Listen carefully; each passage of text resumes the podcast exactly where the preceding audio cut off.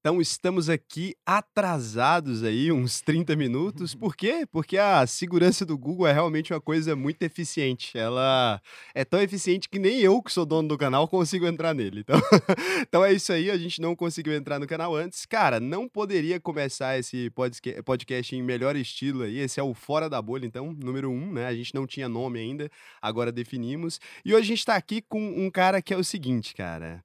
Fábio Faria, vulgo Fábio Holder, o cara é analista CNPI, MBA em finanças e com especializações na área, tem formação em Harvard, tem 292 mil inscritos no canal, e o que muita gente não sabe é que, além de tudo, ele formou em engenharia civil, eu não sei que hora que ele fez isso, mas tá aí, cara, é pabão.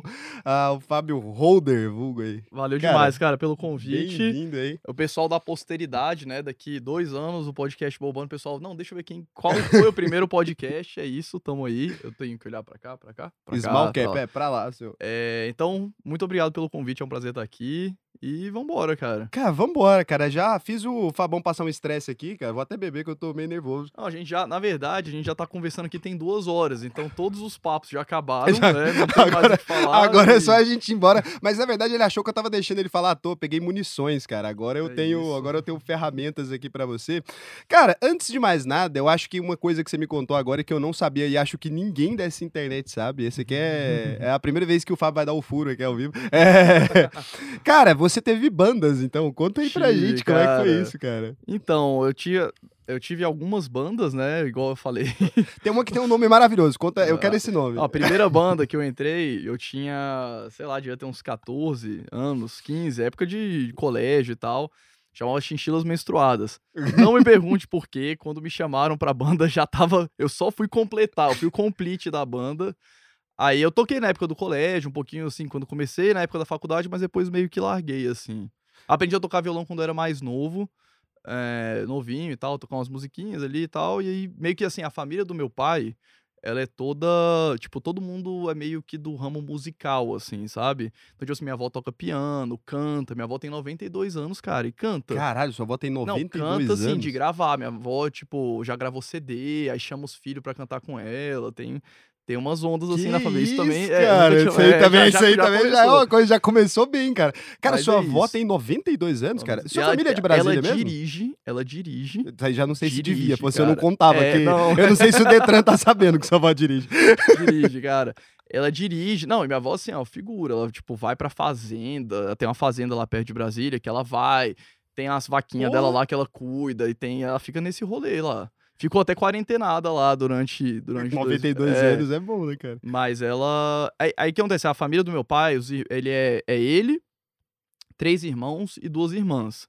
Todo mundo tem uma veia meio artística, assim, de cantar e tal. E tem um tio meu que é músico, tipo, profissional, já, tipo, um dos melhores guitarristas do Brasil ou do mundo. Caralho, sério? É, ele tocava na, na banda do João Bosco, MPB. Ah, eu Era manjo pra caralho, João Bosco. Uhum. Então. É, Nelson Faria, deve ter um pessoal que conhece ele, enfim. Ele tem até canal no YouTube, tem um monte de Caralho, coisa. cara. Mas assim, aí tem essa veia musical. Então, desde pequenininho, eu meio que sempre tive nesse ambiente. Eu aprendi a tocar guitarra e tal, e tinha banda. Mas Não, e você tocou, ele tocou um Led Zeppelin aqui antes da gente entrar, cara, ao vivo. Foi. é, daqui a foi- pouco sai. Daqui a pouco. Deixa eu terminar mais mais. deixa, deixa. Ele falou que o seguinte: falou assim, cara, tem que limitar aí pelo menos uns três drinks aí, que depois de três drinks minha língua enrola, cara. É, aí eu falei assim, esquece. caralho, é isso que a gente vai querer ver. cara, então, mas assim, então você é esse cara da família da veia artística ali. Que é a primeira coisa que Aí eu você, queria. você perguntou assim, se a minha família é de Brasília? É, você é a de minha fa-. Então, a família da minha mãe e do meu pai, eles são de Minas. A família da minha mãe é do de Cambuquira, que é a cidade interior de Minas. E a família do meu pai de Be- era de Belo Horizonte, né? Só que eles se mudaram pra Brasília, tipo, há muito tempo. É, o meu avô, por exemplo, essa fazenda que minha avó tem lá perto de Brasília, lá, tipo, sei lá, 30, 40 anos atrás, ele trocou um apartamento que ele tinha em Belo Horizonte por essa fazenda, por uma casa em Brasília e uma linha telefônica, foi alguma coisa assim. Antigamente, linha telefônica valia uma grana, É, cara, uma bica. sim. Até hoje, quando você vai declarar a- as, as suas ações, não sei se você fez isso aí, o IPRF por agora, colocar 31 ações, inclusive pro- provenientes de linhas telefônicas, É. Sim, né? Uma tá. parada assim que fica escrito. Então aí eles foram pra Brasília muito tempo atrás e meio que, tipo, a gente, eu nasci em Brasília, moro lá desde que eu nasci. Candango, que a gente chama em Goiânia aqui. A Candango, gente é. chama, esse podcast tá sendo gravado em Goiânia, cara. A gente chama. rixa, né? É, a rixa é. Goiânia e Brasília. Mas você não tem, não, né, cara? Você vem aqui direto pra Goiânia, você já conhece a cidade, dá pra passar a orientação de endereço. Assim, o Fábio pergunta, você fala pra onde Cara, é, aqui, tá ligado. aqui em Goiânia é complicadíssimo, cara. Eu, eu sempre venho pra casa do rapaz que tá sentado ali, né? O, o É. jovem rapaz que está sendo. A sua, a sua esquerda aí que vocês não estão É. vendo, tem um jovem rapaz ali que, inclusive, fará um podcast com o Fábio. Recebi esse Exatamente. spoiler. é. Spoiler. E aí eu chegando aqui em Goiânia, falei, não, vou, eu tava vindo pelo Google Maps e tal, eu falei, não, vou chegar na casa dele indo direto. É impossível, cara. Mas é Tem porque- nenhuma lógica aqui. Não, em defesa de Goiânia, o negócio é o seguinte: é porque você mora na cidade que é, foi planejada. Tipo, pô, Sim, Brasília, sim. cara. Brasília foi feita há 50 e poucos anos, não é isso? Então, tipo assim, é por isso que sua É. família não é de lá. Ninguém é de Brasília. Sim. Essa... É. E aí, assim, Brasília tem as cidades, por, as ruas por número, né? É, Aquela tudo coisa super assim. organizada. Aí você vai, qualquer pessoa que nasceu em Brasília vai pra qualquer lugar no planeta, eu acho, exceto cidades mais novas ainda, o cara deve ter problema mesmo. Sim. Cara, então, aí você nasceu lá, Brasília mesmo, candango, desde sempre. E assim, é... o que que te levou pra engenharia primeiro, né? Porque a gente tem que entender primeiro o que que te fez ir pra engenharia, né, cara? Cara, tipo assim, é um negócio que eu acho também que é bem complicado, assim, a, a criança, né? Você pensa assim, tipo, sei lá, 16, 17 anos, que quando você escolhe, sei lá, o vestibular que você vai fazer, ainda é meio que uma criança, né? Isso é um erro, né, cara, do É, sistema educacional. É bizarro. Então, tipo, você botar uma pessoa de 16, 17 anos pra escolher qual vai ser a profissão, pô, porque ela vai gastar 5 anos, pelo menos, pra se formar ali, com idade muito nova, né? É, eu pensei bastante assim, tipo, eu sempre fui bom com números, com a parte de matemática, física e tal, então sempre tive meio que facilidade nisso, sempre fui péssimo em história e geografia. Péssimo, péssimo. Mas você curte números mesmo ou, tipo assim, só você era bom? Porque é meu caso, eu sou bom com números, mas eu nunca gostei. Eu sou bom, mas não é o que eu gosto. Não era o seu crush? É, é isso? Não era, não era o Tipo, meu crush. Número, tipo assim, quando eu tava pra prestar vestibular ali e tal, né? E aí tem essa coisa. Aquilo que você é bom é aquilo que você tem que fazer, teoricamente. Aí eu prestei vestibular pra história, cara. E eu zerei história no vestibular que eu prestei pra história. e aí, sorte que já tinha o Enem, né? Então, mas no Entendi. começo, eu não lembro se você lembra, tipo, a gente prestava. Você é da mesma idade que eu, né? Quando a gente você tem? prestava 27. É, eu tenho 20, 29. É, a gente prestava vestibular e você tinha que fazer o Enem como segunda via. Você prestava da universidade que você queria. Hoje em dia é o Enem que dá acesso pra todas, né? Mas você Sim. prestava da universidade que você queria e também fazia o Enem junto. Aí eu passei e acabei entrando. Cara, no- na minha época não tinha Enem. Eu acho que foi meio que a transição ali. Porque Ah, eu não eu fiz peguei- Enem, eu eu fiz peguei só o vestibular e, como era lá, lá de Brasília, na UNB, tinha o PAIS, que era específico da UNB, e o vestibular específico da UNB. Não, tinha o Enem na época, mas o Enem tava começando aquele negócio de implantar pra você usar o Enem pra entrar Você na foi faculdade. bem na, na prova? Cara, não, eu passei em penúltimo. Caralho, não, você foi bem. não, tipo, você eu- passou, é, né? passei, Porque na UNB é importante fodão, tá né? dentro, é. A galera daqui presta o UNB e fala assim, porra, o UNB é meio foda ali e É. tal.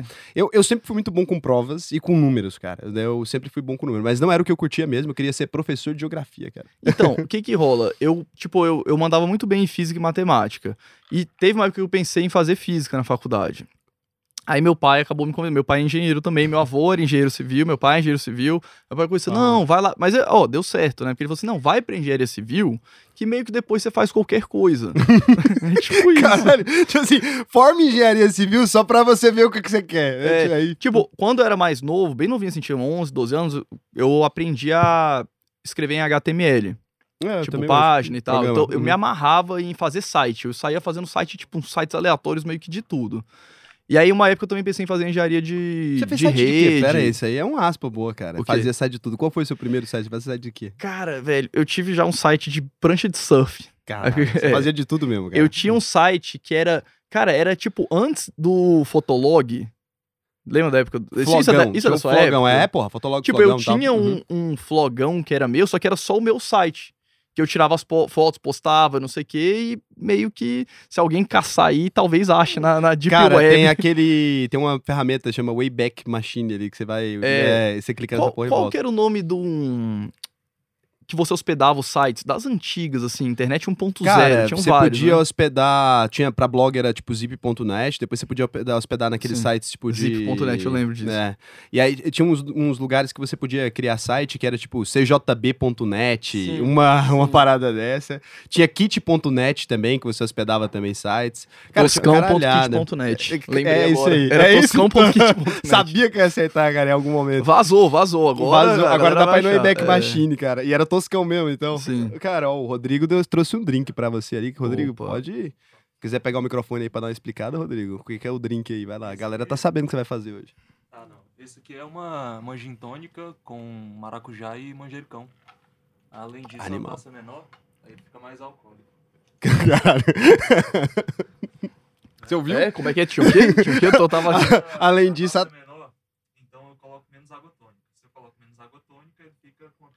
pod Kamayo. Entendi. Mal passado, né? Famoso mal passado. Entendi. mal passado. Tá. Cara, então, eu também fiz muito site assim, cara, no começo ali da, da minha vida, mas eu fazia site de anime, cara, animação japonesa, tá ligado? Esses Sim, desenhos sim, sim, japoneses. sim. Então, eu fazia um monte de site desse de anime e foi a primeira vez que eu consegui um processo também. Foi a primeira grana que eu Sério? ganhei e aí tomei um processo por direito autoral ali no começo da minha Mas você vida. desenhava os animes? Não, porra, por isso, se eu desenhasse Entendi, não tinha entendi. processo Ah, de tá, direito entendi, autoral, violação de direito autoral. Então me fudi nisso aí. Caralho, pirei, que é muito parecido. Anime tipo Dragon Ball, essas coisas? É, ou não? Anime coisas. mais raiz? É, um pouco mais raiz. É, tipo assim, Helsing, esses uns animes mais raiz ali da época. Mas é. Eu nem curtia tanto anime, não. Ah, hoje em dia até assisti alguns depois de adulto, mas assim, eu gostava mais, era porque dava muita visita. Isso aí tinha muita audiência na internet. Hoje em dia eu gosto, cara. Acho mais legal. Eu lembro bem assim da época do Fotolog, né, cara? Eu acho que o Fotolog foi a primeira rede social. Tipo, você é mais novo, não sei se é. Eu peguei, é porque, cara, tipo, exatamente, era- era meio- Fotolog, é, MySpace, MSN. Não, você não Tipo, é mais velho que eu na sou. internet, velho. É a mesma idade, porra.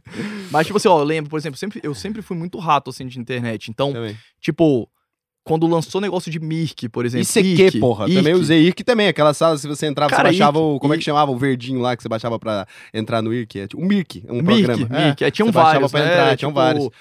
É, Então usava muito Mirk, gostava de entrar nas salas Tinha os channels, né? A tia da cidade de Brasília, quais eram os channels famosos? Cara, eu aí? entrava do colégio que eu estudava, que era do Mackenzie, do handball que tinha, que eu jogava handball, e meio que aberto, assim, tipo, Brasília, não sei o quê, mas era mais fechado, assim, na galera do colégio, vamos botar assim. Caralho, olha, essa é a Deep Web da internet. Você Isso abre, era, tipo. cara. Não, hoje a gente tá na Deep Web da internet. O maluco abre aqui Ah. e fala assim, porra, é um maluco dos investimentos. Aí É, tá, ele fala, isso. tipo, Mirk, Fotolog. E aí, tipo, Mirk, CQ eu usei, depois é, MSN, e na época do Fotolog, tipo, há muito tempo atrás, sei lá, uns 10 anos atrás, eu achei meu Fotolog, eu falei, cara, deprimente isso aqui, apaguei.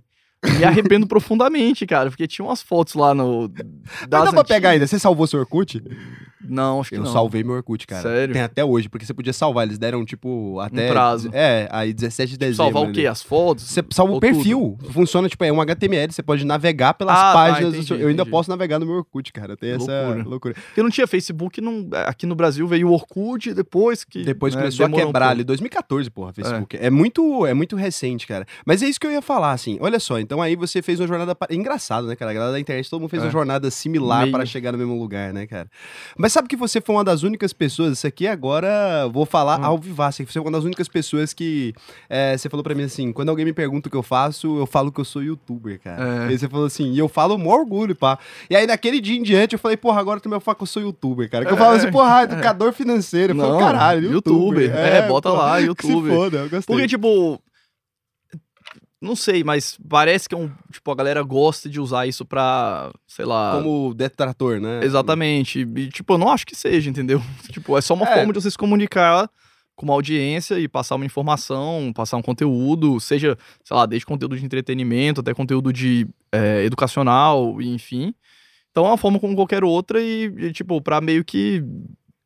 Não é desmistificar, né? Mas, sei lá, tratar como Ficar uma coisa boa. normal, É, né? eu, achei, eu achei isso legal, cara. Eu peguei e falei, cara, é realmente youtuber. Que a galera boa toma um susto, assim, né? Tipo, no cadastro do hotel, não sei o quê, profissão, youtuber. Porque, antes a gente, alienígena. porque a gente sempre tenta se afastar um pouco disso, né? Mas você aproximou, pô, é o youtuber. né? Mas você se identifica pra caralho com a plataforma, assim? Porque hoje, cara, você faz conteúdo pra caralho no Instagram. Você posta mais no Instagram que no YouTube, se você for ver. Sim. Mas você se identifica mais com o YouTube no geral? Cara, com certeza. Com certeza. Inclusive, o meu YouTube a gente começou em 2017. Foi o primeiro vídeo. E, tipo, o YouTube me ajudou muito, assim, a me comunicar melhor. E eu sempre me considerei uma pessoa muito tímida, assim, sabe? Tipo, num- como um Não, não- todo. Não parece, não, cara. Tanto que, assim, no- nos lugares que eu trabalhei e tal, na época que eu era CLT, tipo, a galera achava que eu era muito metido, assim. Porque eu sou meio que na minha, sabe? Aí depois, eu demoro pra me soltar um pouco. Hoje é mais fácil, assim, porque eu acho que eu fui aprendendo no YouTube. Mas, por exemplo, quando eu gravei meu primeiro vídeo pro YouTube, foi junho ou julho de 2017.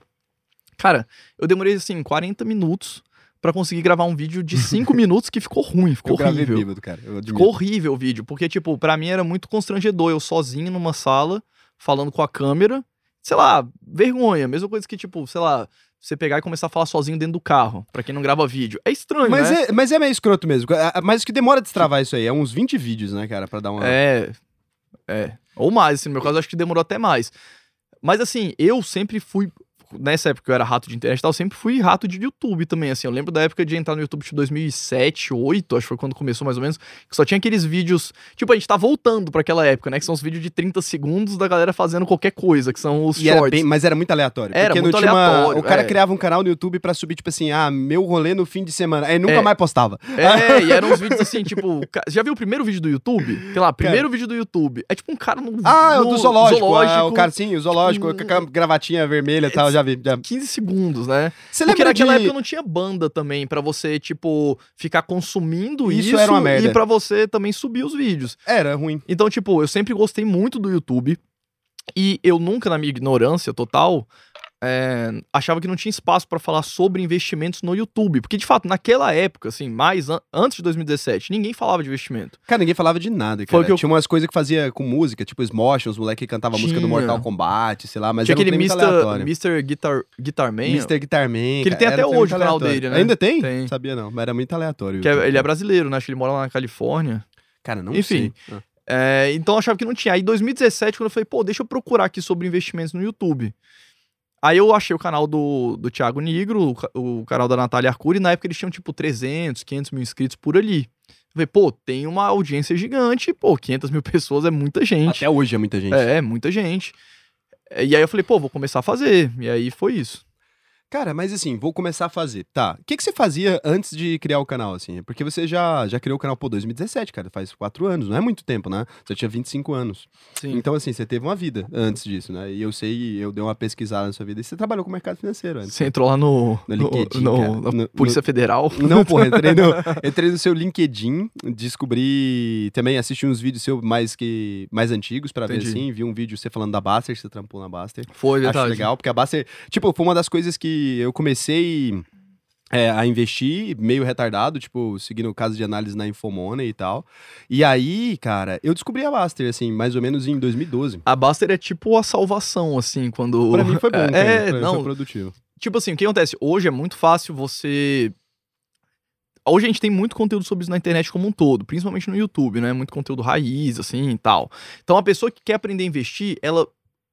Uma vantagem, ela tem muito conteúdo e ela já consegue saber de cara, entender quais são as estratégias de investimentos, quais são os estilos de investimentos. Isso você vai vendo vários vídeos ali, você vai, opa, juntei os quebra, o quebra-cabeça tá mais ou menos assim, já sei para onde que eu quero ir. Eu comecei a investir em 2008. Depois da época do. Da, quando teve o subprime, que eu acho que é muito motivo da galera que tá, talvez esteja assistindo que tenha começado por agora. Por exemplo, 2020 a bolsa caiu muito rápido ali em fevereiro, março, abril, né? É, caiu pra caralho, né? nesse E isso chama atenção, porque sai no jornal o tempo inteiro. Bolsa cai 10%, circuit breaker e tal, pá, pá, pá, o tempo inteiro. Isso chama muita atenção. Lá em 2008 isso chamou também minha atenção. Porque toda hora saía no jornal, jornal, jornal. Eu tava entrando na faculdade, falei, pô, eu sou bom com números, vou ganhar dinheiro com isso, vou extrair dinheiro, né? Tipo, ter uma renda disso, que é a visão mais do trader, né? É, só que naquela época, qual que era a questão? Não tinha, não tinha nada na internet. Não tinha muito pouca coisa. E aí eu comecei por onde, né, todo sardinha começa, que é o quê? Opções. Sabia nada de Caralho, investimento. começou... do- do- Não, quando eu vi lá Deus, opções, falei, não, opções, sobe 2 mil por cento no dia, é isso, né? É, e aí eu comprei, eu comecei lendo os livros do Alexander Elder, que é um trader renomado e tal. Li os livros dele, muito bons, por sinal. E aí que eu fui para as opções, só é que um, a- um livro de trader mesmo, tal? É. Cara- Ah, eu sei quem é esse cara. É um cara que é, é psiquiatra. Exatamente. Mano, É, ele era cara. psiquiatra, meio que largou tudo, virou Uhum. trader, traderzão das antigas e tal. Aí eu dei a sorte, quando eu fui para as opções, eu li os livros do Baster que ele tinha de opções. E no livro tinha um link, né, não tinha nem QR Code na época, era um link para ir para o site dele, que era o site onde tinha uma tabela gigantesca com precificação das opções todos Nossa. os dias, com valor lá e tal, e mostrando, tipo assim, ele, ele falava muito de lançamento coberto. é, de opções, a gente pode até falar um pouquinho mais pra frente. Mas era uma estratégia que você usava para quem queria investir por longo prazo. Eu falei, pô, vou entrar no site. E aí, na época, no site, além da parte de opções, estava começando a parte de análise fundamentalista. De ter os quadros com os resultados das empresas. E aí eu falei, pô, existe uma coisa, porque não é tão claro assim quando você vai começar aqui um- uma ação que você compra, que sobe e desce todo dia, representa uma empresa que tá ali por trás, que tem funcionários. É, que... isso é uma parada que demora mais, porque o cara tem uma consciência. É, em na época 2008. não, não tinha é. informação sobre isso. Aí eu falei, pô, é isso, então análise fundamentalista. Eu li um monte de livro de análise técnica, nunca operei nenhum tipo de trade, porque aquilo ali nunca me convenceu, pra ser bem sincero. Porque eu falava assim, cara, essa estratégia de trade aqui, o trade basicamente é você tentar arbitrar algum tipo de padrão. É- Uhum. É, isso. É, Aí você tem gráfica. N estratégias pra você arbitrar esse tipo de, é, de assimetria, né? Eu falo assim, cara, quando alguém divulga uma estratégia nesse sentido, de você arbitrar uma assimetria, a assimetria some. Porque se ela existe, alguém vai operar em cima dela e ela vai sumir. Alguém que tem um volume de dinheiro muito maior que eu Com vai certeza. conseguir extrair isso e não vai sobrar espaço. Então o trade foi uma coisa que nunca me convenceu. Quando eu conheci a análise fundamentalista, comecei a ver por trás das ações tem uma empresa com pessoas trabalhando, a empresa paga dividendo, reinveste, cresce. Aquilo ali eu falei, pô, é isso, né? É, e aí no site na época tinha isso, eu comecei a ser bastante ativo no fórum. Eu usava o, o- Eu até postei um dia desse meu Instagram, a galera não sabia. Porque quando eu virei é, monitor lá da Baster, que eu acho que foi tipo 2015 ou 16, não lembro. Demorou um tempo. Eu falei, pô, meu nick antiga, antes de eu virar monitor era Heisenberg, que era do, do Breaking Do Bad. Breaking Bad, aham. Exatamente, eu botei, era Heisenberg e tinha a fotinha do Walter White, tipo, É desenho. que lá no- na Baster é tudo avatar, né? Galera É. talvez não conhece aí, mas, cara, na Baster você olha, é, tipo, as fotinhas e tal, e o povo não põe o nome de verdade. Não põe, tipo, Fábio é, Faria lá. O cara bota, tipo, um nome... at- É fórum, né? É, Tipo nickname. é. Até hoje ainda dá bomba, né, cara? A Baster ainda existe, né? Bomba. E aí, tipo, eu era muito ativo, fazia vários estudos, mostrando várias coisas e tal. E chegou uma época que eles estavam precisando de um. De um. De uma pessoa pra falar de renda variável lá. E eu meio que me. Pode explicar, pode explicar. Tá de boa. Esse aqui? Uhum.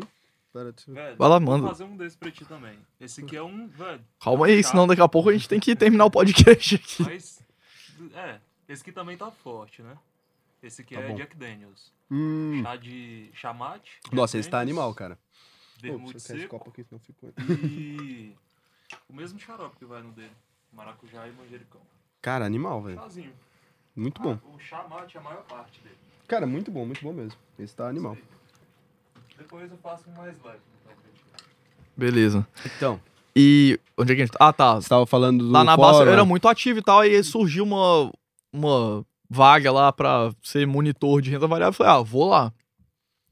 Fui, aí eu, aí eu saí do Heisenberg, virei o Fábio, né? Lá quando você é monitor, você tem uma foto sua e tal. fiquei um tempo lá, fiquei acho que de 2015 até 2017. Não, mas, desculpa, eu devo ter entrado, em, eu não lembro direito. Mas eu acho que eu entrei em 2016 como monitor, fiquei até meados de 2018, acho que foram dois anos. E aí eu comecei o canal em julho de 2017, e quando o canal começou a crescer, eu fiquei só por conta do canal. E por que Fábio Holder? Cara, então, essa parada de holder, até onde eu entendo, é, tipo, quando eu fui criar o canal, eu falei, cara, qual que vai ser o nome do canal? Qual que é o oposto de trader? Não tinha isso, ninguém falava holder. Hoje você vê um monte de canal falando, não, holder, holder. É, holder. eu acho que é coisa sua Eu falei, porra. cara, eu criei essa Sim, parada. é coisa porque eu sua. tirei de shareholder, né? que Cara, é acionista em inglês, é, eu- é shareholder. Eu nunca tinha ouvido essa porra. Não, Então- não, não se chama nem os caras lá fora. Tipo assim, quando você fala que o cara faz, é buy and não. hold, maluco, É. mas ele não é holder ele. É, porque é, é. não tem, cara. É você que inventou Tipo, é isso o aí. trader, eu falei, pô, quem faz o buy and hold? Aí, tipo, tem o shareholder, que é o acionista inglês, aí virou, pô, o canal do holder. Aí Canal do foi. holder. Ah, foi disso aí que veio. Foi eu devia ter pensado melhor, porque você vê que, tipo assim, o meu Não, é tipo- investidor sardinha. Tipo assim, o seu maluco fala o que é que ele faz, né? Aí você pega assim, pô, o maluco fala, pô, esse é o Raul do investidor sardinha. Aí você fica assim, pô, tá todo mundo sabendo, cara. Não é possível, né? Estão me chamando assim na rua. A- acho que eu deveria ter pensado melhor nisso. E aí, cara, beleza. Você tá lá de boaça, assim, então você ah, tá não, lá... aí, aí, tipo, eu me formei. E a gente tava perguntando das suas profissões no mercado Porque, é, financeiro, o que né? que rolou? Na verdade, eu comecei a ganhar muito dinheiro, né? Porque eu tava na faculdade ainda. Eu comecei a empreender fazendo Casa Minha Casa Minha Vida. Então, Cara, na- isso, dava, isso é basicamente imprimir dinheiro. Você Era, pegava era, dinheiro era. emprestado, construía as casas. Era e- isso. É isso aí. Aí eu fiz isso durante a faculdade. Tipo assim, tanto que. Pô, eu- você já era meio descolado aí das ideias, velho. Sim, Ideia boa. sim, sim. Aí o que, que, que eu fiz? Eu, eu bombava, eu, eu te- eu tinha uma sina lá na, na Engenharia Civil que era assim, todo semestre ímpar eu bombava alguma matéria. então eu bombei uma matéria no primeiro, uma no terceiro, uma no quinto e uma no sétimo. E uma no nono. Não sei o que que era, mas beleza.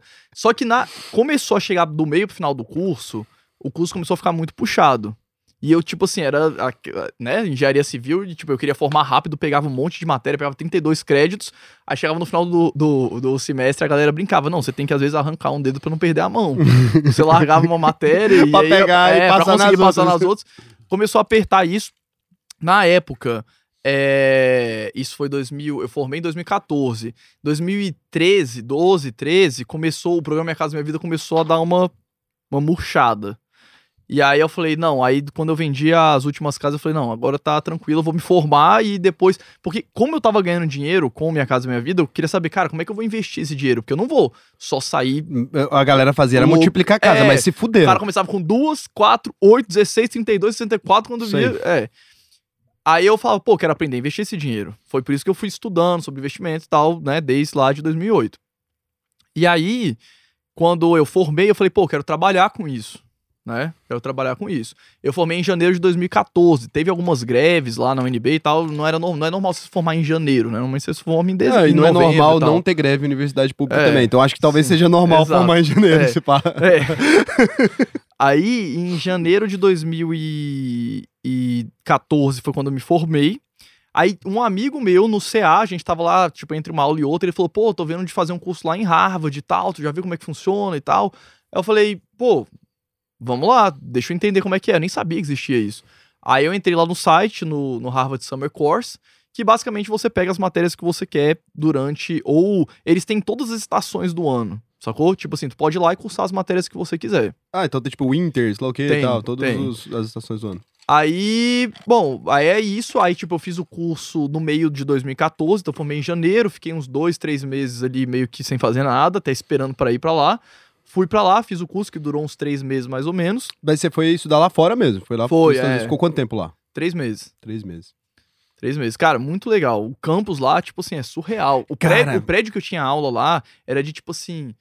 Cara, era tipo 1614. Tinha uma plaquinha assim, tipo, o prédio você via que ele era. Que ele é era todo arrumadinho, mas você via que, cara, isso aqui, tipo, é velho. Caralho, era muito cara. louco. Nossa, mas deve ser uma experiência muito foda isso. Tem, essa é uma experiência foda que você teve, eu queria É, perguntar. E tem uma, cara, que essa eu acho que. Eu não sei se você falou disso no seu canal e tal, mas você foi na, na- no encontro da Berkshire já, cara. Fui, cara. Caralho, cara, você foi no louco. encontro anual do Warren Buffett, velho. Quem não sabe, velho, o Fábio foi nessa porra. Como é que é esse rolê, cara? Eu nunca fui, que eu nem tenho nem Cara, ideia como é, cara. então, a gente foi. é, As assembleias acontecem ali, tipo, abril, março, abril, porque é depois que sai o resultado anual. E aí tem a assembleia anual, né? Tipo, a assembleia Sim. de acionistas a parada. Então você tem que ter a ação da Berkshire, né? Tipo, a galera acha assim, pô, você tem que ter uma ação classe A pra ir lá, que a ação custa, tipo, 300 mil dólares, a- uma ação, né? É, então. Curiosidade, né? O Buffett nunca, des- desde que ele comprou a Berkshire por 11 dólares a ação, acho que foi em 1964. 64, 67, eu nunca sei. Eu sempre falou é 64, 67. Ou algum outro ano da década de 60, mas é um dos dois. Ele com, tipo, a Berkshire na época era só uma investida dele, Era a empresa toda fodida, né? toda cara? arregaçada. E tipo assim, ele não tinha intenção de comprar a empresa. E aí a empresa ia fechar capital, ele tinha combinado um valor com, com os conselheiros e com o controlador que eles iam fechar, e era uma coisa assim, eles iam fechar por, ele tinha combinado, sei lá, 13 dólares por ação. E aí na hora que eles aprovaram, aprovaram por tipo 11 dólares e 50. Falou, não, Ficou puto, comprou o resto. foi sair comprando tudo e virou o que virou. É, mas ele arrepende disso aí, ele já contou essa história, falando que, tipo assim, que foi uma acusão, um erro que ele É. cometeu, tipo, a arrogância e tal, né? E aí ele nunca desdobrou a ação. Então, tipo, a ação saiu de 11... Nunca desdobrou nunca. até hoje? Saiu de 11 dólares pra 300 mil. Nossa. A ação. Cara, isso foi na década de 60? É. Era 11 dólares, a ação virou 300 mil. Nossa, cara, tá de brincadeira. Eu acho que é Pera aí, isso. não, não é isso, não é possível, É. velho. 11 dólares pra 300 mil dólares, velho. É. Aí, só que assim, como a ação ficou Que muito isso, cara velho? e a, a cai, cai muito a liquidez, eles criaram uma ação que chama Classe B. Então tem a Berkshire Classe A, que é essa, que vale lá 300 mil dólares, Uhum. e tem a Berkshire é, BRKB, né, que é o código, que é a Classe B, que ela vale 1 sobre 15 mil da A. E aí, o que, que eles fizeram para dar liquidez para os acionistas da A? O acionista da ação A, ele pode converter a ação A nas ações B, e aí ele vende na B. Hum. Então, tipo, com uma ação classe B, você já consegue ir lá na Assembleia. E pra cada uma ação, você recebe quatro entradas. Com uma só ação, você pode ir lá? Pode. Caralho, quanto custa uma ação classe B? Sei lá, 300 dólares, por aí. Caralho, aí você 200 ganha quatro dólares, eu ingressos com isso aí. É. Só que assim, na verdade é meio bagunçado lá, porque é tanta gente que Que é a eles meio cidade que toda, vão né? botando todo mundo lá pra dentro, assim, né? é tipo isso. Mas, cara, é uma experiência muito legal, assim. Eu, tô, eu, eu ia com os meus alunos em, no ano passado, 2020, mas aí teve né, toda a pandemia e tal. A gente tava vendo se esse ano, né, não rolou, obviamente, a gente tá vendo se a gente vai no ano que vem. Porque eu acho que é uma experiência assim, quem tem oportunidade de ir é muito legal, cara. Porque você junta um grupo de pessoas que gostam de investir. Gasta quanto pra isso? Você que planejou isso porque você queria com os Cara, alunos, eu não sei, porque, tipo, quando eu fui, eu fiz uma viagem bem longa. Então, tipo, a gente ficou 45 dias nos Estados Unidos e ficou 4 Ah. dias só em Omaha. Mas assim, você vai gastar uma passagem de ida e volta, sei lá, pra Miami ou pra, muito pra outro lugar, sei lá, 2 mil reais, mais uns mil reais de passagem de ida e volta, porque Omaha é longe, cara. Omaha fica, tipo, no, no, no no norte dos Estados Unidos, no centro-norte lá dos Estados Unidos. E não tem voo direto. Então, tipo, o voo é Brasília, Miami, Miami, Minneapolis, e aí Minneapolis, Omaha. Ou Miami, Chicago, Chicago, Omaha. Mas, cara, a cidade lá é muito legal, tem muita coisa pra fazer. Tipo assim, é A cidade é legal? cara, tem 2 milhões de habitantes. Nossa, não é uma cidade Goiânia, pequena. pô. É, é, não é uma cidade pequena. Então, tipo assim, é, é muito movimentado, tem muito restaurante, tem muito bar, tem uma parte lá universitária que é bem agitada, é, tem, um, tem vários museus legais, tem é, um zoológico lá. Eu sempre gosto de ir nesses zoológicos bons. E, tipo, a gente falou, pô, tem um zoológico legal aqui, vamos lá. Eles têm um zoológico, cara, que ele, o zoológico inteiro, ele é a parte de cima, beleza, normal, e a parte de baixo toda subterrânea, só com animais noturnos, sacou? Tipo, morcego, é, esse negócio louco. Então, tipo assim, uma viagem dá... Nossa, então é uma cidade animal, assim, Porque cara. o negócio é que, como é longe, é meio pô, um voo Brasília-Minneapolis é quatro horas, sacou? Tipo, três Nossa. horas. E depois mais uma hora pra chegar em Omaha. Como é uma viagem meio demorada, o que eu recomendo pro pessoal é... Vai... Brasília não, né? Você queria falar o voo Miami e Minneapolis. É, né? Miami e Minneapolis. Brasília, Minneapolis, 4 horas, É, tem porra. Atalhozão É. no túnel do tempo, buraco de minhoca do caralho. O- o- se você quiser ir, o negócio é você se programar pra ficar em outra cidade também, porque você sair daqui do Brasil, Só qualquer pra lugar, isso, só não- pra ir lá e voltar, Ah, nem- é meio missão. Mas assim, dá tranquilo. A gente foi na, a gente chegou quinta noite em Omaha, Você foi em que ano? 2019. Ah, foi agora. É. Você chega lá, a gente chegou quinta noite, ficou sexta, sábado e domingo, segunda acho que a gente voltou terça de manhã. Porque a assembleia lá, o evento são dois dias, né? Como é que funciona? Tem uma feira, você chega lá, tem uma feira com as principais investidas. Senti que eu quase derrubei aqui. Tá, já, assim, eu, eu senti a mesma coisa, é. assim. não- Deixa eu segurar aqui, que aí já não tem esse risco. Então, tipo, a feira é. São três, três dias, na verdade, tá? Mas, assim, na prática são dois. Primeiro dia é só a feira aberta. O que é a feira? São as principais investidas da empresa, estandes delas, e você vai lá conhecer os produtos. Então, você entra, por exemplo, tem uma investida da Berkshire que faz aqueles RVs, que são aqueles veículos recra... rea- re... Ó, já tô, já tô enrolando aqui. Ah, não. É, tipo recreational, de recrea- recreativos. Que são aqueles trailers, aqueles ônibus que você mora dentro e tal. Ah, caramba, eu não sabia que chamava isso, não. RVs. É. RVs, que é Re- Recreational Vehicles. Uhum. Aí, tipo, você entra, tem um- vários modelos. Sacou? Você entra lá dentro, vê como é que é, entra no ônibusão E a gigante. Berkshire investiu nisso, aí por isso tem essa Por isso, exposição é, lá. É só Ah, das investidas da empresa. Cara, então o Warren Buffett é um cara à frente do tempo dele. Ele pensou, cara, como é que eu levo pro investidor É. a sensação de que do que, que ele entendeu daquilo ali, né? E aí Exato. coloca lá as empresas. Mas tem tipo, a Berkshire tem muitas exposições. Tem, Não, um pouco tem- de exposição de tudo ou não, a galera? Não, tipo, não tem todas, mas tem as principais. Tem uma empresa que eu esqueci qual que é o nome. Deve ter as que entrar no ano, né? Tipo, alguma coisa mais recente, assim. Cara, não, tipo assim, por exemplo, tem uma empresa lá de jatos privados. Coca deve ter, né? Tem Coca-Cola, Duracell. eu não sabia que Duracell era da Berkshire. Hum. Até ir lá. Que é uma empresa pequenininha, mas É, que eles têm é, já há um é bom menor. tempo. É, eu esqueci o nome, mas é uma empresa de jatos particulares que eles têm. Então você chega lá, tem um avião, aí você entra dentro do avião. Caralho, vê, tem um é, avião? Tem, tem. Não, Porra. maquete do avião, né? É, então, mas Tipo tem. assim, é. Eles montam isso, então, essa Monta. Por exemplo, tem uma empresa de joias lá, que é- chama Boschheims, Boschheims, alguma coisa assim.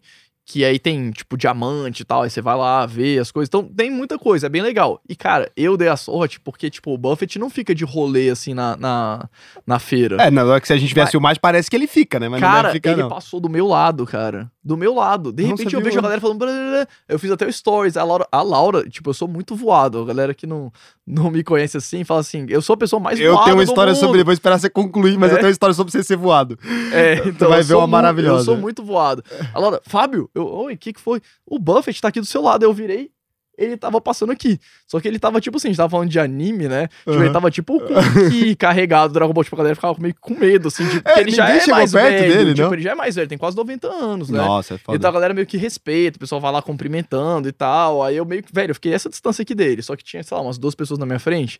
Aí eu só. Aí você nem trocou ideia, só fez stories e ficou de É. boa. Ah. Foi isso. Cara, você, Ah. primeira vez, os primeiros momentos que eu te vi, tipo, de boa. A gente tinha gravado junto, mas a gente tinha trocado ideia ainda, né? Daí você veio em Goiânia, falou, ah, vou Aham. tomar uma cerveja e tal. E a gente nunca conseguiu gravar, inclusive. Eu quero É. deixar. É a primeira É. vez, tá? Eu e o Fábio gravando, porque a gente sempre bebe e não faz.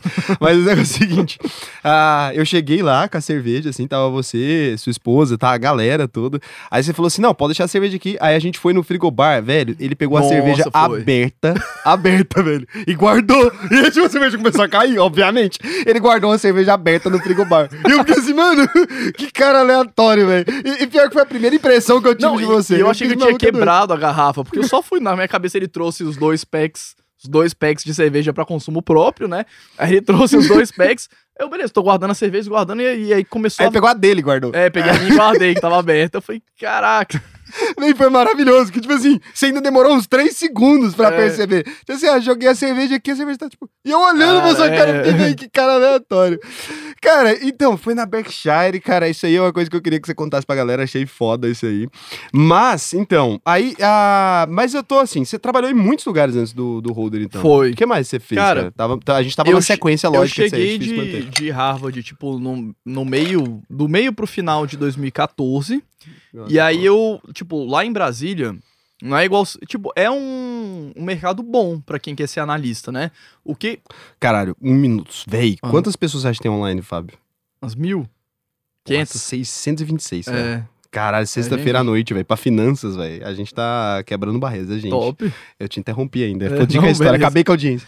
Cara, tipo assim. O que, que eu tava falando? Ah, tá. Então, me formei. E aí, cara, lá em Brasília, por incrível que pareça, não é um lugar ruim pro mercado de, de analista de renda variável, que é o, o que eu sou.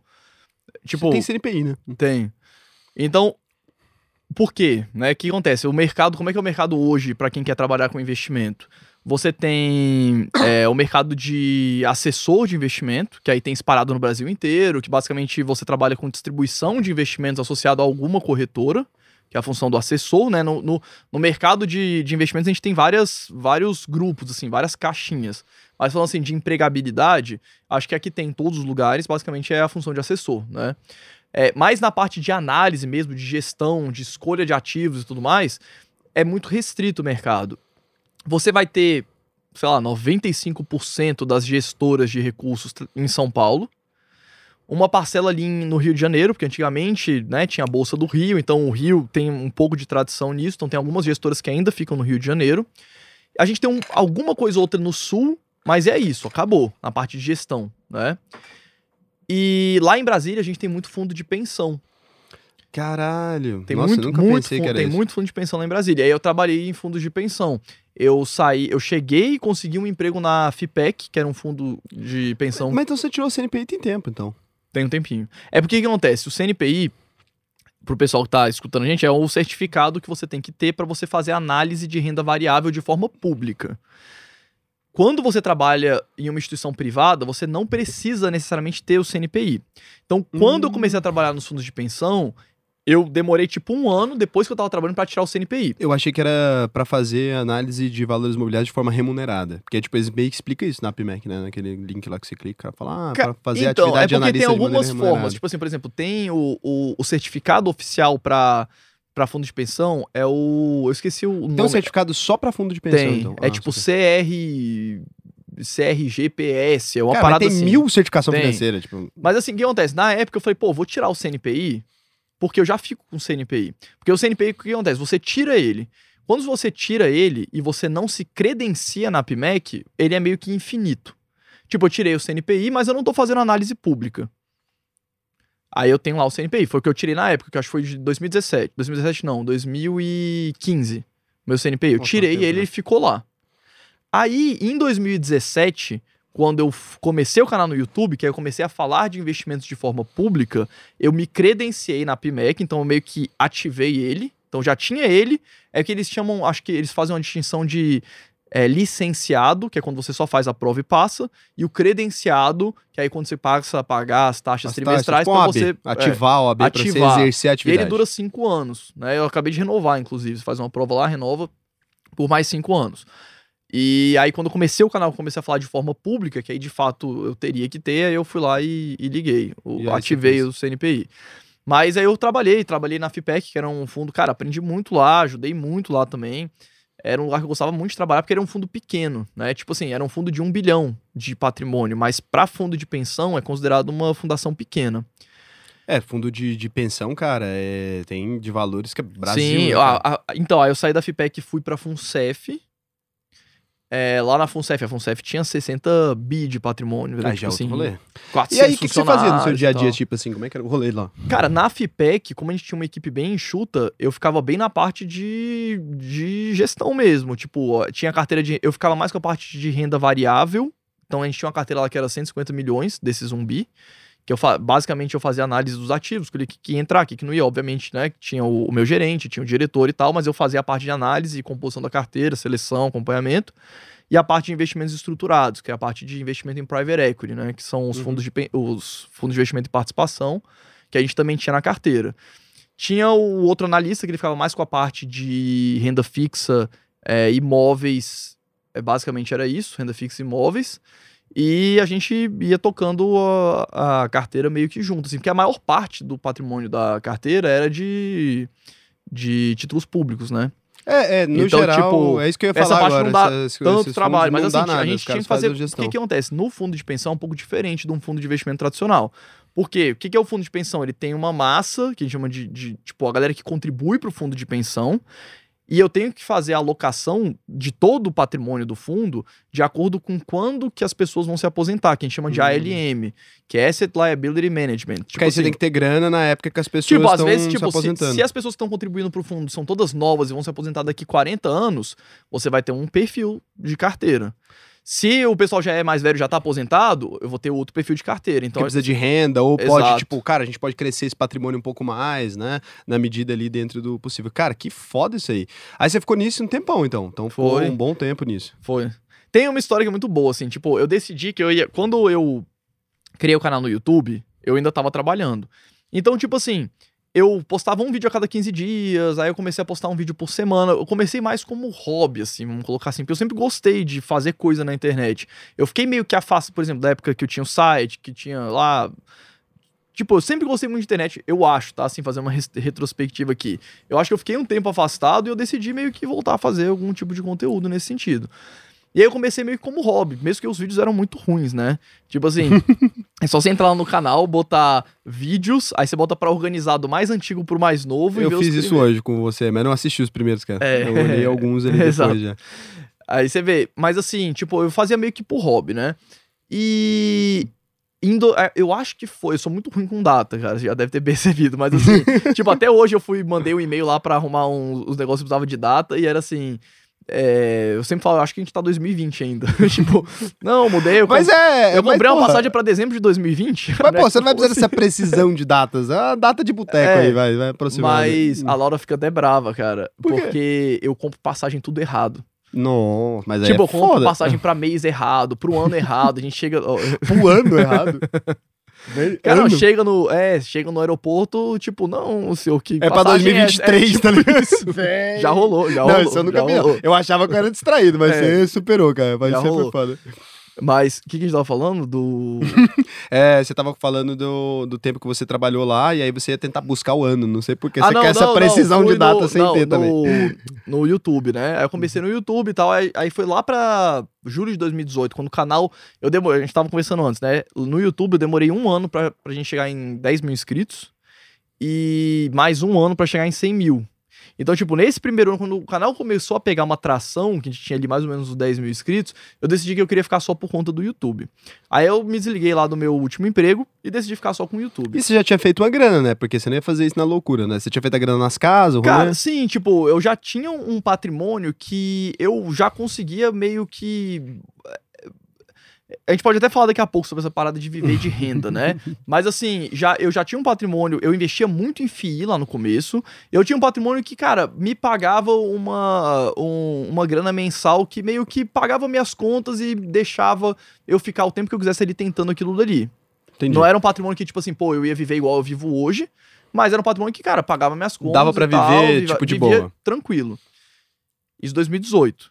Né? Tipo, 10 anos depois que eu comecei Você a já era investir. casado nisso aí já?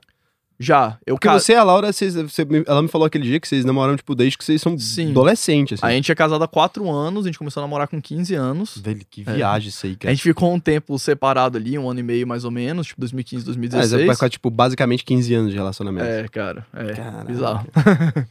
Mas aí, tá, beleza. Aí, é, peraí, eu tava falando do... Ah, tá, aí Quick rolou. Aí eu falei, pô, me desliguei do meu emprego e fui só pro YouTube. Cara, duas semanas depois, eu tinha uma vaga pra uma empresa, não vou falar qual é a empresa, tá?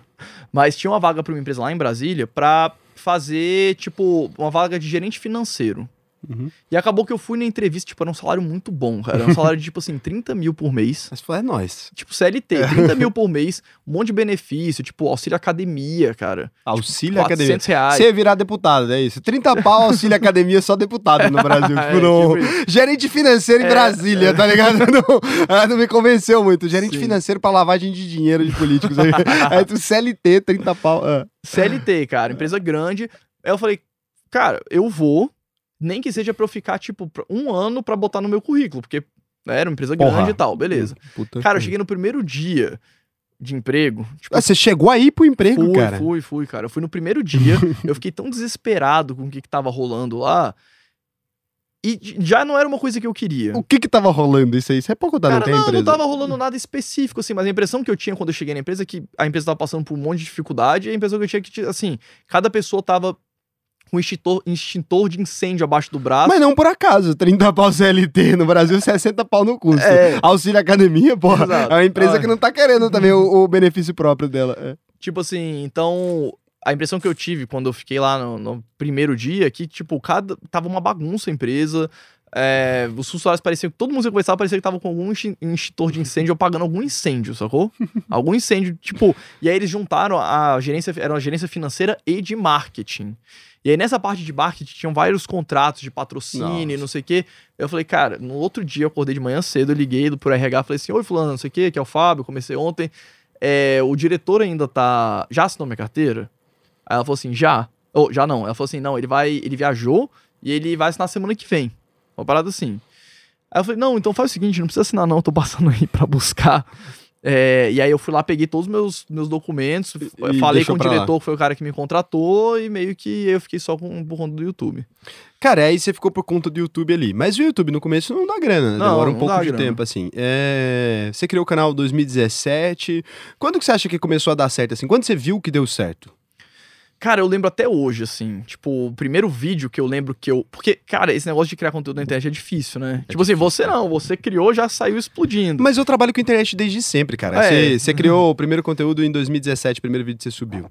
Eu trabalho em empresa que sobe vídeo pro YouTube desde 2012, cara. Eu É, já fui no. Creator Summit em Los Angeles, os maiores criadores. Eu não era criador, eu era diretor de empresa de YouTube. É, e até hoje eu meio que não, não sei direito as, as paradas. Eu gravo os vídeos e vou subindo. Mas enfim.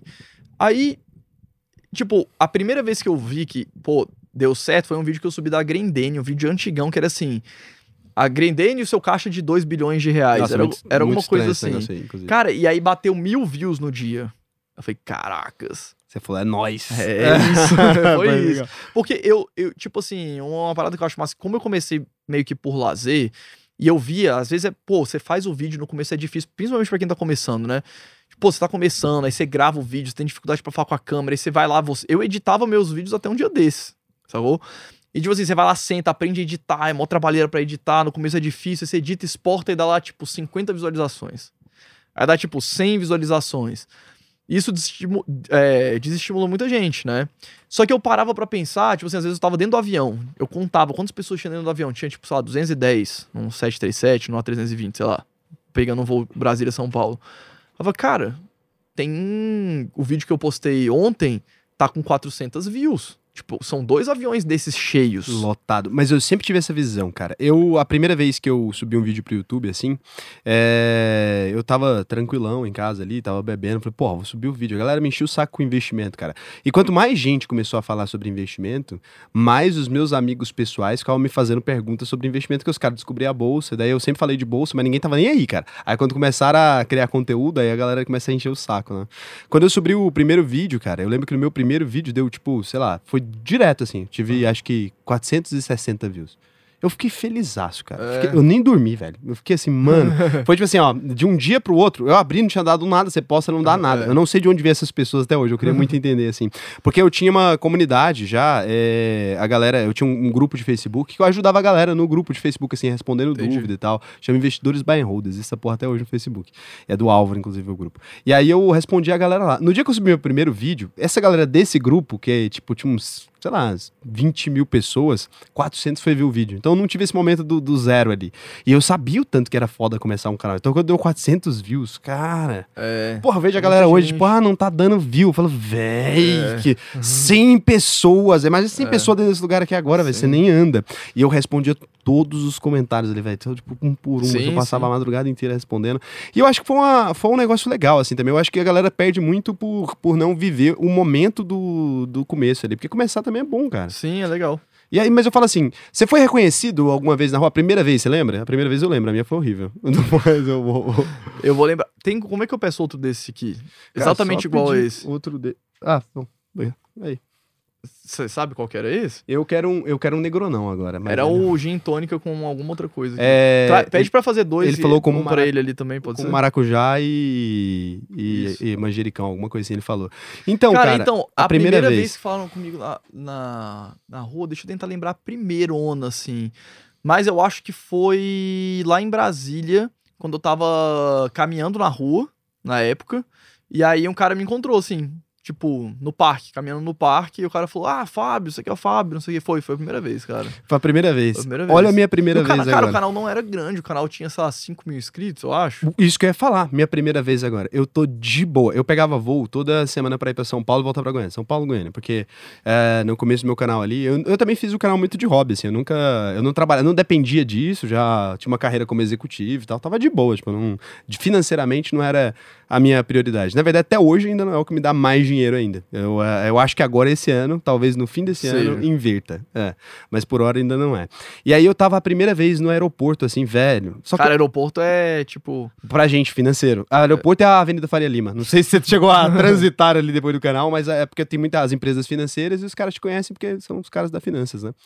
Aí eu tava de boa, assim, sentado no, no aeroporto ali, lá em Guarulhos, assim, velho, eu lembro até hoje, velho. Sentou um maluco, um alemãozão, assim, um maluco loiro de uns, sei lá, uns dois metros, mano, gigante na minha frente. Assim, o maluco ficou me olhando, velho. Só que ele não chegou pra trocar ideia. Ele ficou olhando encarando. né? fixadamente. E aí, tipo assim, eu cismei tanto que o maluco tava me olhando no olho, eu, que ele tava me olhando, tipo, profundamente assim, que eu falei, vou trocar de lugar. Aí eu sentei aqui de lado, assim, o maluco veio vindo no meu rumo, velho. O É, maluco só veio andando. Só que eu sujou. não pensei canal, eu não pensei, ai, investidor. O cara nem tava pensando nisso. Porque na primeira vez, você não tá acostumado com isso. Então eu tô aqui de boa, velho. Na hora que o maluco veio chegando, eu fui tentar levantar, assim, pra dar uma saída dele. Achei que o maluco ia me agredir, sei lá que merda. O maluco segurou minha mochila, velho. Falou assim, ô, ô, sou seu fã. Eu falei, velho, nossa. Eu falei assim, velho, você tem que melhorar essa abordagem sua, mano. Mas foi a única vez que teve, assim, um dia que eu, que eu me fudi. Mas esse cara me deu um cagaço, velho. Eu acho que, eu não sei, tipo, eu sinto assim que a galera às vezes fica com vergonha de falar também, porque muita Fica. gente me manda no direct do Instagram falando Te assim. vi e não falei nada. É, Todo pô, te vi lá na Chapada, a gente tava na Chapada, tipo, duas semanas atrás. Pô, te vi na Chapada. E, acho que a galera fica meio assim. Talvez no aeroporto, como já é aquela parada que você não tá fazendo nada cara- lá, o cara fala, ah, vou lá falar. Eu acho que é mais ou menos. Mas eu acho massa quando a galera Nossa, eu acho o ideia. máximo. Eu acho o máximo. Aqui pra Goiânia, inclusive, toda vez que eu venho, cara, ah, eu encontro algum seguidor nos bares aqui de Goiânia. Ah, no bar encontra muito também. Cara, das últimas duas vezes que eu vim, eu encontrei dois seguidores aqui. A gente ficou lá, tipo, tempão, a galera sentou junto na mesa.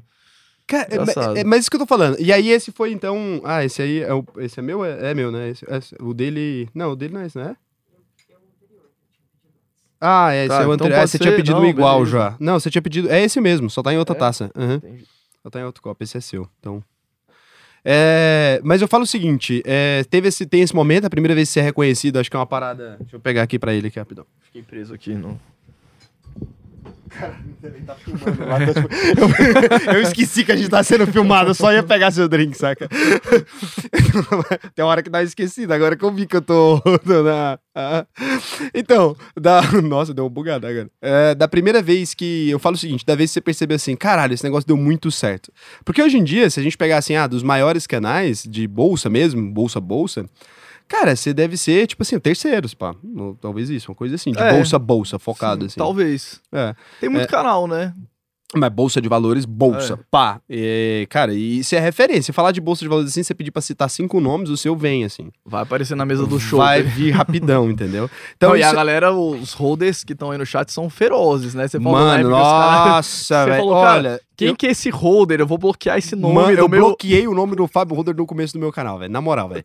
Eu, eu falei assim, você tem que fazer essa indignação aqui, cara. Pelo amor de Deus, cara. Qualquer coisa que você fala buy and hold, vinha 30 comentários falando, o Fábio falou disso. Eu falei, pô, o Fábio tem 300 vídeos, não, não vai dar para falar de algo que não tenha dito. As pessoas acham que você patenteou o nome das empresas, velho. que viagem é essa, cara? Falou. Eu falei, porra, mas o Fábio falou. Eu falei, porra, lógico, todo mundo falou de Ambev, todo mundo falou de Itaúsa, né? Mas, tipo, você, como você veio muito antes, Eu só, eu só falo de YouTube, né? Você fala de tudo que você não investe em Itaúsa, né? Você acredita É. que o desconto Itaúsa não existe. É isso, né? Exato, Você, é. você tem essas groselhas. Como é que é, É, isso aí do é. desconto Itaúsa? Não existe. Cara, é tipo assim. Por onde que eu começo, né? Tô pensando aqui. Nossa, vai lá. Mas assim. Não é que o desconto não existe. É que ele tem um motivo de ser. Ele tem um motivo de ser. E além disso, ele é menor do que parece. Hum, Sim. Por quê? Porque a Itaúsa, como ele é a- ela é a holding que controla o Itaú, ela tem outros ativos que são um pouquinho ali frente ao tamanho do Itaú, né? Não é um tamanho tá grande. Mais um é, mas é. bem devagar ali. Acho que não chega nem 10%, né? Ainda não. o que não é YouTube. Mas que são negócios que têm outros tipos de riscos, mas além disso, o que acontece? A Itaúsa ela tem despesas que YouTube não tem. Então tem a parte de administrativa, de Itaúsa, é, tem a parte da dívida, que é uma dívida pequenininha, mas tem, despesa financeira. Então, tipo assim, quando vo- você tem a opção de investir em Tube ou Itaúsa, quando você investe em Itaúsa, você está comprando YouTube mais algumas despesas. Sim. Aí isso diminui um pouco o desconto. Sim. Mas o desconto ainda existe, só que ele vem porque você tem um risco maior, porque você tem uma empresa a mais no meio do caminho até o investimento final. Por exemplo, ponto, YouTube- deixa YouTube- eu ser advogado do diabo aí. Tá, nesse beleza. ponto específico, tá bom. Quem controla o YouTube? A família dos. Enfim. É quem controla o Itaú. Sim. Ah, Itaúsa. Sim, sim. Sim. Então é o seguinte, o risco que você fala de dupla administração não existe, é a mesma administração. Não, não, não é de administração do business Itaú. É o seguinte, é o It- o Itaú, por exemplo, ele gera muito caixa. Então eles distribuem lá. Esse ano não, porque não, as instituições financeiras não, não, É, não puderam, puderam dis- distribuir. distribuir dividendo. Mas, quando você pega o dinheiro que o Itaú, vamos, né, condições normais de temperatura e pressão antes de pandemia, Uhum. o Itaú subiu dinheiro para Itaúsa. Quando você investe em Tube direto, esse dinheiro veio para você Diretão. e você decide o que, que você faz. Ah, vou comprar mais Itaú, ou vou, sei lá, comprar outra empresa. Quando o dinheiro ele sobe para Itaúsa, o conselho de administração da Itaúsa vai decidir o que, que vai fazer com esse dinheiro. Pode subir os, os dividendos, igual sempre subiu, e pode em algum momento decidir, não, agora a gente vai pegar esse dividendo e vai investir em outras empresas. Mas se eles fossem fazer isso, vocês podiam fazer direto no YouTube, se eles quisessem. Porque Cara, eles mas- que controlam. Não, sim, mas é, é diferente, né? É diferente mais ou menos, é isso que eu tô falando. Tipo, não, Pode porque, ser por exemplo, diferente, mas é o seguinte, olha só. Você tem o cérebro da, do Itaú, do, do YouTube, o cérebro mesmo, é é o Itaúsa. não, sim. o cérebro é a Itaúsa. Sim. Tá plugado no corpo. O corpo é o Itaú. Sim. E o Itaú não tem controle próprio. Ele não tem como decidir diferente da Itaúsa. A Itaúsa manda no Itaú. Sim. Então é a mesma pessoa tomando a decisão. Se ela. Muito obrigado. Se ela, por algum motivo, vai fazer é, uma coisa diferente, ela pode fazer direto em Itaú. Não, sim, sim. Só se ela Não, quiser. pode Mas aí eu fazer. quero esse risco, inclusive. Não, É porque eu acho que o beleza. cérebro dos caras é melhor Não, que o meu, por isso que eu Pode ser, mas você tem que assumir esse risco, porque essa dinâmica de holding ter desconto frente a investido não é exclusivo de Itaúsa. Todas de as um holdings Aí sim. têm desconto. Então, por exemplo, se você comprar, comparar Goal com Gerda, com G- tipo, Goal com GGBR, Goal é a holding que controla GBR. Também tem um desconto. Então, toda têm. holding vai ter um desconto, É. porque você tem uma decisão a mais que tá ali no meio, que não é que é ruim, mas é que você aumenta a incerteza sobre aquele fluxo de caixa. É verdade. Então o Itaú tem um fluxo de caixa X. Quando eu invisto direto, eu tenho uma incerteza menor do que quando eu invisto aqui. Sim. Ah, isso é ruim? Não necessariamente. Você tem uma imprevisibilidade, né? quanto ao que vai é acontecer, isso. de fato. E não é que necessariamente é ruim, é porque é, é, é o que é. Então, e eu investi em Itaúsa Você pode escolher, justamente tipo, não pra, pra ter mais diversificação. Eu acredito que a Itaúsa, né, quando você pega agora e fala o Setúbal, fala, pô, vou abrir 10 empresas, vou investir em 10 empresas nesse prazo. É isso que eu quero. Eu acredito que o cérebro da, da Itaúsa em si, né, que é a, Itaú do mesmo jeito. É, só que o É bom. risco, assim, é que eles não. Tipo, uma coisa é você investir em Berkshire pensando assim. Outra coisa é você pensar em uma instituição que tá fazendo isso, né? Tipo, são. tá, eu vejo- eu vejo não tá consolidada. É, eu vejo como um risco maior. É Será um que esses maior. novos investimentos vão ser bons? Ah, pode ser, Talvez, pode, não ser. Então, é, é, aí por isso o mercado fala assim, pô, então eu vou aceitar É, o pagar mercado menos. sempre precifica É. é. inferior. É óbvio, porque você É, vai, é. porra, se é pra investir numa empresa que seja. que é uma se fosse maravilhoso, o mercado não precificaria da maneira que precifica. Tem um outro ponto também, que as ONs da Itaúsa têm uma liquidez bem restrita. Tipo, a iTube 3 ainda tem uma liquidez... É porque você investe só em ON também. né? É, É, você ainda tem essa outra. Tem essa onda, essa, né? Essa outra problema. sócio é ON. Ah, mas mesmo com o tag along ainda, você. Não, você, não, o esse, tag along é tranquilo. Esse negócio você pegou do Buster, né? É. Do, do, do sócio ON, né? Não, não é que eu só invisto. Tipo, não é que eu. Por exemplo, quando eu tinha Banco Inter, eu tinha BID 4. E beleza. Tipo, em algumas situações sim. Mas o grande problema pra mim são as empresas que têm ações ordinárias e preferenciais e as. A ON não tem liquidez, tá tudo Mas com é os um controladores, e a PN não tem o tag along. Não, mas aí não dá. Aí é inviável. É. E Itaúsa é um caso desse. Itaúsa não tem 100% de tag along, tem 80%. É, não, mas 80 ainda tá, É, tá ok. É. O problema é quando tem zero de tag along. Não, mas eu nem vi isso. Isso aí é porcaria. Você dá. pegar, por exemplo, Shoes, que é a Não, mais um próxima de, empresa concorrente da VEG. é- preferencial não dá, né? Tipo, é muito ruim, a- dependendo da empresa. Mas aí, quando, quando a, a galera... Isso aí é uma coisa que a galera comentava muito também. Isso aí é da O quê? parada. Foi assim que eu bloqueei seu nome. Foi com esse tipo É? de coisa. Isso aqui, ó. Foi, tô falando. foi assim que eu bloqueei seu nome. É, cara, tinha uma galera que fez umas perguntas pra você antes aqui, sabe? É... Hã? Rolou pergunta? Rolou antes, a galera. Eu abri um pouco pra pra perguntas ali, tinha umas perguntas que a galera fez, assim. Então, deixa eu ver aqui. Eu perguntei isso aqui já pra você.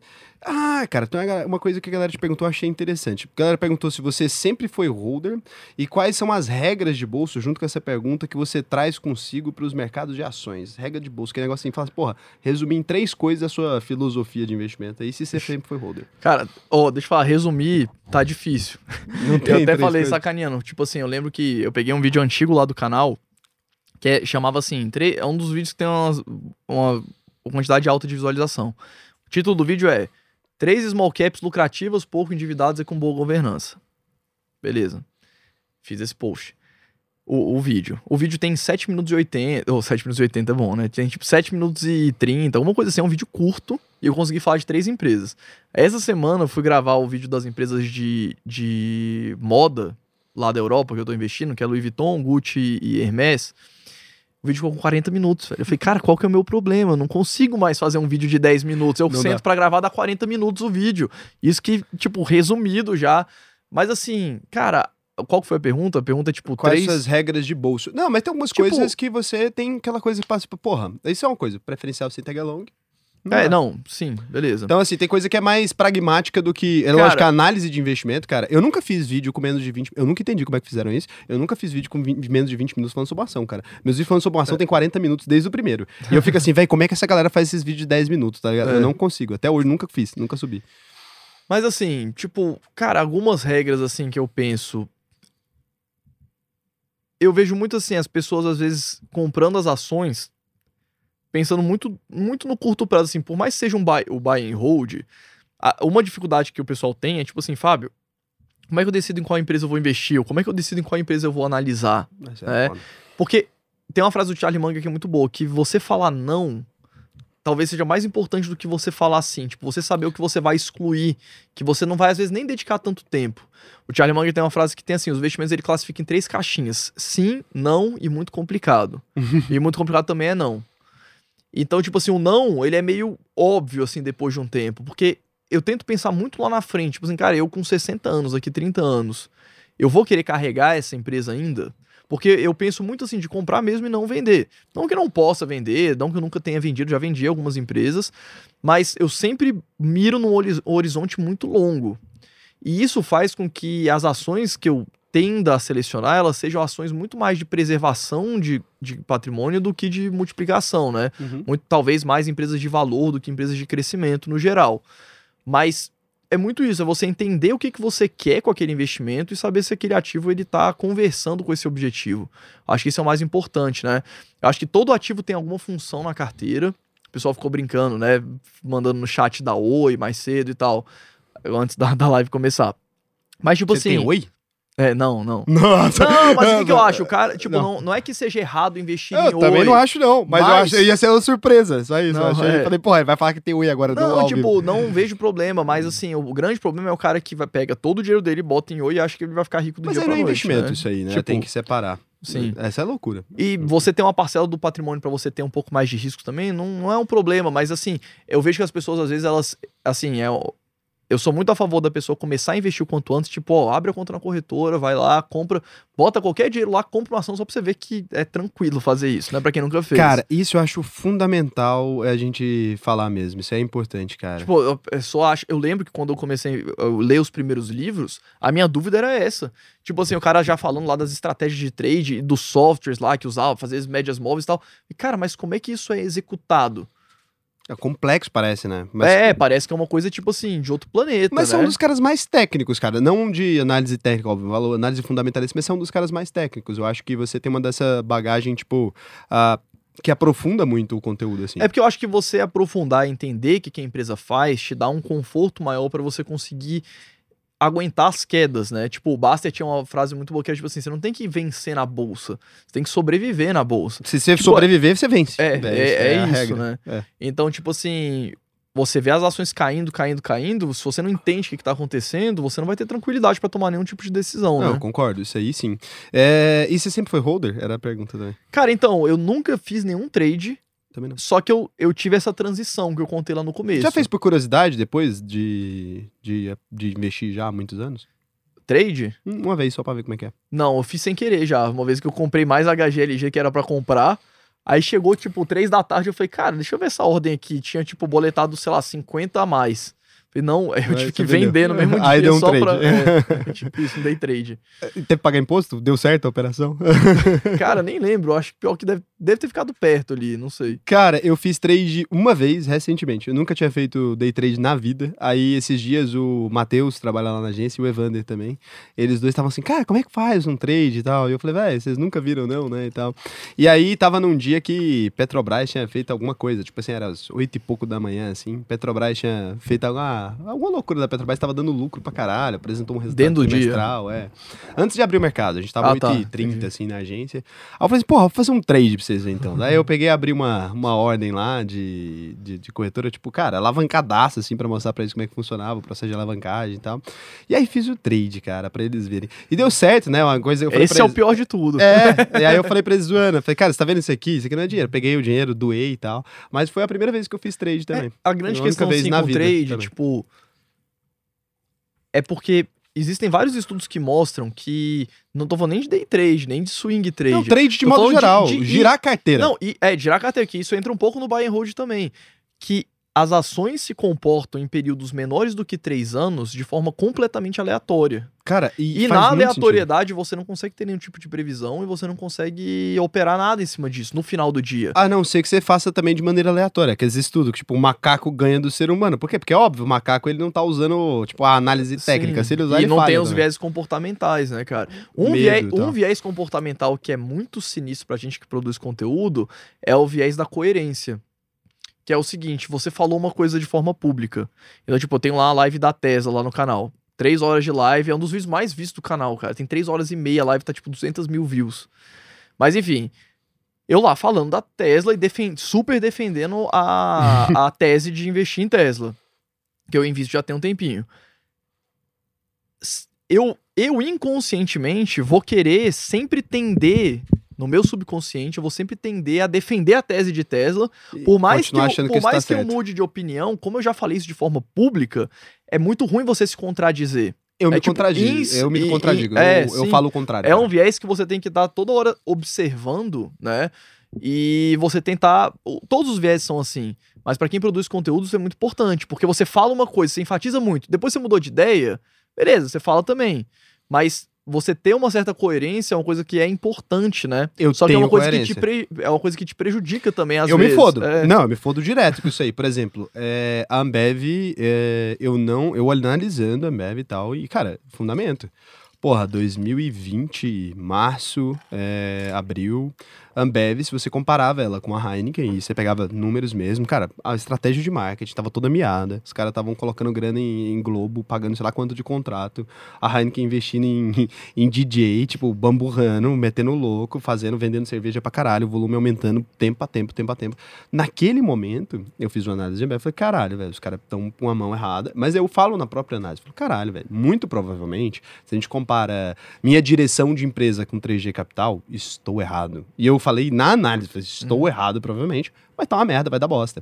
E óbvio, a empresa se realmente se deteriorou fundamentalmente nos próximos meses, e agora, no começo do ano, eu imaginei, porque um amigo meu, cara, olha isso, olha o tanto que é coisa pessoal. Seu amigo seu faz cerveja e ficou sem garrafa. Não, um amigo meu que passou no processo de trainee da Ambev. Ele tava falando Entendi. pra mim, cara, tô investindo pra caralho em tecnologia. Tá pesado, tá? Começou a me mostrar, tipo, coisas de dentro da empresa. Então ele tá dentro da Ambev, começou a mostrar coisas dentro da empresa, filmar as reuniões.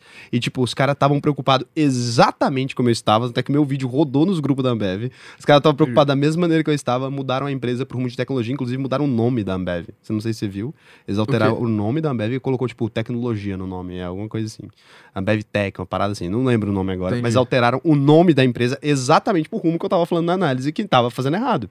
E aí, a partir dessa data, na hora que eu vi que aquilo tinha mudado, o cenário, velho, empresas mudam. A empresa, cara, eu tô indo aqui num rumo, vou bater Sim, parede. sim. O reajusto, eu não vou bater na parede mais. Eu não posso vir aqui e continuar falando, não, a Ambev é um lixo. Ah, meu Deus, vai bater na parede. Não tem isso. Eu não falei que a empresa era horrível, não falei nada disso, mas eu falei que a empresa não tava investindo em tecnologia. Quando ela compra um aplicativo e começa a ter, Sim. investir, começa a fazer essas coisas, ela está fazendo. E aí, aquela, aquela impressão que eu tinha e aqueles números, eles não são mais verdade a partir desse momento. Você tem que trocar, porque senão você vai correr num erro que não faz sentido. A Ambev também tomou muita porrada na Argentina, né? E depois se recuperou. Então foi essa a questão. São as duas coisas que eu Porque a ah, falo no Argentina, vídeo. ela representava, chegou a representar, assim, sei lá, cinco anos atrás, era 25% do EBIT da Ambev. Hoje caiu, sei lá, pra 10%. Cara, e a Argentina tá com um super problema, né? Tipo, Não, interno e isso, tal. né, cara? Caralho, ó, tamo com uma galera aqui, assim, tá, tá bem interessante aqui. Estão te dando parabéns, que live top, parabéns aos envolvidos. Gostaria de saber do Fábio o que ele acha de Thaís. Não, gente, não vamos perguntar de Ticker. Ticker é muito chato. Cara, eu preciso ir no banheiro. Eu não sei você se deve ser uma bexiga do caralho, que a gente tá não, pode ir, um daqui a pouco eu vou. É, eu Vou- vou entretendo banheiro. a galera Então você vai entretendo a galera aí. Se quiser ler umas perguntas da galera, você vai entretendo aí. abrir aqui. Ou se você quiser, a gente dá uma pausa também. Não, cinco, não, vai vambora, todo mundo no banheiro. Então Pode ir vai. lá. Deixa eu ver aqui, deixa eu abrir o chat. Não tem condição não, cara. Holder com 50% em OIBR, que que é isso? Eu já abro o chat, é a primeira mensagem que eu vejo aqui. Ai, ai. Cadê, galera? Mandem umas perguntas aí no chat que eu vou, vou respondendo aqui pra vocês enquanto o Raul não volta. Aníbal, Aníbal Melo falou: esse copo ia cair alguma hora. Eu tava aqui já nervoso. Pois é.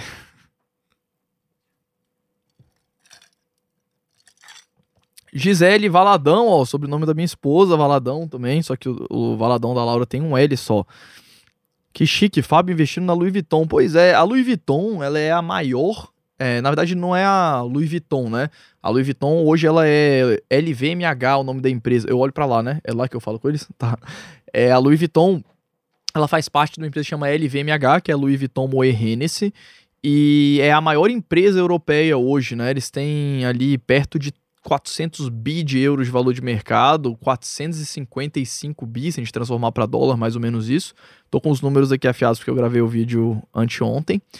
É, são, é o maior conglomerado de, de empresas de alto luxo, vamos colocar assim. Se a Louis Vuitton fosse listada nos Estados Unidos, você estaria ali entre as top 10 maiores empresas. A, Louis- é, o, a LVMH a holding que surgiu ali na, na década de 80, né? Eles fundiram a Louis Vuitton com a Moët Hennessy, que já tinha sido... fun- A Moët Hennessy é uma empresa de bebidas, né? Que fo- veio da fusão lá na década de 70 da Moët Chandon com a empresa de champanhes Hennessy. Então o grupo hoje, basicamente a maior parte da receita vem da venda de produtos de, de moda e de acessórios de couro, né? Que vem das marcas da Louis Vuitton e todas as outras subsidiárias. Aí, já voltou, pronto. É. Porra, animal, Sim. Cara, eles são. Eu não sabia disso, eles são a maior empresa da Europa. velho, Cara, eles são a maior empresa, uma das maiores do mundo agora, pô. Não, Primeira top vez... 10. Não, se tivesse no S&P 500, estaria entre as 10. As Então, 10 e é uma das primeiras vezes, desde a história recente, eu não sei se você tá acompanhando isso aí, o ranking dos bilionários aí, Sim. mas a primeira vez um europeu, né, velho? Não, o Bernard Arnault, que é o principal controlador, ele, em março do ano passado, como a LVMH caiu menos que as outras empresas de uma forma geral, que é hoje, hoje é Jeff Bezos, ele e o Elon Musk. É, É, é porque ele, ele, chegou, caiu de novo, ele chegou ficou, a ficar ele um ficou uma e- semana ali e depois voltou. Foi nem uma semana, foi horas, assim. É, foi tipo horas? umas 20 horas, assim, ele Entendi. ficou. E, cara, mas é muito louco. E essa empresa, é, você tava me falando hoje que não, não gosta de beber, né? Você só bebe pra, por causa do, do álcool em si. Ele tava falando ali, ah, se você olhar as empresas, não, ele tava falando, não. Se você olhar as empresas, tem lá a Hennessy também, cara, que é uma Sim. empresa de conhaque É fodástica, é, ele, Moët. LVMH é Louis Vuitton Moët Hennessy, né? E eles têm, por exemplo, o Belvedere é deles. E da empresa, da a empresa deles, a parte de bebidas, a Diageo tem acho que 20%. Da, Cara, do, e do a, segmento de bebidas. A Diageo é gigante, É velho. gigante Gigante, é uma das maiores distribuidoras. Aqui no Brasil é só ela que rola, assim.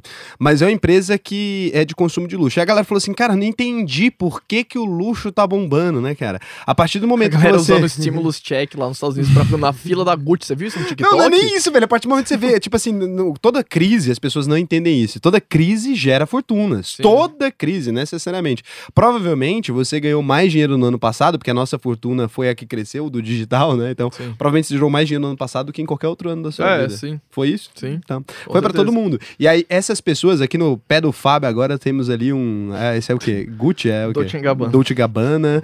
E isso é o cara que gosta, né? Da, do, do- do- dos rolês. Você tem um Cara- sapato. Eu também te vi já com tênis da Gucci e tal. Você curte umas marcas. Cara, tipo assim, eu, eu não curto tanto assim. Tipo, eu curto, mas. é ah, uma mas você super se veste bem e tal, É, de boa, assim. de Você acha boa. legal, assim Sim, tal. eu gosto. Tipo assim, cara, essa parada de alto luxo, assim. É, sei lá, vamos falar pra homem assim, relógio, por exemplo. Pega, sei lá, Rolex, Eu as gosto. marcas assim. Gostava. eu comecei a, a seguir um cara no YouTube, chama Nico Leonard. Que é um cara que ele é irlandês. Ele tem uma loja de relógios. Ah, relógio, só relógio top. Uhum. E ele faz vários vídeos e tal, explica as coisas. Eu comecei a acompanhar o canal dele e meio que fui entendendo qual que é a vibe, é, a vibe de alto luxo, vamos colocar assim, porque tem várias questões envolvidas. Muito. Então, assim, o que, que faz uma pessoa pagar, sei lá, o Rolex mais barato que tem hoje é, sei lá, 60 mil reais. Você Sim. entra na loja, ou menos talvez, 50 mil reais. Você compra um Rolex. O que, que faz a pessoa comprar aquilo dali, né? Cara, mas tem um monte de coisas. São assim, várias variáveis, For, é, mas muita uma- variável. Tipo, as pessoas veem normalmente como talvez uma mistura de futilidade com ostentação. né? É, costuma ser tipo assim, a primeira coisa que você vê assim, uma pessoa com, sei lá, pensa assim, uma pessoa com Rolex, ou sei lá, com uma bolsa da Louis Vuitton, ou uma coisa, você pensa assim, pô, a pessoa tá querendo ostentar e, tipo, é meio que uma futilidade, mistura de futilidade com ostentação. Só que tem uma parada que é uma mistura de emocional com merec... você trabalhar o merecimento e você meio que vê aquilo ali como uma conquista. Tipo, principalmente no canal dele de relógio, que ele fala bastante disso, ele fala, tipo assim, tem muita gente que compra um Rolex ou um, um relógio, sei lá, pica, pra comemorar alguma coisa. Sim. Então, tipo assim, ele faz, ele, ele faz vários reacts do subreddit dele lá. O cara fala assim, pô, sofri um acidente de carro, quase morri, deu tudo certo, e eu decidi comprar um relógio pra comemorar isso. Aí toda vez que a pessoa usar aquele relógio, não precisa necessariamente ser um relógio caro, mas pode ser um relógio bom. Toda vez que ele usar aquele relógio, ele vê e vai falar, cara, eu comprei esse relógio porque eu sofri um acidente, eu vivi de novo. Foi a minha segunda vida. E aí compra aquele acessório pra sempre estar se lembrando daquilo. Ou a pessoa se casou, pô, como presente de casamento eu vou me dar esse presente aqui, esse, esse artigo XYZ de luxo, e você vai estar sempre lembrando daquilo dali. Não que você necessariamente precise, mas é uma forma de você, você é, consumir aquilo ali de uma forma que faça sentido pra você. Uhum. Porque essa parada de ostentar, eu acho que realmente tem gente que fala assim, por exemplo, a pessoa nem gosta de carro. E a pessoa compra um carro pra ostentar e tal, não sei o quê. Beleza, é uma opção. Mas tem, às vezes, a pessoa que gosta muito de carro. E o sonho dela é, sei lá, ter um Tesla, ter um Porsche. Ela gasta lá uma fortuna naquele carro, mas ela gosta muito daquilo dali. Então, tipo assim, é o que te faz feliz no final do dia e você tem que ir escolhendo, né? Então, mas eu acho que a partir do momento que a gente tem que justificar esse tipo de coisa, já foi pra imbecilidade, assim. Cara, não tem que justificar porra nenhuma. Você tem Não, não dinheiro tem, não pra, pra comprar uma coisa e você Sim. quer essa coisa, cara, a- as pessoas Por exemplo, trabalham... você você falou desse tênis aqui, né? Por que eu comprei esse tênis? Porque a gente tava lá no. Tava lá em São Paulo, andando no shopping, do nada. Aí eu vi que tinha um stand lá da Dolce Gabbana com a mulher personalizando os tênis. Eu falei, pô, a viagem foi legal, a gente viajou pra comemorar o aniversário de uma amiga minha. E a gente, eu falei, pô, essa viagem foi muito legal. Aí eu vi que a pessoa tava personalizando os tênis, eu falei, pô, fazer um tênis personalidade, personalizado com um holder e tal. Aí eu fui lá e comprei e marquei. Toda vez que eu uso esse tênis, eu meio que lembro daquela Da cena viagem. da viagem, é uma coisa que, que fica marcada, entendeu? Então, tipo assim, é, o- é, é essa vibe, assim, que eu gosto. É, eu acho super legal, é o que eu tô falando. E eu, assim, eu acho que é uma bobagem, né? Começaram com essas coisas agora, como se ter dinheiro e comprar alguma coisa fosse ofensa, e que eu acho uma grande imbecilidade mesmo, eu não vejo sentido nisso. E assim, cara, o que que te ofende se alguém tem um dinheiro, trabalhou por esse dinheiro, não é roubo, você não é político, você não fez Cara, nada nenhuma, e... e- compra algo. Isso é um, eu vejo assim, isso é um problema muito sério aqui. Eu vejo muito, não sei se é na, no ser humano ou se é no Brasil. Eu falo que é no Brasil porque eu tô aqui, né? Eu acho que é no ser humano, de modo geral, Porque, tipo assim. assim, cara, as pessoas, muitas vezes as pessoas ganham dinheiro e elas têm vergonha disso. Muita gente tem vergonha de ser rico, muita gente. Muita gente tem Você vergonha vai de ver pouca rico. gente falar assim, eu sou rico, É. é, especificamente. Tipo, as pessoas têm vergonha de ser rico como se você tivesse é, roubado dinheiro de alguém, né? Ou pra você ser rico, você teve que extrair, din- deixar alguém mais pobre, né? Então, tipo assim, eu conheço pessoas que têm muito dinheiro, que, tipo assim, que tem, sei lá, anda de Porsche, mas tem vergonha. Sim. Aí, pô, para o carro estacionado, vai pro lugar com o carro, para o carro estacionado lá não sei onde, só pra não ser visto com o carro. Cara, Sacou? é Tipo muito assim- bizarro isso. Mas eu acho que isso é uma, E uma vejo- construção do que a gente tá É fazendo. muito louco isso, cara. O que você tá falando, eu vejo. hum. Não, é isso, tipo. A, eu, eu vejo muito assim, o pessoal que me segue, essa parada de capitalismo, de. Eu, eu- aparece que aqui no Brasil as pessoas têm um. Eu não sei se é um atraso em relação a isso, mas é uma visão muito. Cara, uma visão. Na minha visão, né? Uma visão muito errada sobre toda essa relação de dinheiro, essa relação de Estado, essa relação de, de bem-estar social e, enfim, que a gente vive, né? Meio que no nosso dia a dia. E eu vejo que isso tá muito entranhado, assim, nas pessoas. Tá e, muito. cara, isso é muito ruim. É Mas- horrível isso. Mas em partes, assim, se você pesquisar na história do Brasil, a gente consegue entender um pouco isso. O Brasil é um país muito católico, muito católico mesmo, assim. Você tem, ah, do cristianismo, você tem duas grandes vertentes ali, ah, o protestantismo e aí você tem o católico mesmo. E o catolicismo, ele tem um problema com a relação com o dinheiro. Ele tem um problema mesmo, assim. O catolicismo acha, de certo modo, mais bonito a, a pobreza. E eu sou católico, eu sou um cara que eu gosto da religião, faz sentido. Só que a Igreja Católica, ela colocou um Jesus Cristo muito mais pobre, muito mais próximo desse tipo de valor. E aí eu acho que isso criou, né, nas pessoas uma sensação de que elas têm que ah, não, não gostar de dinheiro para conseguir alcançar essa, esse status de Tem até aquela coisa da Bíblia, bondade. né? Mais fácil um elefante passar por uma fechadura que alguém é o camelo, rico. é, passar por um buraco de uma agulha. do, do É. que, que rico entrar no reino No dos reino céus, né? céus. Tipo, é muito louco Mas, isso. mas é um monte de coisa. Agulha é um monumento e, e não tem nada a ver com Sim, isso, sim, sabe? sim, Só é, que as pessoas imagino, vão é para um tipo lado. né, É, da- é, é um monte de coisa, assim.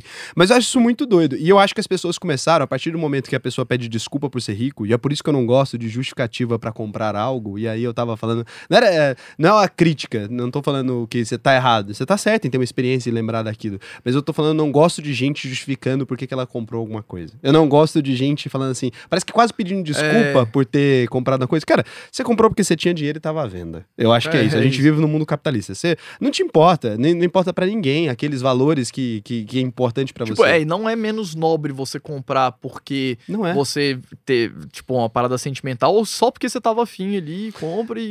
E é isso que move o mundo, porque a pessoa que fez isso aí, e toda a cadeia de pessoas que é um processo muito bonito por si só, cara. Se você imaginar pra um É. tênis desse existir, você não tá entendendo o rolê, cara. É sei lá quem, o algodão que tá nesse cadarço, Carneiro. e o cara do sei lá do Carneiro? quê, e o couro.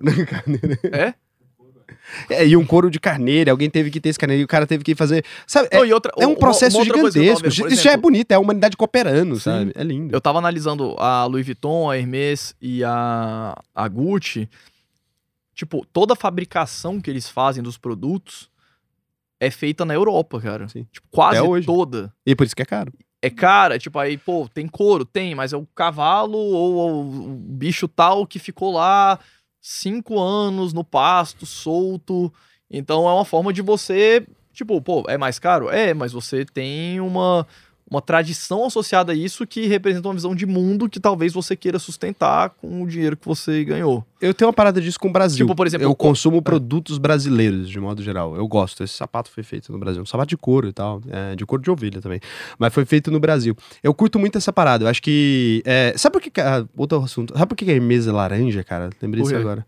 Porque faltou tinta de outras cores ali no período de guerra. E daí Só colocaram laranja. E aí a galera gostou, cara. É, foi isso, é laranja até É, hoje. Até hoje. E é lindo, né, cara? Tem até uma pulseirinha da Apple de. Cara, é bizarro, né? São seis gerações. Do cara que criou a Hermes até hoje, são seis gerações. Você não acha isso bonito? Não é uma coisa que você quer remunerar? Sim, sim. Então, então louco, por que, que a gente precisa de uma justificativa pra isso existir? Não, e as ações subiram loucamente, assim. Tipo, Foda, é isso. É LVMH, porra, tá subindo. É, por isso que o cara ficou mais é. rico, né? É, a Hermes faz parte da LVMH, eu acho, não é? cara, a LVMH investia na Hermes até 2015. Eles- Tirou? Não, eles tinham. É porque a família controla, tipo, 60% da empresa. Desde- Hum, E eles tinham uma participação minoritária de 20%. E aí eles desmontaram isso lá em 2015. Mas teve, durante um bom tempo, teve participação. cara, animal. Uau, o Rodrigo aí, cara, drinks. Na hora certa, Rodrigo. Explica aí esse aí, cara, pra galera. Vai lá. Velho, esse aqui é um. Vou baixar aqui logo. Esse aqui é um Fitz. Ele é gin Fitzgerald, na real. Fit já, gostinho de piscina, chama. É, ele é gin, limão, xarope de açúcar é, e angostura bitter. Velho, Porra, são poucos, poucos angostura ingredientes. é uma coisa tradicional pra caralho. Hum. São poucos ingredientes, mas, velho, Angostura bitter é tradicional pra caralho. Tem uns cento e Demais. poucos anos, né? Tradicional. Qual que é esse aqui? velho, esse aí é Jack Daniels, Que? Jack Daniels, chamate, carpano seco, que é um vermute, e um xarope de Acho que esse foi o que eu mais gostei até agora, foi esse manjericão. aqui. Porra, tô É falando. bom, né? Ele falou que chegou aqui falando que não gostava de beber, Mas esse- bebia esse- pelo álcool. Fiquei meio puto. Eu falei, uma hora o Rodrigo muda essa ideia aí.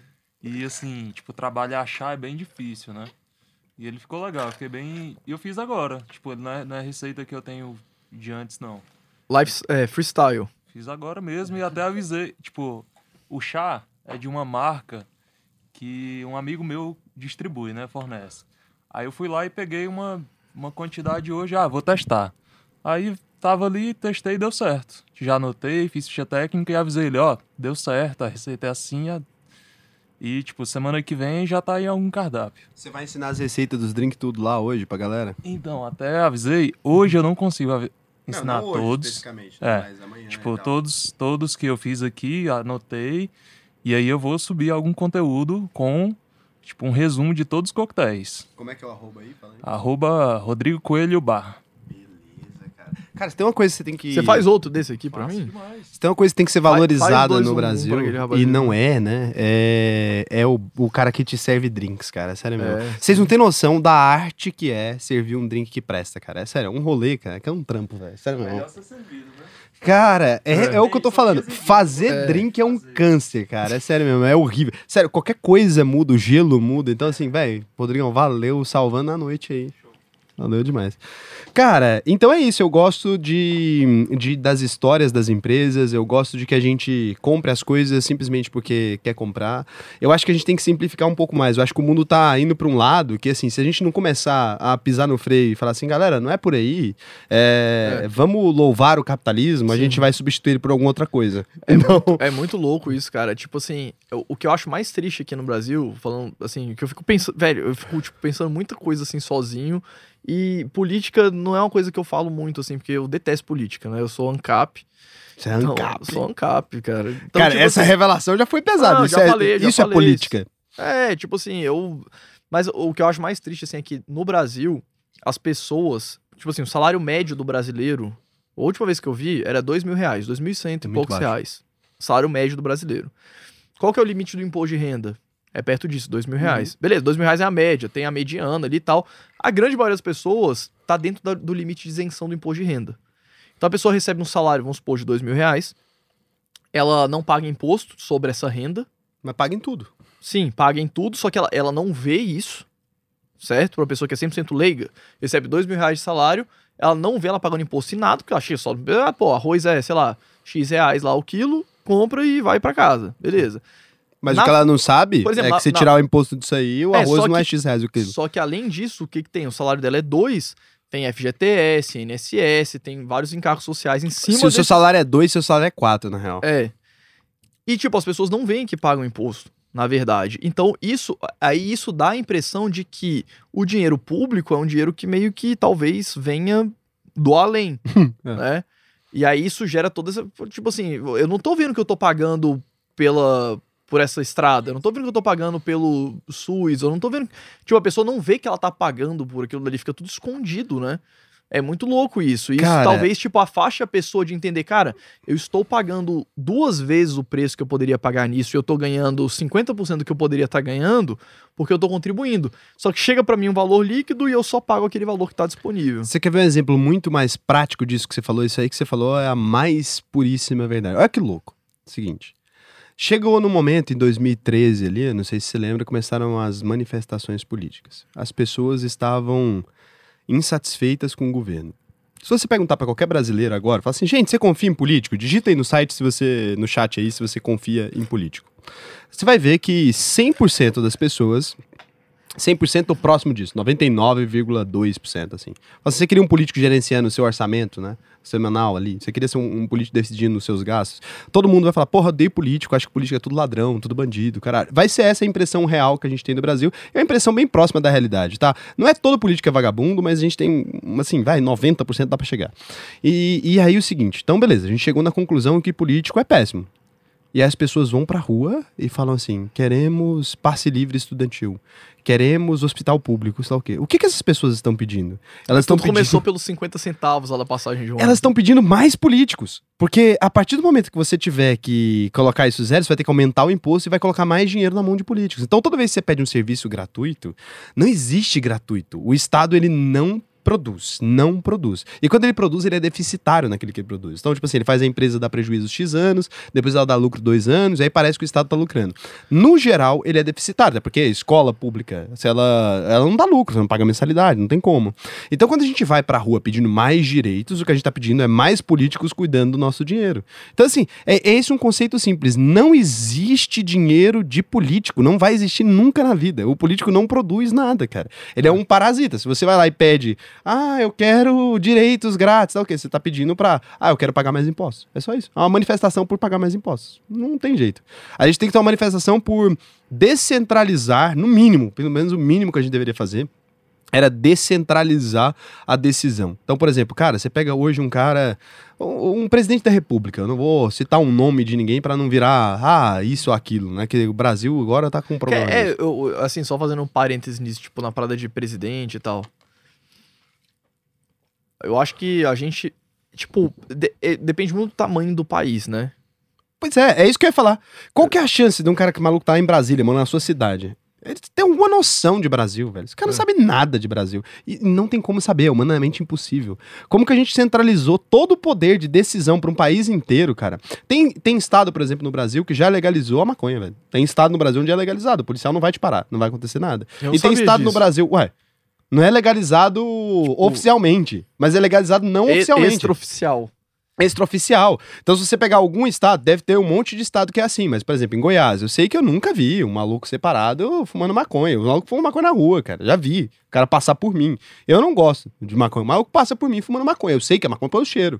O maluco nunca vai, vai separado aqui. Então, em Goiás, daria pra ter uma lei diferente, talvez, de algum lugar, que é mais, tipo, talvez conservador, e que esse lugar ainda não legalizou oficialmente. Eu acho que a lei deveria acompanhar a civilização, e não o contrário. Só que aí na hora que você centraliza, porra, a, a- a que lei que serve? Federação, cara, que serve pro, pra Brasília e pro país inteiro. Porque se um comportamento ele é socialmente aceitável e ele é economicamente viável, não importa a lei. Ele já era pra ser lei. Então é isso que eu fico Tipo, a falando. lei vai, fala que não faça isso, mas, tipo, socialmente aceitável e economicamente é viável, vai acontecer. Mas a lei é diferente em cada região. É, Se sim, você, sim. às vezes, num bairro ela é diferente, cara. Tem, tem bairro que deve poder fumar maconha no Brasil. Deve ter. E tem bairro que não deve. E, e deve ser assim. E aí, quando a gente centraliza todo o poder que toma decisão ali, que ali tem que controlar o país inteiro, eu acho que é um erro muito grande. E aí as pessoas pedem por isso, porque elas querem. Aí é o seguinte, ah, eu sou conservador. E beleza, não tenho nada contra a pessoa ter uma religião, ser conservador e tal. Acho certo, concordo com a maioria dos valores cristãos, é, com a maioria, quase 90% do dia, talvez mais, 99%.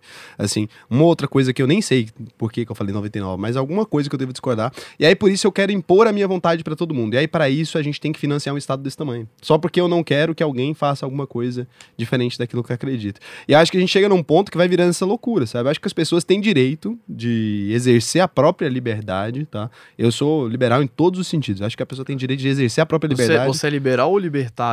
Cara, não. É, a, gente, a gente conversou sobre isso lá. já, dia. é. Você é, nem lembra, né? Eu lembro, mas é uma parada que assim, eu sou. Eu sou a favor de liberdades individuais e eu sou a favor das liberdades econômicas no nível muito alto. Eu diria assim. No dia que eu sou libertário. Quase. É, porque libertário, cara, é tipo ANCAP. Chega no nível que você fala assim, porra, não tem Estado nenhum. Eu não, Não, é, consigo não, ver um desenho de, de, de Brasil sem Estado nenhum É, é hoje. porque eu penso assim, tipo, esse negócio de ANCAP, eu acho que é mais ou menos a mesma coisa. Eu acho que é só uma distância tecnológica. Mas você quer que o SUS acabe, gente- por exemplo? Eu não quero. Eu acho que funcionou. Cara, é porque a lógica não funciona, assim. Então, a lógica não. Mas agora, na prática. Tipo, não, eu não tô falando que o SUS não ajuda ninguém. Não, ele ajuda muita gente. É isso, foda. Ajuda. Mas o negócio é o seguinte: um sistema único de saúde que atenda toda a população nunca vai funcionar. Não, Se eu quiser ir no dentista todo dia, sei lá, tô dando um exemplo aleatório. Tipo, quando você não tem um livre mercado com oferta e demanda controlando quem consome e quem não consome, não tem como você dar um serviço pra todo mundo. Porque você não começa a ter, tá, se eu quiser ir no médico todo dia, todo dia eu vou bater lá no SUS e vou no médico, qual que vai ser a descrição disso? então. Por exemplo, a pessoa que vai no SUS, se você oferecesse pra ela pagar menos imposto, pra ela contratar um seguro de saúde, provavelmente ela preferiria. Não, cara. Porque não tá. Na, é o que eu tô falando. Ah, às vezes, algumas coisas. É porque é o seguinte: eu sou um cara liberal e eu assumo sempre a postura liberal com relação a tudo. Só que a gente não pode negar que em alguns casos, em alguns casos muito específicos, algumas coisas deram certo. E aí é um problema que eu tenho com argumentação mesmo. Porque eu nunca sou a favor, tipo assim, cara, como eu não concordo com isso, vamos. Ah, elimina. Então eu acho que é o seguinte, eu não concordo, de verdade. Eu não acho que o SUS deveria existir Cara, do, tipo, do ponto ó- de vista ético. Não acho. Não, né, eu não acho que nem seja. Tá, pode falar. Agora, Eu- do ponto de vista funcional, vamos lá. Cara, o meu É. avô, o meu avô, o pai da minha mãe, ele ficou internado no SUS, tipo, dois anos com câncer. E, tipo, foi uma merda. Mas ele ficou internado dois anos no, Não, tipo, com câncer. não, a gente tinha que ir lá na farmácia Que- comprar coisa pra levar Mas pra que lá. hospital que cobre? Que privado, quem que vocês poderiam pagar pra fazer isso? Não, ele não tinha no caso. Não, quem Beleza. que vocês poderiam pagar? Sabe quanto custa? Não, um Sabe. seguro de saúde que fizesse a cobertura. Que cobre câncer? É, o que cobre, sei lá, No Brasil não 5 tem. mil reais, 4 mil reais a, a cobertura. Não, no Brasil não tem. É aí que tá a merda, é isso que eu tô te falando. A iniciativa privada... Não, tá, mas não tem porquê também. Não, não, E, tipo, é ela não dá conta. Ela não dá conta. A iniciativa, um tratamento de Sim, câncer custa um milhão e sei lá quanto. Por quê? Porque... A Anvisa limita o preço que você cobra. Por exemplo, você não, Não, consegue. não é você- nem aqui no disso. Brasil você não consegue fazer um seguro de saúde privado pra pessoa física. Não, ó, Todo mundo faz seguro de saúde vamos lá. PJ. não, sim, você consegue fazer... Porque tem tanta eh, regulação sobre a pessoa física que o seguro ele teria que cobrar mais caro e falar, cara, não consigo. Então, tipo, preço, se deixar a seguradora cobrar o valor que ela quiser, ela vai arranjar o seguro pra qualquer não coisa. dá. Na- na- nesse ponto a gente tá do mesmo lado. Eu acredito que seja possível, é o que eu tô falando. No, eu acredito que seja possível, dá pra fazer.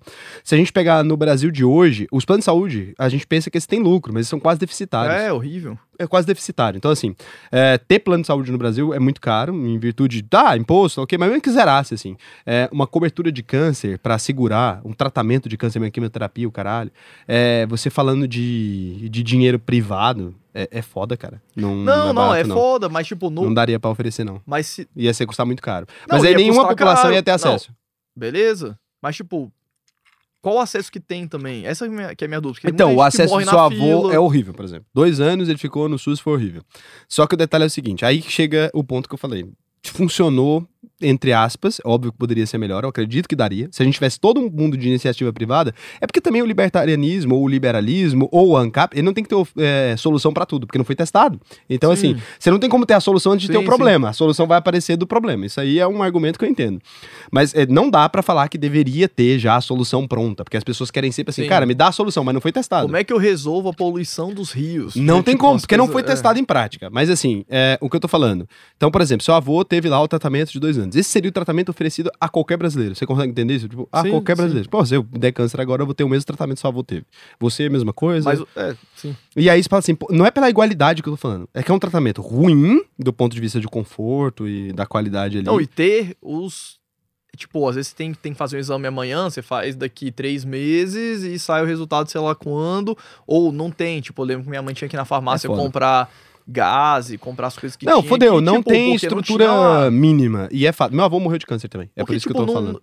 Tipo, não tem pra todo mundo. É esse que é o fato. É. Economicamente não é uma coisa viável. Não, né? é, é- não é uma coisa viável. E aí é o que eu tô falando. Mas assim, se a gente pega na essência, e aí é o que eu tô falando, eu acho que hoje em dia eu sou mais Estado mínimo do que Estado nenhum. Então acho que assim, em alguns lugares, o Estado brasileiro, tipo, vacinar toda a população, porra, funcionou. Sabe? E- eles realmente conseguiram fazer algumas coisas que. Cara, eu, eu já até aceito Então, mais um é, tipo, eu não, eu não sou o cara, eu não sou o cara que fala assim, não, tem que chutar tudo pra cima e seja Eu até Deus acho quiser. que tem que chutar tudo. Não, Sendo bem honesto, eu tipo, concordo não, com você. Eu não, mas eu, não, só não, tô. eu sou de fato. é eu só tô fazendo aquele. Eu vejo muito assim, tipo, cara, como um todo, algumas coisas, por exemplo, moeda. Eu não queria que o Estado cuidasse. Então, mas Isso eu acho que não precisa. talvez há 20 anos atrás não tivesse essa opção de não ter. Tem. Eles não queriam. Já dava? Dava já. Sim, dava, mas Nos Estados Unidos, tinha, inclusive, tipo, cada banco emitia uma moeda um tempo atrás. Até o dólar. Mas, tipo assim, beleza. E- eu vejo muito essa questão de evolução do, do- da humanidade como um todo como uma questão de tecnologia. Também. entendeu? Acho que Tipo vai assim, chegar no cara, momento que não vai precisar. uma, as, tec, as tecnologias que vão surgindo, elas vão suprindo algumas coisas que o Estado ainda faz e que ainda é essenci- essencial. Vamos botar assim. E aos poucos as coisas vão. E, e o grande problema que eu vejo, assim, que eu vejo muita gente que me segue é funcionário público, né? E, tipo, é uma coisa que eu vejo. A pessoa entra no funcionalismo público querendo trabalhar, produzir, criar, fazer muita coisa e não consegue. Porque, tipo, você não é reconhecido pelo que você faz, tipo, no sentido de você ter um, um salário maior ou receber um salário variável. Você fica meio que engessado e você pega as pessoas que entram ali, que são super capazes, que se dedicam, trabalham muito, e você. A pessoa não tem aquele merecimento que ela deveria ter. E a pessoa acaba ficando ali, né? E, isso desestimula a pessoa. Qualquer ser humano que você coloca, ó, você vai fazer tal coisa, tal coisa, tal coisa, e não importa o que você faça, você vai sempre ganhar a mesma coisa. Mas isso é uma merda. Cara, isso aí não não, funciona, não né? funciona. Isso é idiota. É, é tipo, é muito difícil, cara. Mas isso é idiota. Esse é, é o tipo de coisa que eu acho que não, não faz sentido. A iniciativa pública, no geral, que eu tô falando assim, é, eu não acredito que deveria ter estado em nada. Você, você fala assim, ah, precisa de alguma coisa. Hoje em dia, eu consigo falar que algumas coisas, algumas coisas, muito poucas assim, ah, que o Estado fez e que, e que deu certo, de modo geral. E é porque eu sempre tento assim, falar assim, cara, não é possível que qualquer ideologia encaixada ali, por mais que eu acredite nela, que ela esteja 100% de acordo e 100% certa. Então eu tento sempre pensar assim, cara, talvez, né? Ah, pô, ah, um, um SUS ali não foi a coisa mais funcional do mundo, não seria a melhor solução possível, mas eu acho que assim, pensando em abordar o maior tipo de pessoas, alcançar o maior número de pessoas, cara, foi uma Não, solução vou boa. dar um exemplo. Por exemplo, show do Rolling Stones lá na praia do Rio de Janeiro. Um monte de incentivo estatal pagando e tal. Pô, deu um Inútil milhão, um milhão e meio de pessoas. Querendo ou não, aquele dinheiro ali, foi, as pessoas que foram pro show foram atendidas. Não é uma coisa tão essencial quanto saúde, tá? Uhum. Tô só dando um outro exemplo. O problema é o cara que pega o dinheiro e faz uma ponte que liga nada a lugar nenhum. Então, é uma e merda. aí, tipo, porque tem. Mas a a gente- maioria do Estado é isso. É, É, tipo, nada a lugar nenhum. você, você pega o dinheiro de todo mundo aqui, junta no Fábio e o Fábio vai decidir o que, que vai fazer com isso. Não, isso eu não isso concordo. é sempre menos eficiente. Mas isso eu acho ideia idiota. escolherem. Mas eu acho assim, isso é uma ideia idiota. Mas assim, se você fala assim, cara, se fosse pra gente hoje quase zerar a líquida de imposto, vamos supor que a gente vai zerar quase. Vamos chegar num ponto assim, cara, privatizamos cidades, ao ponto que chegou que as cidades funcionam como organismos independentes. A gente pegou ali e deu lote pra galera que morava lá, e a gente privatizou e privatizamos tudo assim. É, e aí vai sobrar um imposto de 1% sobre todas as transações financeiras, que ainda é muito. No Brasil, do tamanho que ele é, ainda é muito. Que serviços públicos você acha que deveriam ser mantidos dentro desse 1% ali? O exército com bomba nuclear. Não, não. É tipo. O exército deveria. É, com bomba Tá vendo? nuclear. Mas sempre chega. Pra gente poder concorrer com os outros exércitos que quiser atrapalhar nosso sossego. Tá. Que mais serviço? Você acha que, pô, Acho que vou manter. tá bom. Só o exército. É. É, eu não. Eu acho que assim, tipo, cara, chegamos no 1%. Vamos lá. Um, um abrigo legal pra, pra galera, tipo, porra, minha mãe me largou, eu sou filho de cracudo, sei que lá. Porra, tem que ter uma mínima chance desse cara dar certo, sabe? Cara, mas você pode ter organizações voluntárias que façam isso. É, mas no, no geral, o que eu tô falando, se fosse pra manter... Porque um, uma- um questionamento E tem, que né, os ANCAPs fazem de uma forma geral é que, tipo, o imposto ele faz com que, as- com, com que você rasgue o tecido social. Por quê? Se você já tá contribuindo, pagando imposto pra caralho, você não vai se sentir motivado a ajudar ninguém. Ninguém, ninguém. Você acha que o Estado deveria fazer isso que você pagou? É, tipo, pô, já tô pagando uma fortuna de Mas é aí que eu falei pra aí você nesse 1%, você não afa- pagou. Você afasta a pessoa de querer, tipo, ajudar a outra. E é uma coisa que eu prezo muito. Tipo assim, eu divulgo muito lá no, no, no Instagram que, cara, eu acho que você tem que ajudar quem tá perto de você. eu também acho. Tipo, Sempre cara, que tá próximo. Tu vai na rua, por exemplo, eu tava lá um dia desse, eu fiz um post, foi um post com o maior engajamento do meu Instagram até hoje, cara. Caralho. Cara, deu tipo assim, 60 mil curtidas, distribuiu pra 500 mil pessoas o post. 60 mil, cara, muito foda. Que é o que eu, po- tipo, o cara tava vendendo mel na rua, né? Aí o cara, tipo, eu tava. O que, que eu tava fazendo, cara? Eu parei lá numa entrequadra lá em Brasília, num comércio, tava no sinal e o cara tava vendendo mel. Aí o cara falou, pô, quer vir comprar o mel e tal, não sei o quê. Eu falei, pô, quanto é que é? Ele, não, é 50 reais, Hum. 70 reais, sei lá, garrafa de mel de, pô, meio litro, lá, 700 ml. Aí eu falei, pô, compro, beleza. E aí eu comecei a conversar com o cara. Eu falei, pô, tô sem dinheiro, você tem Pix? Ele falou, não, eu tenho Pix, beleza. Aí eu, enquanto eu abri o app pra fazer o Pix, eu fui conversando com ele. Ele falou, pô, você que faz o mel? Ele falou, não, meu sogro do interior do Tocantins faz o mel, manda pra mim aqui, eu vendo e tal, não sei o. Cara, E ele tava com a filhinha no colo. Ele falou, cara, você não sabe quando você vai me ajudar. Tipo, pô, tô precisando pagar meu aluguel daqui uma semana, tô precisando de, sei lá, 500 reais e tal. Aí eu falei, porra, beleza. Eu fui lá e fiz o Pix de 500 reais pro cara, fo- fortalecer, né? Na fortalecida. Aí, tipo assim, o cara começou a chorar, velho. E, tipo assim, eu pago muito mais imposto que isso e sabe lá Deus pra onde que vai esse dinheiro, sabe? Então, tipo, você ajudar as pessoas ali no dia a dia, É melhor. Eu não tenho nenhuma dúvida disso. Não, isso, cara, é uma coisa que eu não tenho dúvidas. Eu acho que, na maioria dos casos, né? E aí eu falo isso sempre, assim. É, eu sou o cara mais liberal, assim, tipo, raiz que eu conheço, assim. O, o, o, o que eu faço no meu dia a dia, eu ajudo as pessoas e tal. E, e eu sei lá, eu não ainda. Eu acho que é um erro meu ainda. é, eu deveria é, tornar mais público as coisas que eu faço. Mas eu não me sinto bem, porque internamente eu sei que eu sou o cara que eu gostaria de ganhar engajamento com isso. E então tem, eu tento evitar. tem um outro ponto também que é o seguinte: o simples fato de você trabalhar e produzir, você já tá contribuindo pro mundo ser melhor. Não, pra mim sim. Tipo, você Isso não aí- precisa doar. Rand, você isso aí. não. É, Hum, aí sim. porra. Mas pra mim sim. Eu acho que é o Tipo, seguinte, só cê- o fato de eu cara, produzir, o seringueiro que tá lá tirando é, material pra fazer látex Todo pra mundo. fazer o celular aqui. É tipo, muito ele- maior que tá- qualquer filho da puta de político. Isso aí, pra mim, cara, é 100%, E assim. um isso outro problema sério, que é, de fato é um problema sério, é muito difícil você fazer caridade com. Eu, eu acho isso, sabe? Quando você sai da, da necessidade básica do ser humano. Tipo assim, cara, o cara tá ali no sinal. Se eu não. Pô, se eu der o dinheiro pra ele, ele vai Isso pagar o é aluguel e vai resolver a vida dele, nem que seja por um mês. Beleza. Quando você sai dessa parte meio que básica de moradia, alimento e tal, e você vai pra um outro nível de querer realmente, tipo, filantropia, não é tão simples quanto parece você fazer uma boa filantropia. Não é, não é. É difícil. Dos, tipo, pegar a galera que tem muita grana fazer filantropia, porque quando você bota dinheiro num sistema pra fazer algum tipo de filantropia, aquilo ali tem que é com- tipo, tem que ser só se- tem que ser a semente pra fazer a coisa andar. Não dá só pra você jogar dinheiro. Tem uns casos famosos tipo no Afeganistão. Dinheiro não resolve nada. Assim, se você pegar a caras- quantidade de dinheiro, ó, estatística aí, a quantidade de dinheiro que tem pra resolver os problemas do mundo, tipo a fome e tal, é mais dinheiro do que necessário. Só que falta logística, falta Sim, operação. não, e outra, tem outros problemas, tipo assim, econômicos. É, eu não lembro exatamente o exemplo, mas é- acho que é lá no Ma- Madagascar, não era Afeganistão, não. E tinha uma fábrica gigantesca de sapatos lá. E a galera decidiu dar calçado pra todo mundo. Tipo, alguma instituição de filantropia decidiu simplesmente dar tênis pra todo mundo, criança. E os caras quebraram a indústria local de calçados fazendo isso. Uhum. Então, tipo, não é tão simples assim também. Mesmo que você queira ajudar, Não você é. fazer isso, a, a engrenagem rodar, né? é não, difícil. não é simples, é herói, assim, cara. É muito complicado. Não Mas um, um negócio que eu acho muito ruim, assim, que também é uma visão que, tipo, que eu vejo que é uma visão que tem muita gente que defende, tipo, a parte de você tributar é, grandes fortunas, contra. tributar bilionários. Faz O sentido. pessoal fala assim, ah, pô, o Jeff Bezos, ele tem, pô, o cara mais rico do mundo, ele precisa desse tanto de dinheiro. Só que a grande questão que eu vejo é assim, e isso daí foi uma sacada que o Elon- Musk falou no podcast, que eu, tipo, eu falei, cara, isso é muito verdade. Os bilionários no livre mercado, eles nada mais são do que pessoas que são mais capacitadas para alocar recursos do que a média das pessoas. Porque você pega a fortuna do, do sei lá, do Elon Musk, que seja, ou do próprio é, Jeff Bezos. A fortuna dele é a ação da Amazon.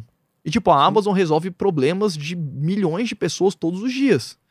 Então, ele só tem essa, essa fortuna, esse patrimônio, porque ele criou uma empresa que resolve o problema de milhões e milhões de pessoas, faz a vida de milhões de pessoas melhor e ele é mais capaz de alocar recursos do que eu, por exemplo. E não só isso, como ele é, é uma espécie democrática de, de concentração. E aí eu acho que é a democracia verdadeira. É o seguinte, por que que o- os seus clientes, ele, eles pagam você? Porque eles acreditam que aquilo, de alguma maneira, vai trazer um melhor retorno para eles. Vale mais do que o dinheiro que eles estão pagando. Exato. E a partir do momento que todo mundo, né, a maioria da população mundial depositou no Jeff Bezos um dinheiro, que é muito mais que voto, é tirar do meu bolso e dar para ele, Paga o Prime, que, Prime. de que ele acredita que aquele serviço é bem prestado. Sim. Se o É Estado. bizarro isso, cara. não, e se o Estado fosse tão eficiente quanto isso, imposto não era imposto. A gente ia Sim. contratar o serviço que a gente quisesse do Estado o no imposto cardápio. não era retido na fonte, né? Não era retido na fonte. E aí, nesse ponto, pra mim, isso é uma eleição. É uma eleição. O bilionário do mundo é o cara que mais convenceu pessoas a dar o seu dinheiro pra aquele cara. Eu entendo assim. é isso. Não, Eu entendo perfeito, assim. é isso. E aí, na hora que eu olho pro Elon Musk, por exemplo, ou pro Jeff Bezos, a única coisa que eu penso, eu falo, caralho, o que que esse cara fez que tantas pessoas acharam que deveriam dar o próprio dinheiro pra aquele cara, que aquilo foi um serviço tão gigante que ele me Sim. prestou a mim, e já é gratidão já. Não é igual a política, É. não é uma promessa. Já tô grato ao que você fez por mim, e por isso eu te dou meu dinheiro. Porque é o seguinte, ou eu te dou meu dinheiro e eu tenho esse celular aqui, ou eu não acho esse celular tão legal assim. E a partir do momento que a maioria da população concordou que o Jeff Bezos ele deveria ficar com o meu dinheiro em troca daquilo que ele produziu, é porque ele já fez por mim algo incrível. Então, assim, se você pega hoje no- nos Estados Unidos ou nos países onde mais tem Amazon, no Brasil também, quantas pessoas já deram o próprio dinheiro pro Jeff Bezos? Eles deram o próprio dinheiro pro Jeff Bezos porque eles acreditam que aquele cara fez algo por ele. Sim, eu- hoje eu não sei quanto que é o Prime, né? Deve estar um pouquinho mais, mas eu lembro quando é o Prime. 15 reais, assim, é, né? quando o Prime veio no, pro Brasil, quando abriu o Prime no Brasil, era 9,90, velho. Cara, você nem por 15, você aí no, antes no ainda. Prime, quando lançou, você tinha acesso a todos os filmes, séries, frete gratuito para um monte de produto. Então, tipo assim, tipo, 9 reais por mês, sabe? Às vezes a pessoa não tinha. Porque o Netflix é mais caro. O Google. O Google. O Google não, o Disney Channel. Todo lá, era o Disney Channel, como é que é o nome? É, Disney- Netflix, Disney Channel, é, Disney Amazon Plus, Prime, Disney Plus, Disney, Disney Plus. Plus. Tipo, esses são os serviços mais caros, velho. A Amazon é 9 reais, você tem acesso a vídeo, frete gratuito, você pode dar sub na Twitch pra alguém que você siga na Twitch. Então, tipo assim, é um serviço bizonho Cara, é incrível. por 9 reais por Mas mês. é isso que eu tô falando, mas a maioria das pessoas que ficam bilionárias é porque alcançaram aquele status de, de ter atingido mais pessoas, é só isso. Sabe por que que ah, a gente ganha mais dinheiro? Você pensa assim, quantas pessoas você impacta por mês no seu canal? Você já olhou isso? Cara, por mês, assim, tipo, lá o no... canal Instagram, canal, tudo aí. Quantas pessoas você acha que você impacta? Cara, sei lá, um milhão. Um milhão. E aí você ganha na casa de milhões. Sim. Eu também impacto milhões e eu ganho na casa de milhões. Minhas ideias, o que eu conteúdo, o que eu produzo, as empresas que eu cuido impactam milhões de pessoas e aí eu ganho milhões de reais. E aí o Jeff Bezos impacta bilhões e ganha bilhões. E quando você impactava milhares, quando você cuidava da vida dos idosos ali, você ganhava milhares. E é sempre assim. Quando sua ideia impacta milhares, e aí o problema do impacto é que seja ele positivo ou negativo, se você impactar negativamente a vida das pessoas, você também ganha dinheiro.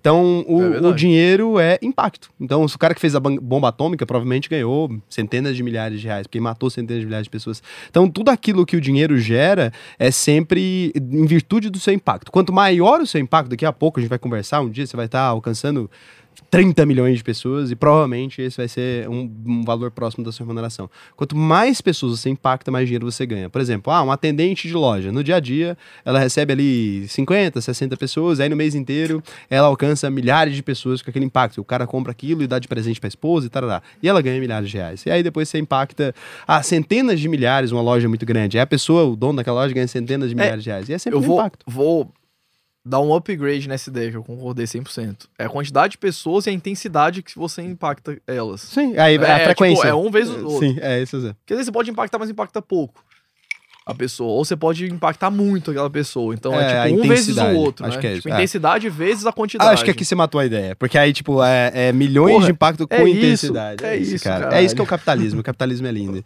Cara, eu separei mais algumas perguntas aqui pra, pra você que as pessoas fizeram, assim. Quantas e... pessoas estão aqui ah, escutando a gente falando groselha? Cara, deve ter uma galera ainda. Deixa eu ver aqui, vamos ver. Porque já vai ficando tarde, a galera vai dando aquela desanimada, brochada. Quanto tempo que a gente tá aqui já? Estamos 640 pessoas, quase duas horas. Duas horas, é. Não, umas duas horas aí. Por isso que eu vou fazer umas perguntas para você ainda. É, as pessoas estão aqui conversando sobre política, uma groselhada. E aí tem algumas perguntas aqui que é, a galera tipo, separou para mim. É. Não. Pode falar, pode Não, falar. vai voltar no looping lá. Não, mas ah, não. você falei, separei. Mas eu acho importante a gente. Eu queria não, é porque, te conhecer tipo, e mostrar você para as pessoas. Não, não, ao mesmo tempo que eu acho que alguém que tá liderando o país tem uma influência muito grande, certo? É Sim, tipo a maior influência com certeza. sobre aquele país. Eu acho que existem outros fatores que muitas vezes são ignorados porque a gente quer botar culpa em alguém, tanto mérito quanto culpa, né? Em uma uhum, única pessoa. Sempre.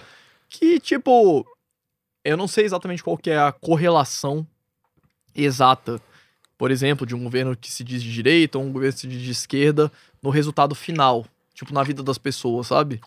Porque, tipo, às vezes você tem um, um governo que é muito bom, mas a conjuntura inteira mundial, macroeconômica, não é uma conjuntura favorável o cara vai ser muitas vezes culpado por uma coisa que ele não tem responsabilidade. E muitas vezes o cara pode receber um grande mérito, sendo que ele não fez tanta contribuição Mas assim. Mas sempre que então, vai tipo... xingar político, eu acho bom. Quando ah, tá dando é... errado, eu acho legal. É. É, meu problema é quando dá certo. É o cara, pô, o político. Cara, o pessoal fala do cara que resolveu a crise de 1929. Tá, porra. É, é, se você pega aquilo para estudar, você ver que a história não é nunca do jeito que faz. Só que a gente acredita muito, né? Por exemplo, se você pega hoje uma história contando sobre ah, o Lula ou sobre o Bolsonaro, a gente é contemporâneo contemporâneo desses caras. Isso não é história, isso é notícia, né? E aí quando você pega essa notícia, você sabe o ponto que tá certo e o que tá errado, tanto da notícia sobre o Lula quanto da notícia sobre o Bolsonaro. Você é contemporâneo desses caras. Você viveu essa época, não tem como mentir para você. Mas aí quando você pega o livro de história que só tem uma versão ali falando que aquele cara foi bom ou ruim, é. será que essa versão é de quem? É isso que eu fico me perguntando sempre. Cara, quem escreveu essa porra? Esquece. Porque assim, faz quanto tempo isso? Faz 200 anos. Uma daquelas versões, eu tenho certeza, tinha gente que achava que aquele cara era um merda. É que quem, quem conta a história é quem ganha, né? No final do dia. Então, uma dessas tipo, histórias a Segunda Guerra Mundial conta a história quem ganhou. E a gente tá quase 100 anos e, de tipo, distância de 1929, foi o craque da bolsa. Quase 100 anos. É. Você acha que tem alguma chance dessa história que a gente conhece ser a verdadeira? Não. É um dos pontos. Não, e não tem. A grande questão também é que, assim, os registros hoje são muito mais fidedignos do que há 100 anos atrás. Daqui a pouco não vão ser, porque a história vai sendo mudada, cara. cara. E, e o Lula saiu com 90% gente... de popularidade da presidência. E quando a gente morrer? Ah, vão inventar vão estar tá lá no YouTube daqui 200 anos. Cara, vão estar tá lá, né? E, e assim, e pode ser que... Seus é... netos vão falar, cara, meu avô aqui falando que Thaís era bom, Thaís quebrou 30 anos depois. Ou pode ser que não. É aí que tá Ou... o ponto. Ou pode ser que o cara olhe e fala que você era um grande gênio e você nem era. É. Você só tava lá, tá ligado? e aí é isso, é, assim. você não vai viver o suficiente nem para ver você se tornar referência. Acho que e nem para ver você morrer como lenda, né? É. No, no, fim das contas, é, a gente não tem tempo de vida suficiente, nem eu nem você, para saber o que vai ser da nossa imagem. Daqui a pouco talvez você vira deputado, velho. Você tem 29 anos. Esquece. Ah, beleza, mas você tem 29 anos. Ou você vai ficar me jogando agora zica em cima de é, mim? Porra, é zica. Mas assim. Tá, ele tá me zicando. Ô, produção. Mas assim, ou pode ser que a gente consiga, enfim, um dia, vai ter a ilha do Ancapistão, e aí um dia vão falar assim, mano, é. esse cara foi lá fundamental pra esse rolê. Como é que é o nome do cara lá do. O Daniel Fraga? É, Sabe que eu já troquei mensagem no, no, no Facebook com o Daniel Fraga? Sério? Cara? Eu tenho aqui até hoje. Mas das antigas? Das antigas, da época. É, hoje em dia não, né, cara? Ninguém sabe onde o cara tá. Mas eu tenho mensagens. Que, que, você acha que aconteceu? Olha essa que porra, que cara. Olha isso. Mensagens com o Daniel Fraga, velho. Dá uma lida aí. Mas eu e o Daniel Fraga trocando ideia. Janeiro de 2014? É, velho, antes dele sumir aí, cara. Eu invisto em Bitcoin, então, cara cara. Então tá aí o Daniel Fraga. Que isso, cara. Animal. E eu tenho que fazer perguntas, então tá aí. É. Esse aqui é uma coisa que eu queria Que mostrar pras que- pessoas. O que você acha que ele fez? Cara, ele ficou muito rico, né? Porque ele, ele pegou todo Sim. o dinheiro dele e transformou em Bitcoin. É. E aí eu acho que ele 2014, deve ter ido, 2014. Cara, a, deve ter ido pro Camboja. Hum. a primeira. Por que Camboja? É porque o Camboja não tem umas regras lá, os ANCAP vai tudo pro Camboja. Ah, É. Não sei porquê. A minha primeira experiência com Bitcoin foi em 2015, cara. Primeira experiência. Parece É. tipo assim, o cara tá falando a primeira É vez, primeira a vez eu virgindade, tá ligado? drogas. é, tipo isso. Parece isso. Mas a primeira experiência que eu tive com Bitcoin foi em 2015. Foi quando eu abri a conta lá na corretora. Tipo, eu comecei a investir nos Estados Unidos em 2015. E por que que eu comecei lá em 2015? Porque na- nessa época, tipo, seis anos atrás, mais ou menos sete anos, as corretoras norte-americanas começaram a facilitar muito a abertura de conta para quem era estrangeiro. Desde lá pra cá, tem várias corretoras você abre tudo online, faz. Você abre em qual? Fala nomes, eu quero nomes. Você Eu abri na Interactive- Drive Wealth. Ah, abri na Interactive Brokers. Então, lá atrás eu abri na Drive Wealth, beleza. E na época eles aceitavam depósito em Bitcoin. Caralho, naquela época já? Cara, recebia 2015. ele já depósito em tava- Bitcoin. Você depositava em Bitcoin e o dinheiro caía em dólar, né? Eles faziam conversão e depositavam. Era mais fácil, mais prático e mais barato fazer a remessa assim. Ainda é. Porque. É, mais ou menos. Pra, pra, igual a gente tava conversando, pra dólar, ainda, tipo, tem várias casas de Para câmbio. são- dólar é mais canseira, É. mas pro resto é mais fácil ainda. Então, tipo, fazia, a primeira remessa que eu fiz foi, cara, vou comprar um Bitcoin e vou mandar só pra ver se chega. Era Bitcoin essa era noia, quanto né? Bitcoin? Era mil reais, velho. Falei, cara, vou mandar mil reais. Cara, eu usei a, a- o Bitcoin pra fazer a remessa, eu achei, tipo, maravilhoso o negócio. Falei, cara, não é possível. Demorou ali, sei lá, 15 minutos, o dinheiro caiu lá, tudo certo. E, cara, vou comprar 100. Eu vou comprar 100. Você comprou 100? Não, comprei nada. Ah, que bom. Não, só que qual que era o problema? Na época eu tinha muita noia, aquela noia que a gente tava conversando aquele dia, de, tipo, armazenar os Bitcoins de uma forma extra Nossa, segura. mas você é um cara super noiado, velho. Eu sou, eu, eu sou. É. Eu seria um bom auditor, né, cara? Não, você seria um péssimo, né? Se você é ANCAP. Não, mas ah, mas eu você seria o pior noiado, auditor do não, mundo. eu sou muito Não, mas o que eu tô falando, você seria o pior auditor do mundo que você ia conseguir fazer cumprir o rigor, porra. Você não, ia... eu ia cumprir. Eu ia Então, no, mas no você detalhe do Você detalhe. faria as pessoas pagarem impostos, você seria um péssimo, é eu Sim, falando. não, eu ia fazer, eu cumpri a função. Mas o que eu estou te dizendo, você seria péssimo, você ia conseguir fazer as pessoas pagarem impostos, é ruim. Isso eu concordo. Então, ah, Mas aí eu mandei, cara, mandei lá o, o mil reais de Bitcoin, chegou. Falei, pô, legal, comprei a ação da Disney. Aí eu falei, cara, esse negócio de Bitcoin é muito louco, cara, é, é massa. E eu fui postergando esse negócio de investir em Bitcoin, fui postergando, postergando, postergando. Ah, depois eu invisto, fazer uma cold wallet, quebrar o computador depois que eu fizer ela e tal, não sei o que quê. viagem. Ou imprimir na, na, na, na impressora os QR Code, depois quebrar a impressora. Nossa, que nóis. Tem ele tá ali ligado na internet. É, os aliens da, da caneta Bic, vai ser muito Cara, massa. eu fui prorroga- prorrogando eterno. a parada. Tanto que lá no começo do canal, 2017, tem uns vídeos de Bitcoin, cara. Tipo, foi aquela época que deu aquele boom que o Bitcoin bateu 70 mil reais. Foi 2017, 18, não foi? Sim, sim. Tem uns vídeos da época eu explicando um pouquinho pra galera o que, que E você não ficou com o dinheiro dessa época? Não, mandei um Ah. Bitcoin, não, nunca mais comprei. Comecei a comprar, tipo, esse ano. Mas comprou Pouquinho, agora? Pouquinho, pouquinho, todo Pô, bom, mês. cara. Pouquinho, mas pouquinho não. O cara é rico, Pouquinho, velho. Pouquinho, pra pouquinho. ele é muito, Não, velho. pouquinho. É. Vamos lá, ó. Tem umas perguntas aqui que eu achei super interessantes. Só de bate-pronto, assim. Perguntei e respondeu. Cara, avião em queda. Tá ali dentro do avião Ixi, em queda. Arma na cabeça, eu chamo de arma na cabeça. É, aí caiu no Ilha Deserta. Clabinho ou Suzano? E, e perguntando. esse cara faz umas perguntas, não, umas perguntas assim muito inusitadas, né? Você tá num avião em queda, ilha deserta, e você tem três livros pra carregar, porque, né? Puta que- merda, avião em queda é. você vai pegar livros, com certeza. Quais três livros você pegaria aí? Eu posso nessa- puxar o microfone? Fica Cara, não sei, não. Pode? E aí, Vou quais, esse- quais três livros que você levaria pra uma ilha deserta? Pra você ficar lá e morrer com esses livros? Tem que é ser livro? Tô Pô, brincando. Pode ser outra coisa também, pode ser. Não, ó. levaria um plug anal. Ah, É. Cara, então, vamos lá. vamos lá. Então vamos lá, é meu slogan. O seu é Oi, Cara, tudo bem com vocês. Eu se... É, oi, gente, tudo bem com vocês? Sim, meu é. então Até hoje, lá. cara, eu não comecei nenhum vídeo que eu não falo, oi, gente, tudo bem com Eu não vocês? comecei nenhum quando eu falo, então vamos lá. É, então vamos lá. É, cara, seguinte. O que que eu acho? Eu sempre recomendei um livro que é a Bíblia do, investimento, do investidor de longo prazo, que é o Investir em Ações de Longo Prazo, do Jeremy Siegel. Só que recentemente eu li um livro que é o livro do. Se você deixar aqui, tá de boa também. É o livro do Andrew Lowe, que chama Mercados Adaptáveis. Então, mercados adaptáveis do Andrew Lowe, investir em ações de longo prazo de Jeremy Siegel e depois é, análise, de, análise de balanços do. Tá, agora peraí, O que, rapidão. que, que você tá rindo aí? Porra, você tá no avião, vai cair a desgraça, não tem mais mercado financeiro, não. Não, Você vai é. ficar com três livros de finanças. É. Fazendo Ué. o que numa porra do Ilha Deserta? Esse é livro, velho? Pô, você fica fazendo o que com esses livros da Ilha Deserta, maluco? Olha só, avião em queda, você vai morrer, já sei. Três livros de É finanças. tipo Lost, né? Pô, que Você ideia bosta. Você assistiu Lost? Pô, que ideia horrível. Eu vou ficar com três livros de finanças. Eu não, velho. Leva os livros pra ler, porra. Um Don Quixote, É um, isso, é. um Shakespeare, ficar de boa. Porra, levar um E livro dá- de tratar com a finanças. morte, né? Pois é, cara, alguma coisa. Alguma coisa pra você ler legal, né? E ainda mais livro que você já leu, que bosta. É. tá ligado? Vai ficar três livros repetidos na Ilha Deserta pra morrer. Favor do céu, cara, você é sem noção. Então é o seguinte, ó. Mas eu não, vou botar então aqui, ó. Vai lá. É, Mercados adaptáveis do Andrew Lowe. Investir ações longo prazo do Jeremy Siegel. E eu vou botar um outro aqui que é o. Não vou falar o do, do Warren Buffett, não, que ele é mais específico, mas o. É... Do Philip Fisher. Ah, ações comuns do lucros Ações extraordinários. comuns lucros É o extraordinários. meu esse. favorito. Pra É. mim seria. Só esses três. Mas eu não levaria pra Ilha Deserta pra Não, morrer lendo esquece, finanças, não. esquece, Tô não. fora, velho. Tá de brincadeira, velho.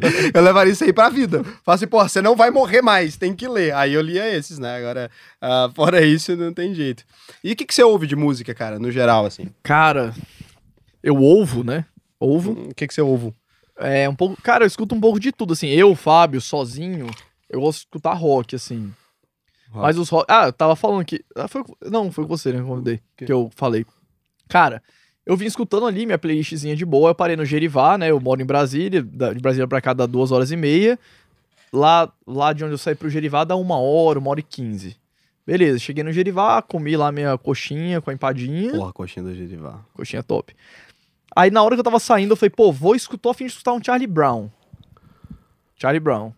E, cara, eu não sou fã número um do Charlie Brown. Também não. Mas, eu, tipo, quando era mais novo, eu escutava as músicas do Charlie Brown. Todo mundo. Aí eu botei naquela playlist lá, é, This is Charlie Brown do, no Spotify. Aham.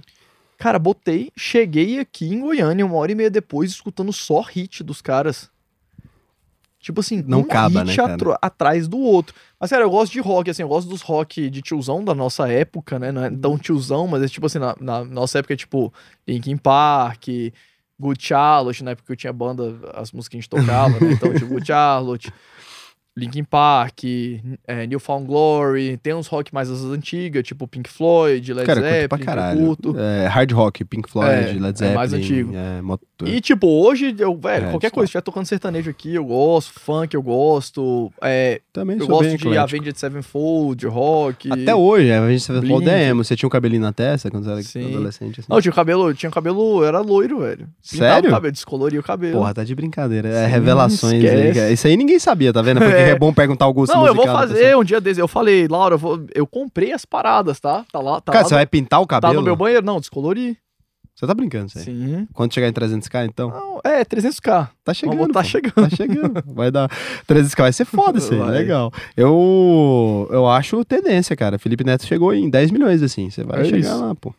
É, e aí, o que, que você ouve? E que Se as ações da VEG baterem 50 reais, eu, eu Ah, descolo. mas isso aí é. já bateu já. Já. Isso aí então tem que pintar, então. Já bateu e desdobrou. Aí desdobramento não, não, depois do desdobramento. Ah, VEG Miguelada. bateu 50 reais, eu tô. Ó, aposta, hein? VEG bateu 50 reais, eu tô descolorindo o cabelo. Pode, anota aí e me cobra. Ó, ó, VEG.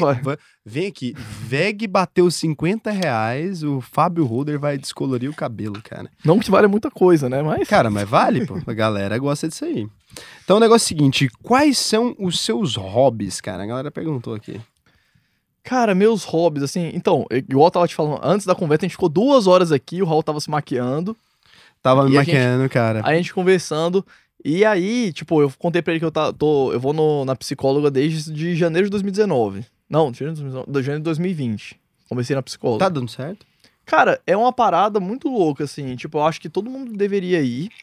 Porque a, o- a psicologia, e você no psicólogo ou na psicóloga, Uhum. é, é como se fosse uma, um tratamento. É óbvio que é, né? Um tratamento, tipo, você tá cuidando da sua saúde mental. Tipo, você vai pra sua academia, você cuida da sua saúde física, você vai pro psicólogo, você vai cuida da sua saúde mental.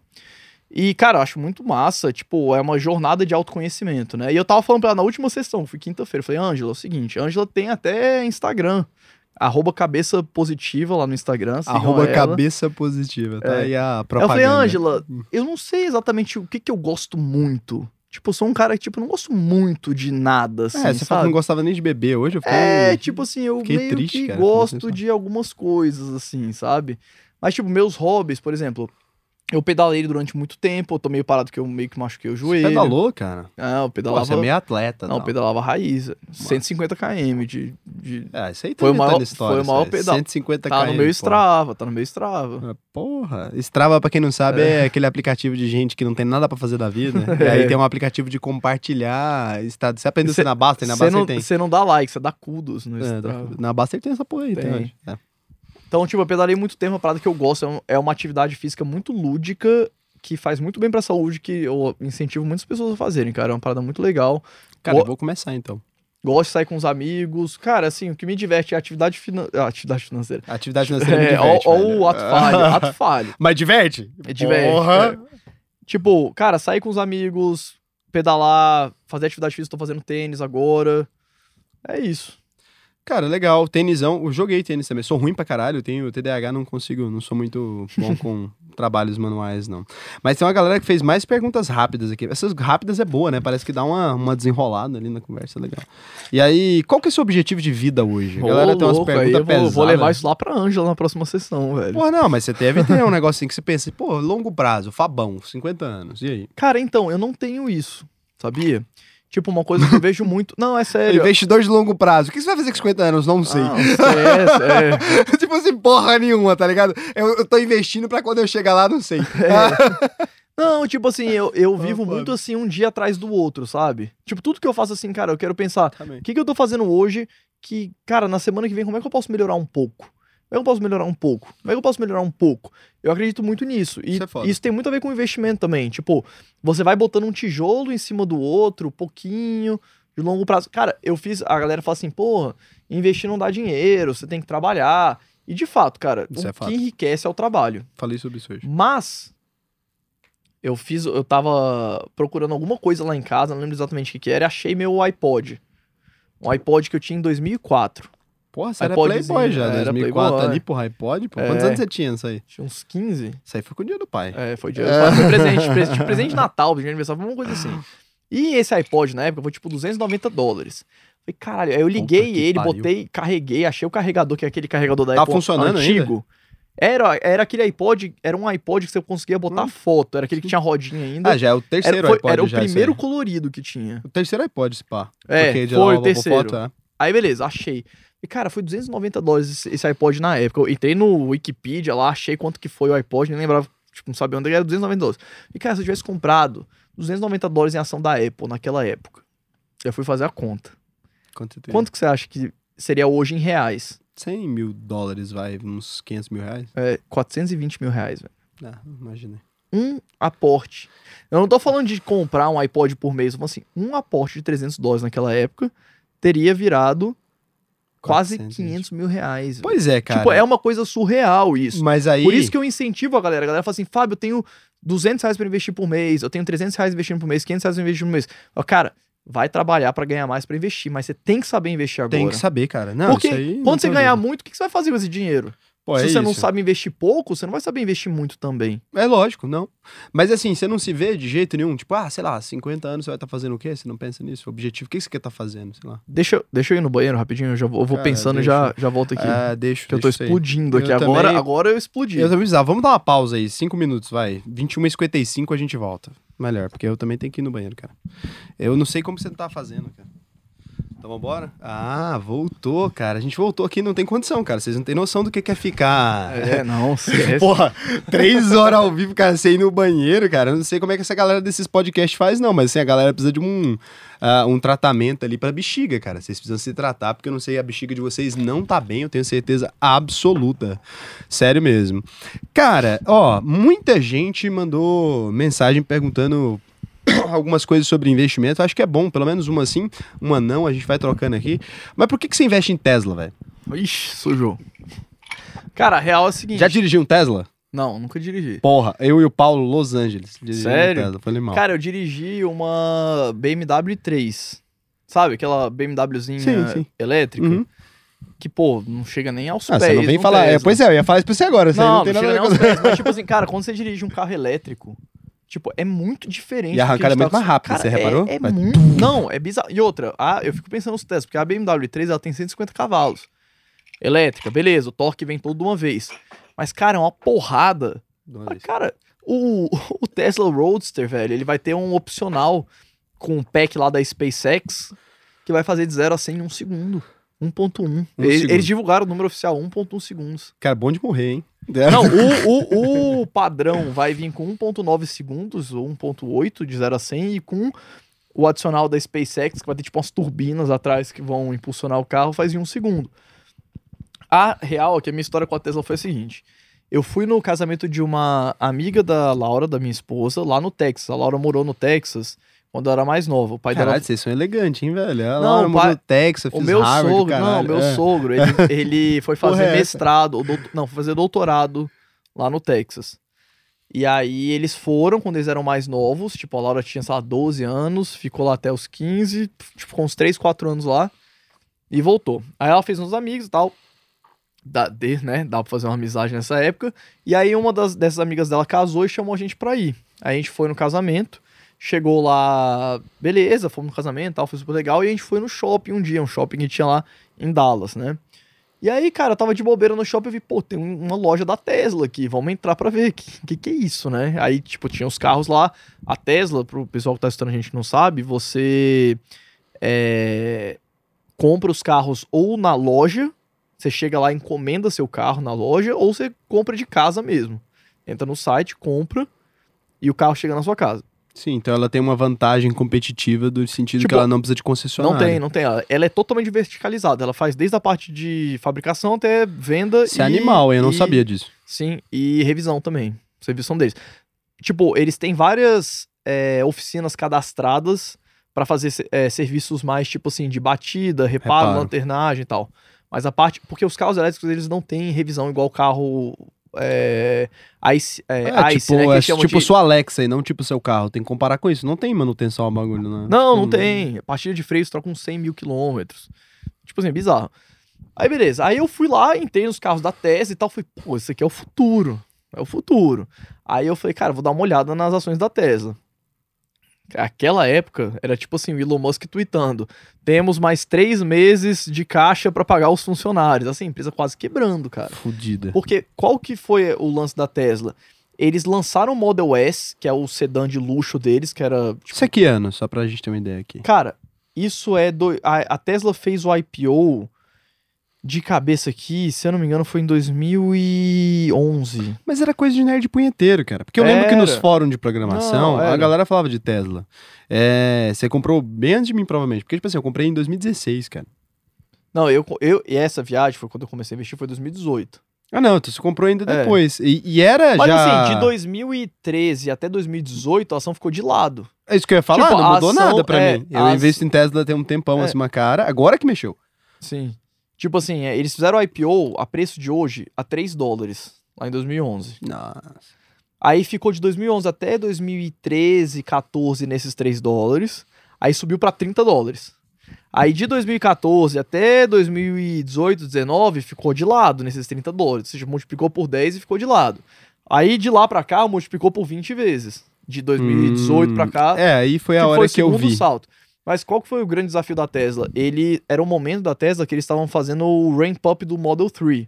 Por quê? Porque até 2016, mais ou menos, a Tesla vendia só o Model S. O que, que é o Model S? Cara, o Model S era um puta sedã, não tinha tanta venda, uma quantidade pequena de unidades vendidas. E eles faziam e vendiam. Quando eles venderam o Model 3, que custava 50 mil dólares, tipo, o Model S custava 100 mil dólares. Quando eles fizeram o Model 3, que custava 50 mil dólares, tipo, aumentou pra caralho as vendas. E eles tiveram muita dificuldade para conseguir produzir em larga escala aquilo lá que eles tinham vendido. Carrinho tranquilo, tá, gente? Carrinho padrão aí, É. é, de saída, 250 mil reais. No Brasil, importação, 350 mil. Coisa barata também. 50 É. mil dólares mudando. Mas assim, Para os hoje, Estados Unidos é acessível. hoje, tipo, pô, um leasing do Model 3 lá na- nos Estados Unidos é 300 dólares, velho. Você paga 300 dólares por mês, sem entrada, você pega um Model 3. É de graça. Você olha, É. pra- comparado pra dólar, né? E- o cara do McDonald's e- consegue E pagar. é o sedã que mais fatura. Se você pegar vendas, volume de vendas financeiro de todos os sedãs dos Estados Unidos, o Model 3 é top 1. O que mais fatura. É o que mais fatura. Animal. Porque, tipo, hoje, aí, aí, beleza, a Tesla evoluiu. Tipo, tem o Model 3, que é um sedã pequeno, tem o Model S, que é um sedã grande, o Model Y, que é um SUV pequeno, que eles lançaram tem dois anos, e o Model X, que é aquele SUV que abre as portas pra cima, que a galera já deve ter visto, que é, tipo, mais chama atenção. Hum. Que, enfim, mas, tipo assim, a dificuldade da Tesla foi fazer esse que eles chamam de ramp up, que é, cara, produzir em larga escala. Porque esses, fazer um protótipo de carro é muito fácil. Você faz lá o protótipo, tá tudo certo. Bota o dinheiro que tiver que fazer, faz o protótipo e, e bota. Agora, você produzir em larga escala isso, bem feito, de uma forma que você gere fluxo de caixa positivo, é muito difícil. E aí era esse momento que a Tesla tava passando. A empresa podia quebrar.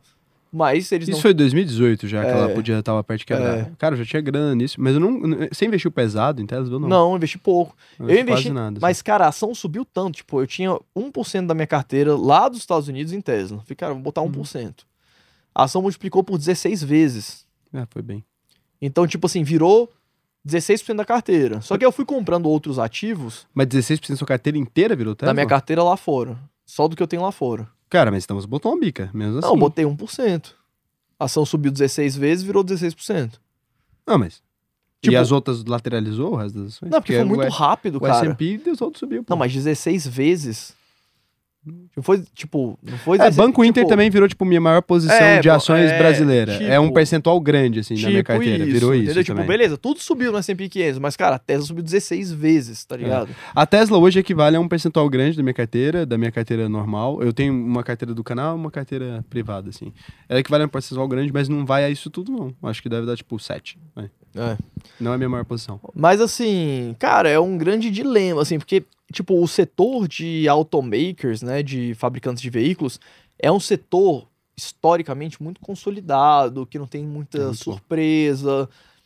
As empresas têm tudo 100 anos, você pega Mas a Tesla vem BMW. mostrar que tem surpresas. Então, é da um mesma forma que é um é setor um setor estável. tranquilo que de repente vem uma empresa para revolucionar, associado a políticas públicas de incentivo de fabricação de carros elétricos, porque se não fosse tanto a le- legislação europeia quanto a legislação americana em relação à fabricação de veículos que emitem gás carbônicos eh, serem punidas diretas ou indiretamente, a Tesla não teria conseguido fazer o que ela faz hoje, isso é fato. É. É, então foi uma associação de tudo e a Tesla inserida nisso e se destacando. Cara, e aí, assim, mas assim, por que que você gostou da Tesla e falou assim, caralho, vou pegar meu dinheiro Então, e tacar é, na Tesla? então, o que acontece? É porque quando eu vou botar a ação na minha carteira, no, no- me- mesmo sendo assim, desde Tesla, que é uma empresa extremamente arriscada, e era muito mais arriscada lá em 2018 do que é hoje, até uma empresa mais consolidada. Eu sempre começo a montar a posição na empresa muito pequenininha. Muito pequenininha. Porque eu vejo muitos investimentos como um relacionamento. Também. Tipo, você não vai jantar com a pessoa e pede ela em casamento. É. Né? Pô, você vai lá, fica com a pessoa, aí sai pra jantar, não sei o que, começa a ficar, depois começa a namorar, depois pede em noivado, aí depois casa. Como é que você pediu sua mulher em casamento? Teve esse rolê? Cara, foi depois de um show do Skrillex. Lá, lá em, Skrillex? a gente tava lá em Boston e... Cara, tô vendo que metade da vida do Fábio é, é nos Estados Unidos, é metade aqui. Ninguém tá sabendo isso aí não, cara. Não, tem- mas foi isso. Tipo, eu fiquei lá um tempo, aí a Laura foi pra lá na última semana. A gente ficou lá em Boston, que Harvard fica lá em Boston, né? A gente ficou em Boston na última semana juntos, depois a gente ficou, tipo, uma semana em Orlando, 10 dias em Orlando, alguma coisa assim, e voltou. Tipo, ela, ela foi no final, quando eu já ia voltar, ela foi pra lá, e a gente ficou um tempo e voltou. Mas foi isso, foi depois de um show do Skrillex. Caralho, animal. E aí Cara, você e tava foi um falando muito do... maluco. Era aquela época que dubstep tava bombando.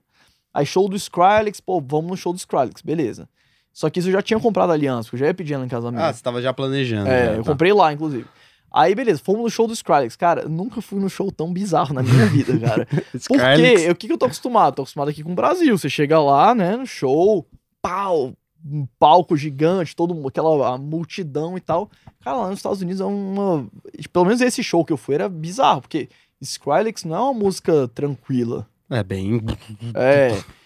E era tipo num, num estádio com arquibancada. Era só arquibancada. Tipo, Nossa, tipo, tinha um teatro. um palco gigante, como se fosse um teatro gigante. Todo mundo nas fileiras, beleza, em pé, não Pra tava sentado. Mas tinha uns. Eles ainda botaram uns idosos, cara, pra meio que ir direcionando a galera pros lugares. Eu falei, cara, coitado desses caras, velho. Os caras tão, Que tipo, no show do. Skrillex, tipo. Os idosos É, direcionando pessoas, Cara, cara, foi- que foi bizarro. Então, você tava. Eu interrompi você, mas você tava. Só pra gente voltar ao raciocínio, Ah. porque eu tenho TDAH, Ah. eu vou interrompendo mesmo. Não, é isso. É, você tava falando que, tipo, ah, você não casa com a ação de uma vez, né? Então Ah, você tava sim. começando seu namoro Então, com a tipo, Tesla. toda vez que eu vou botar uma ação pra dentro, começa a analisar a empresa. Por exemplo, no caso da Tesla, eu fui lá, vi os carros, analisei as demonstrações financeiras na época, cara, era uma confusão, você não conseguia entender nada. Tipo, não tinha fluxo de caixa, não tinha resultado líquido. não- Tipo, eu falei, cara, eu vou começar a investir um pouquinho. Aí eu começava, eu investi um pouquinho toda semana. Eu até postei lá no meu Instagram na época. Pô, comecei, comecei a posição na Tesla, bem pequenininha, cara. E aí eu vou deixando a empresa me dizer se eu vou continuando aumentando a posição. E aí, Uhum. depois que eu já tô um tempo investindo na empresa, eu decido que ela realmente, essa empresa vai ficar permanentemente na minha carteira. E aí eu vou definir um percentual para ela e vou sempre seguir isso. Por exemplo, essa semana eu comprei um pouquinho de Adobe e um pouquinho de Nvidia. Mas eu Caralho. comprei uma. Você eu- não tinha Adobe? Não, quando eu falo pouquinho, eu falo uma ação de cada. Só pra sentir. Porque era pra eu comprar ETF. Adobe. Na minha planilha era pra eu comprar ETF. Só que já tem tempo que eu tô querendo comprar Adobe e Nvidia. Eu falei, cara, eu vou comprar os ETF que eu tenho que comprar, mas eu vou comprar uma ação de cada um pra botar elas pra dentro. Tipo, isso é um negócio que eu aprendi no livro do Peter Lynch, no O Jeito Peter Lynch de Investir. Uhum. Tem em inglês também, que é eu o falar isso One Up que on ele Wall é Street. cara. Que ele viu a empresa que ele gostava, ele botava, botava na carteira. Tanto que ele chegou Aí a ter mais pensando. de mil ações. E vai né? acompanhando, é. Vai acompanhando e vai aumentando a posição com o Sentindo tempo. Então, drama. eu gosto disso. Eu também gosto da ideia. É, De não chegar, tipo, pô, olhei essa empresa, nem que eu gaste, nem que eu gaste 15 dias analisando tudo. Ó. Eu nunca vou pegar e pau, dar uma paulada lá. Cara, você tem que aparecer aqui pra dar oi pra Ixi. galera. Você vai lançar um podcast, cara. É, Senta aqui no meio, rapidão, só pra galera te conhecer. Sério mesmo, segue aí. Vem cá, só. Vem, vem Ah, cá, só, só pra dar oi, tipo, não precisa ficar, não, sabe? É. Só você dá um oi aí, cara. É que ele tá aqui, cara, e ele é. ó, sério, se não fosse ele hoje, não teria nem como ter acontecido, porque na real ele dá um feedback invisível pra mim, que é muito importante, cara. Eu fico te vendo ali e vejo se tá dando certo, sabe? Tá dando tudo certo, eu É, só ele vai ajudando fazendo aqui assim do com a lado. cabeça, assim, tipo. E aí, tipo, dá aquele. Cara, isso é muito importante, sério. Esse, essa balançadinha. Igual ele ali, o Rodolfo também tá, tipo, dando a- a- o sorrisinho, a balançadinha de cabeça, dá um salve, cara. Então a galera, o Enio tá ali. Cara, tem muita gente aí atrás que vocês não estão vendo. São pessoas muito importantes aqui pra isso rolar. E você, cara, e aí, como é que vai ser esse negócio de lançar o podcast? Não, então, eu e o Fábio estamos com um projeto aqui, né? De lançar um podcast. Por enquanto era só um projeto, mas agora avisando, a gente vai ter que fazer tirar do papel. Tem nome? Tem nome? Por enquanto não tem nome. Porra. Bota o nome aí no chat, galera. É, ajuda pra Hum. buscar um É, A nome. galera bota aí o nome no chat, cara. A galera vai botar aí o nome no chat pra você. Como é que é seu nome? Fala aí pra galera. O que, que você faz da vida? De onde Meu você nome o é Fábio Vitor, e eu conheço o Fábio desde 10 anos de idade, né? Já aguenta. Aguento o Fábio desde 10 anos de idade, conheci ele através dos meus primos. Eu sou de Goiânia, ele de Brasília, mas a gente convive desde sempre. É tipo irmão. É. E aí tamo aí, junto na vida, fazendo as coisas, tentando. Cara, então é isso, É cara. Então isso. tá aí. E ele é um cara super gente fina, ele tá meio tímido aqui, mas pra você fazer podcast vai Sim, ter que claro. dessa timidez. Então ele é um cara super gente fina, cara. Já fui lá, saí de rolê com ele já no dia que o Fábio de- abriu, desceu cerveja aberta ali. Cara, gente fina pra caralho. o Raul Então, derrubou a gente lá. O Raul derrubou a gente esse dia. deu, O cara, Raul, coitado, chegou na hora e falou assim: Fábio, eu tenho que ir embora, cara. eu não tô dando conta. eu desisti, cara. Eu cheguei no ponto que eu não dava mais conta. Cara, então eu vou fazer questão. Quando você lançar o podcast, então você tá convidado aí pra vir aí, Não, cara. fechado. Tá? Fazer a com gente vem aqui e você vai lá no nosso também. Quando Tá, já dá aquela divulgada massiva aí É pra isso. gente, então fechou. Assim que tiver o podcast, você vem aí. Cara, então é isso, tem mais perguntas aqui ainda, tem mais umas três perguntas, aí eu prometo que, que tá bom já de pergunta. Sei que manda. O Fábio falou que tava tudo bem, falou assim, não, pô, mim É. ficava mais cinco horas essa porra aí, tô bebendo, tô suave. Mas aí, é, é, já estamos indo pra 22 horas e 9, né, cara? Já estamos quase 3 horas de podcast, então vou deixar o cara ser 22 feliz. horas e 9 de podcast? Não, 22 horas e a gente da noite, né, pô? É, cara, ó, uma pergunta que eu achei legal de um cara que fez foi o seguinte: Cara, o que, que o Fábio Holder de hoje diria pro Fábio Holder de 17 anos trocando ideia assim? Você encontrou no ponto de ônibus, tá aí? O Fábio Rodas de quando? De 17 anos. Putz. Fábio Holder novinho, cara, tá ali de boa. tá- Cara, é muito louco. Tipo assim, a galera, eu- quando eu falo assim, me perguntem uma pergunta Compre. Bitcoin. Tipo- É, tipo isso. Mas, tipo assim, o que eu vejo muito assim, eu não me arrependo de nada que eu tenha feito, apesar de ter feito coisas certas, coisas erradas e tal. E, tipo, eu penso muito numa parada que o Steve Jobs falou numa palestra dessas que ele dava, tipo, de discurso pra formatura de alunos, assuntos. Já viu que tem no YouTube? Sim. Tem uma- um discurso dele que ele fala de. É em Harvard, inclusive, acho. Não, Stanford, acho. Ele tá, tipo, de roupa vermelha com É, um negócio preto em volta. é. Que ele fala de connecting the dots. Connecting Então, the tipo dots. assim, hoje eu vejo muito assim que. É, olhando pra trás, tipo, as coisas fizeram sentido pra eu chegar onde eu tô, sabe? Faz muito sentido. Tipo, desde a época que, pô, gostava de fazer site. Fazer site de quê? Sei lá, fazer um monte de site lá, um monte de coisa. Toscão.kit.net, um exato. patrocínio. É. Várias coisas. Então, tipo assim. Eu, eu, eu gostava. Já manjava um pouquinho, por exemplo, Photoshop. Da época do, do Fotolog. Eu já brincava no Photoshop. Eu já meio que sabia editar vídeo. Tipo, é- tinha uma época que eu jogava hockey. Hockey de. de hockey, Pô, esporte. você não morou no Brasil, velho. Tem alguma não, coisa errada jogava, com essas eu jogava hockey de rua, cara. Era Ah, hockey de. tá, é. Tipo, de asfalto. Que tem Isso não também. é tem- hockey, é. Como é que chama isso aí? Tem um nome. É, hockey do. Mas tem um nome em português que a galera chama esse jogo aí. Hockey. Não. Hockey do. Hã? Não, bet não. Era Bet é o beisebol. Beisebol é, adaptado. Aí tem outro que é esse hockey, é outro jogo também de rua que a galera chama. Era Você hockey tá sendo de, elegante. de asfalto. É. E, tipo assim, eu- a gente fazia umas filmagens, andava de patins, chama que eu andava de patins, muito de patins e tal. A parada meio nerd, né? Assim, andar de patins. Mas, tipo, andava muito, jogava hockey, a gente fazia umas filmagens, eu meio que gostava de filmar, editar.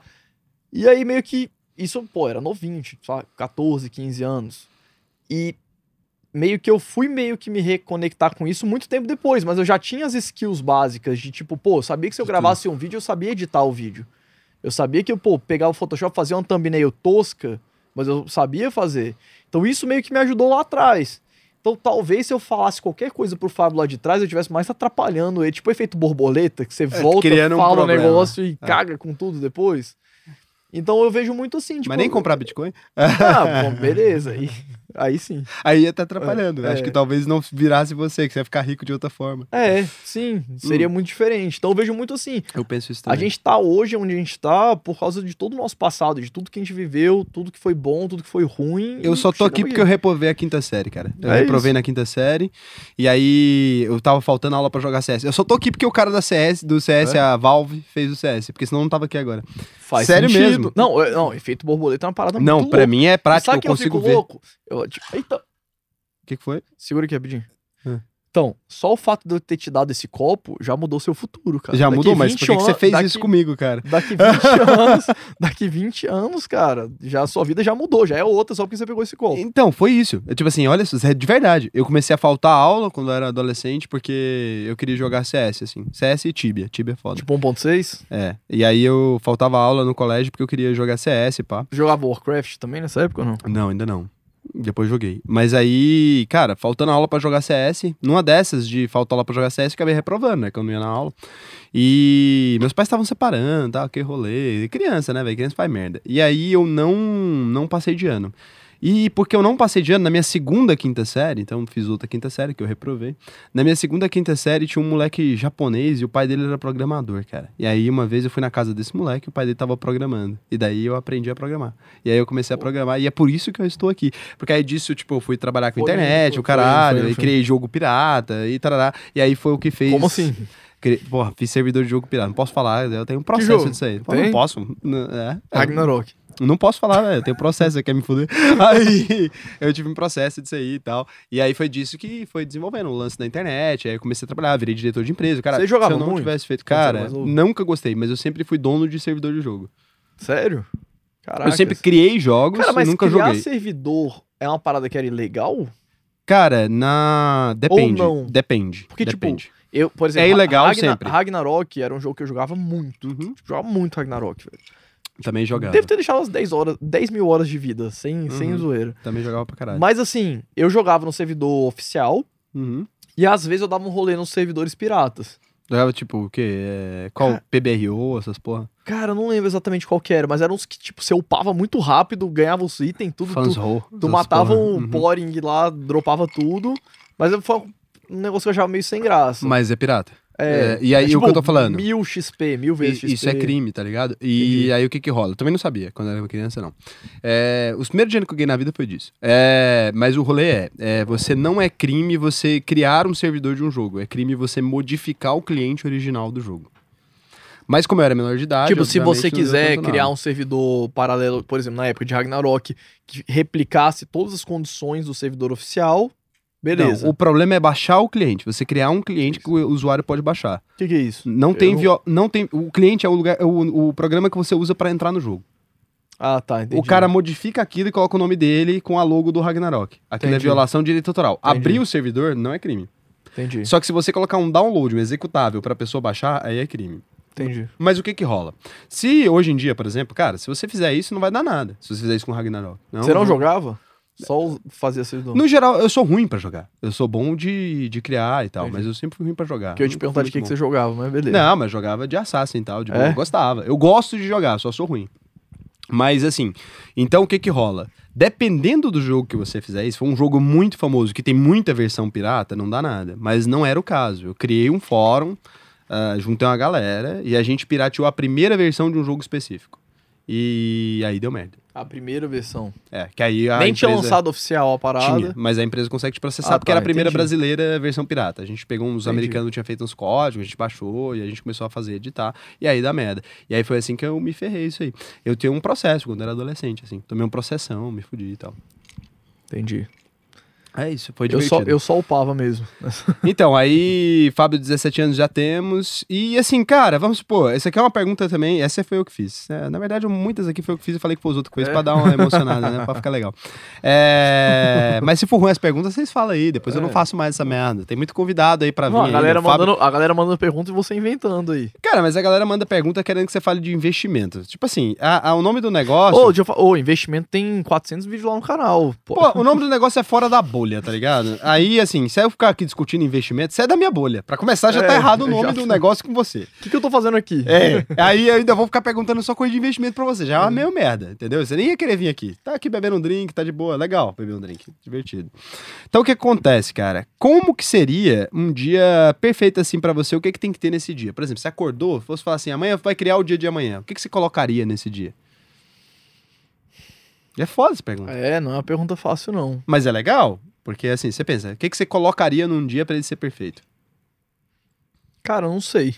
Pô, você acordou, o que que tem que acontecer? Você acordar num dia Tipo, bom. é- então, é, é isso que eu tava falando, que eu tava conversando com a minha psicóloga, tipo, semana Porra, passada. mas essa Não, psicóloga sua juro tem muito Deus. problema pra resolver mesmo. Porque o cara não tem. sabe o que, que quer. Não, Ah. cara, porque não é que eu não sei o que, que eu quero, mas é porque, tipo assim, não. Eu sou um cara muito de boa, tipo, eu não sei o que que. Eu sei que você é de boa, mas vai, porra, não, mas o que, que vai fazer o meu dia super. Tipo, se eu acordar e te dar uma mãozada na cara, não é bom. Não, não é, beleza. Mas o que, que Mas, tem tipo, que ter eu então no assim, lugar da Eu mãozada não na sou uma cara? pessoa que me sur... Tipo, eu, eu me vejo como uma pessoa muito assim, sabe? Tipo, muito estável. Estável. Tipo, eu não fico muito eufórico facilmente, não fico também muito não, depressivo mas não falo nem pra ficar eufórico, não, nem depressivo. Eu falo assim, Qual porra, que seria o seu dia perfeito? Pô, acordei, cara, não tomei café da manhã, porque eu odeio café da manhã, É. pô. Cheguei ali, tomei um café normal, almocei num restaurante legal, cara, eu gosto muito de comida, velho. Então almocei num restaurante pica, pô, bacana, almocei num restaurante legal. Ah, voltei pra casa, trabalhei pra um caralho, que eu gosto de trabalhar, dei uma trabalhada ali até três da tarde, suave, fiz meus rolês, fico feliz, confortável, minha vida funciona e tal. Pô, cara, depois disso, dá uma transada, legal, Ó, bom sempre. O último dia da vida. Pô, então, É, é. dá uma transada, bacana, transar é sempre bom. Bebi uns drinks, pô, tô feliz, é isso. É, é simples, não, não é difícil me agradar. Não precisa ser uma coisa tão louca. Eu só né? preciso transar e beber no mesmo dia. Deu certo. É, e pra mim. fechou. É, pra mim é um dia muito feliz, assim. Sério mesmo. Pô, pica, assim. 10 barra 10. Se eu transei e bebi no mesmo dia, eu tô feliz, assim. Duas vezes por ano, de boa. Ah, o 12 por ano é foda, né? Tem que beber e transar mais vezes. Cara, então. É uma boa pergunta, assim. Então, tem alguma coisa que você gosta de fazer? Normalmente tem, cara. Não, eu go- eu gosto muito de várias coisas, assim. Então, por isso Sabe? que eu Tipo, falando, é ah, pô, beleza, o dia perfeito, ideal. Cara, eu fumaria um charuto ainda, vai, no fim do dia. Só pra ver o dia anoitecer. Aquele É? charutinho de fim do dia. É Aquela frase do Churchill, Você curte né? charuto, né? Gosto. Eu não vou fumar um hoje ainda, então. Então, beleza. Deixar. Mas, cara, meu dia ideal, tipo, é mais ou menos isso. Por exemplo, eu não gosto de tomar café da manhã também. Bom. Tipo, Bom, ainda bem, né? eu gosto de ficar um tempinho em jejum. Às vezes eu gosto de fazer atividade física de manhã, pra já resolver. Você faria no último dia de vida, por Cara, exemplo. então, qual que é o lance? Eu, leso... eu machuquei meu joelho correndo. É uma, uma lesão besta, mas que incomoda muito. Dói. Então, tipo, eu não consigo mais correr. Então, ou, ou pedalar ou caminhar. Então, eu tô muito nessa vibe de caminhar. Tipo, quinta, eu tava até falando com, com, com o Vitor, né, que tava aqui. Falei, cara, eu caminhei 8 quilômetros na. Hoje é sexta? Na quarta e na quinta. 8 quilômetros quarta, 8 quilômetros quinta. É, cara, você não tá ruim pra caminhar, não, porra. 8km. não, e eu, Daqui o- 16 km você as pessoas subestimam muito a caminhada, cara, porque a caminhada Eu é uma coisa que superestimo, você você fica pensando na vida. Eu É uma parada que você fica ali uma hora e meia, uma hora, duas horas, às vezes só. E você vai. Você tipo, tem cara disso mesmo, que gosta de dar uma caminhada. É. Você é esse cara, velho. É. Hum. Então, caminhou. tal. Caminhou, pô, chegou em casa, almoçou. Eu, uma parada que eu gosto de fazer. Você gosta de cozinhar? Eu gosto pra Não, cara, não gosto. Pô, Eu tenho muita preguiça. eu E eu não sei cozinhar, Eu na sei real. cozinhar, sou bom pra caralho nisso. É. que mais? Cara, o meu dia, assim. Uma parada que eu gosto de fazer, que eu acho massa, é trabalhar em horários que não são Pra trabalhar. é pra trabalhar. Eu também gosto. Tipo, eu gosto Isso de é não uma fazer parada. nada na quarta, mas domingo eu trabalho. Eu gosto disso também, só pra ter certeza que eu tô livre mesmo. Não, né? Pra mim não é nem isso. que, tipo, trabalhar no final de semana é como se você estivesse meio que se adiantando. Uma Pra coisa mim é que vai vir. liberdade, cara. É, é. Pra mim é tipo assim, eu posso não trabalhar na quarta, se eu não quiser, e posso trabalhar no domingo. Por quê? É Porque isso. eu sou independente financeiramente, não dependo dessa porra. Então é isso. Pra É mim é isso. isso. É a autoafirmação. Jogar um CSzinho com os amigos, com os brothers. Você curte jogar um CS? Cara, então, eu gostaria de jogar mais do que eu jogo hoje. Tipo, Eu nem, nem tô com o CS consigo. instalado, mas, cara, Então eu gosto Quando de LOL, cara. o problema é, tipo, quando eu instalo, eu começo a jogar, entendeu? Eu vou jogando com a galera, é uma coisa meio contraprodutiva, assim. Mas é uma coisa que, me, que eu me divirto bastante. Já usou VR? Aqueles óculos. Não, não usei.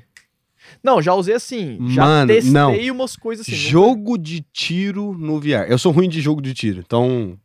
Tipo assim, eu sou muito ruim, eu queria ser bom. Cara, essa semana eu joguei jogo de tiro no VR, velho. Que. Cara, que pica. Você pega a arma aqui na cintura, ela, ela puxa. Sai. E ela você dá sai. tiro na. Cara, compra a porra do VR. Custa uns 4 bolsas lá. Nem, nem isso. Dá pra comprar, sério mesmo. Legal. Foda pra caralho. Então, vai. O que mais? Cara, é isso. Trabalhar, jogar um CS, sair com os amigos, ficar com a Laura. Sabe com os amigos, fica calma, pá. É o rolê. Ah, então. Pô, tem um dia perfeito, tá aí. Tipo, uma parada que eu comecei a fazer bastante assim num cara que eu sigo. Comecei a seguir tem pouco tempo. Um americano chama Lex Friedman. Lex Friedman. Ele é programador do MIT, fala de vários assuntos diferentes, assim, é bem legal o canal dele. E ele faz um ritual de manhã, que eu cheguei a fazer uma época, que dentro desse ritual tem várias coisas, mas uma das coisas é tipo assim, você meio que apreciar o fato de você estar vivo, sabe? Uhum. Tipo, Apreciar você apreciar tá mesmo, vivo. tipo assim, cara, eu tô aqui com o Raul conversando, tem uma galera que tá junto com a gente aqui no chat, tem um pessoal que tá aqui eu atrás faço dos isso bastidores. todo dia, cara. Eu gosto de vi- Tipo, você tá realmente vivo. parar um tempo pra falar, cara, Assim. pô, esse drink aqui tá geladinho, né? Eu faço isso. Tipo, eu é tomo coisa- banho é e fico uma feliz coisa- que eu tomo é, banho. Eu É essa vibe. isso, uma coisa. E, ah, então é isso, esqueci disso. Eu cara, é uma parada que eu sou viciado a tomar banho. Então, eu A. Laura falou assim, cara, como é que você toma tanto banho?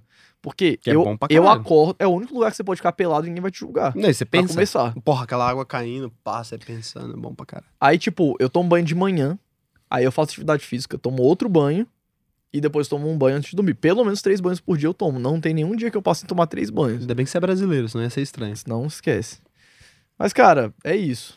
E, tipo, Cara, é foda. uma coisa que faz muita diferença. Parece que é uma besteira, mas se você tira cinco minutos do seu dia pra apreciar, pô, fiz um café aqui, cara, olha que legal. Tem uma casa, eu tenho uma cafeteirazinha que eu boto a cápsulazinha que sai o café. Eu tenho essa brisa. Tipo, isso é o, o negócio. Mas era isso que eu queria extrair de você, cara. A gente É chegou aí. Você É, vê que fazer café, é. tomar banho, são coisas. Mas é isso, cara, porque as pessoas às vezes colocam. é, Como você é um cara que tem grana, as pessoas iam achar que você ia falar assim: ah, sei lá, dirigir o meu BMW. Nunca é, cara. Não, Nunca é sobre isso, entendeu? É, é, normalmente é muito mais sobre a pessoa no dia a dia dela, é sobre tomar Cara, banho. e é uma café. parada assim, tipo assim, por exemplo, carro. Carro é um negócio que eu gosto. Eu acho massa carro. Mas no último dia nunca tem. De ninguém, cara. É. Nunca verdade. tem, cara. Tá com o É. meu Rolex no pulso. Não tem, tá ligado? É, Ninguém quer verdade. essa porra. E acelerar. Fala assim, último dia de vida, colocaram meu Rolex. Nunca ninguém É. vai falar isso, cara. Não fala. É impressionante. Eu já fiz essa pergunta pra, tipo, N pessoas, assim, e nunca ninguém fala, tipo assim, É, ah, não é. colocaram o meu Rolex no braço e, e levantar. Nunca é, velho. Tipo, ah, tomar um banho, ah, comer a comida da minha mãe. É sempre as, as coisas tão humanas.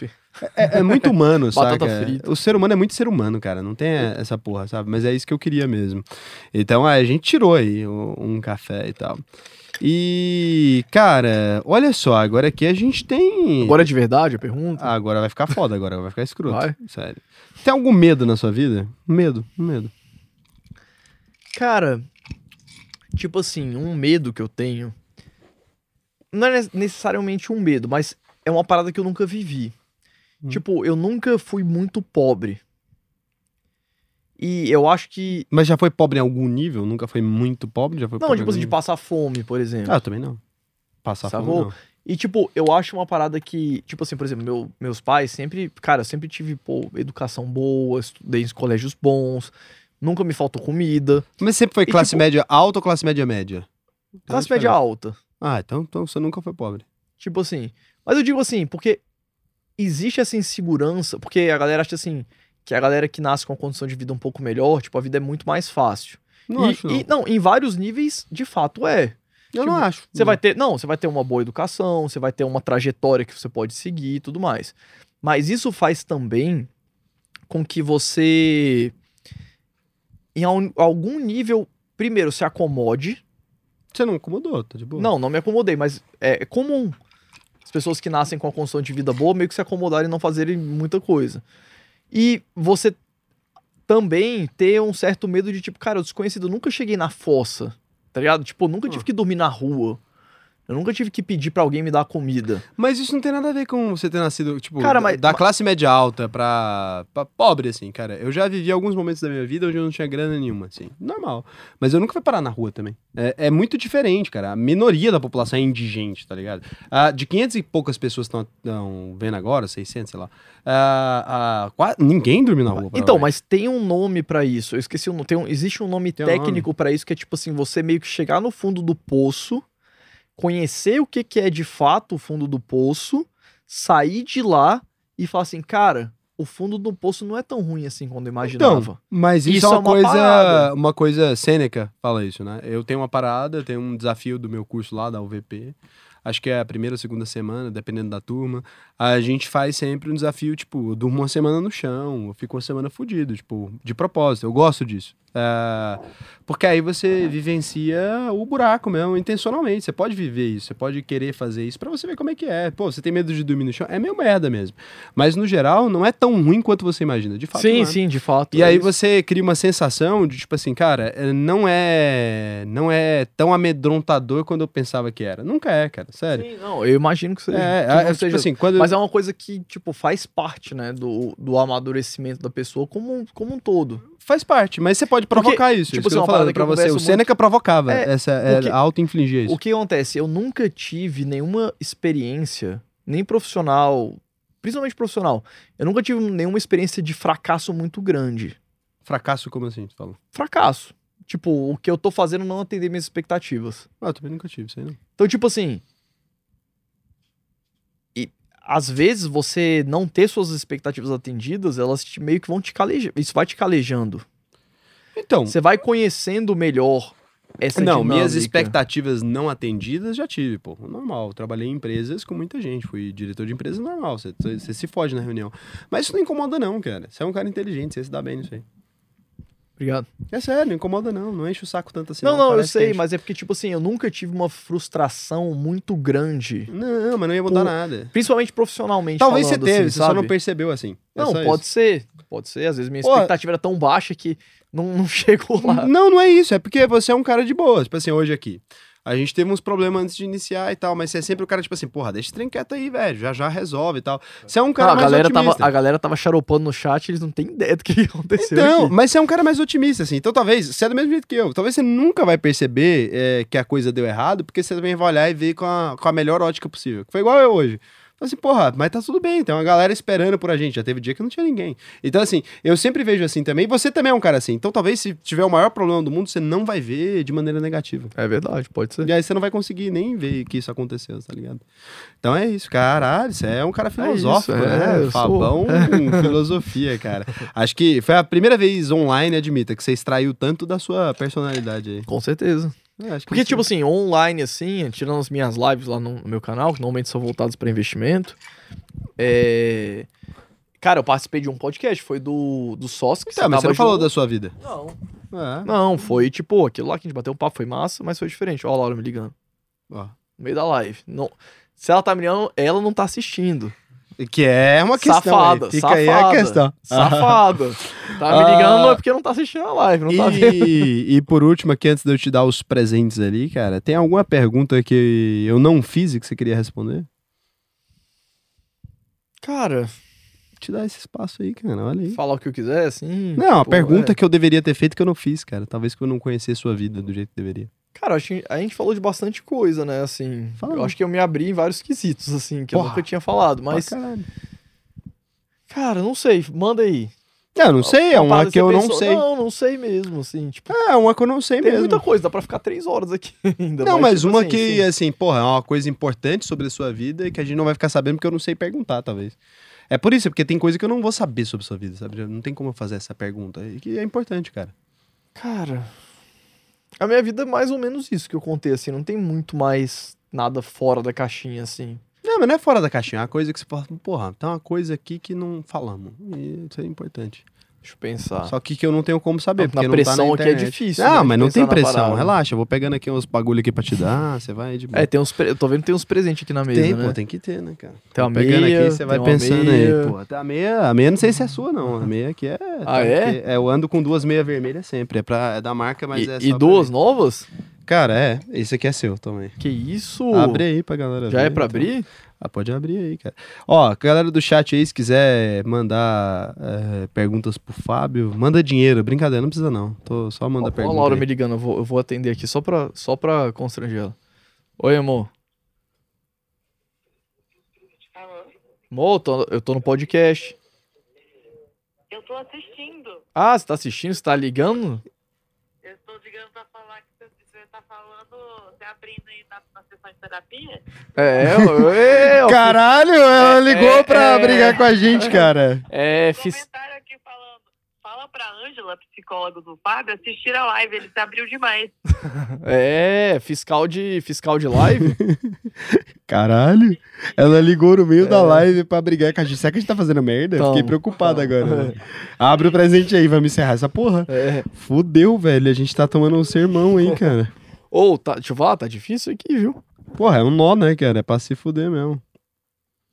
É um nó de marinheiros aqui, velho. Porra, é um nó de marinheiro. Ó, o tubarão da bolsa aí, o cara Tuba Cash, cara, mandou uma mensagem e falou que espera que você vá lá depois, cara. O cara, a gente fina. Hora, só chamar. É o Luan, cara, animal esse cara, velho. Sério mesmo. Gente fina pra caralho.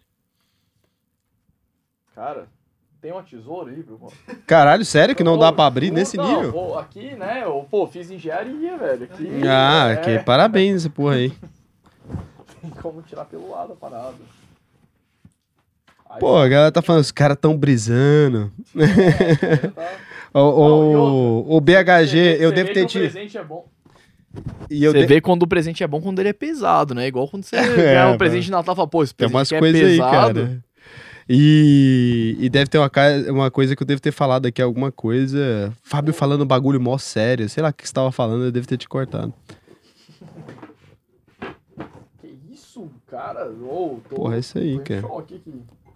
Deixa eu botar meu casaco novo aqui. Porra, esse aí é do investidor Sardinha, cara. Ó, ver- amarelão, galera ganha isso. É da turma 2 do curso aí, cara.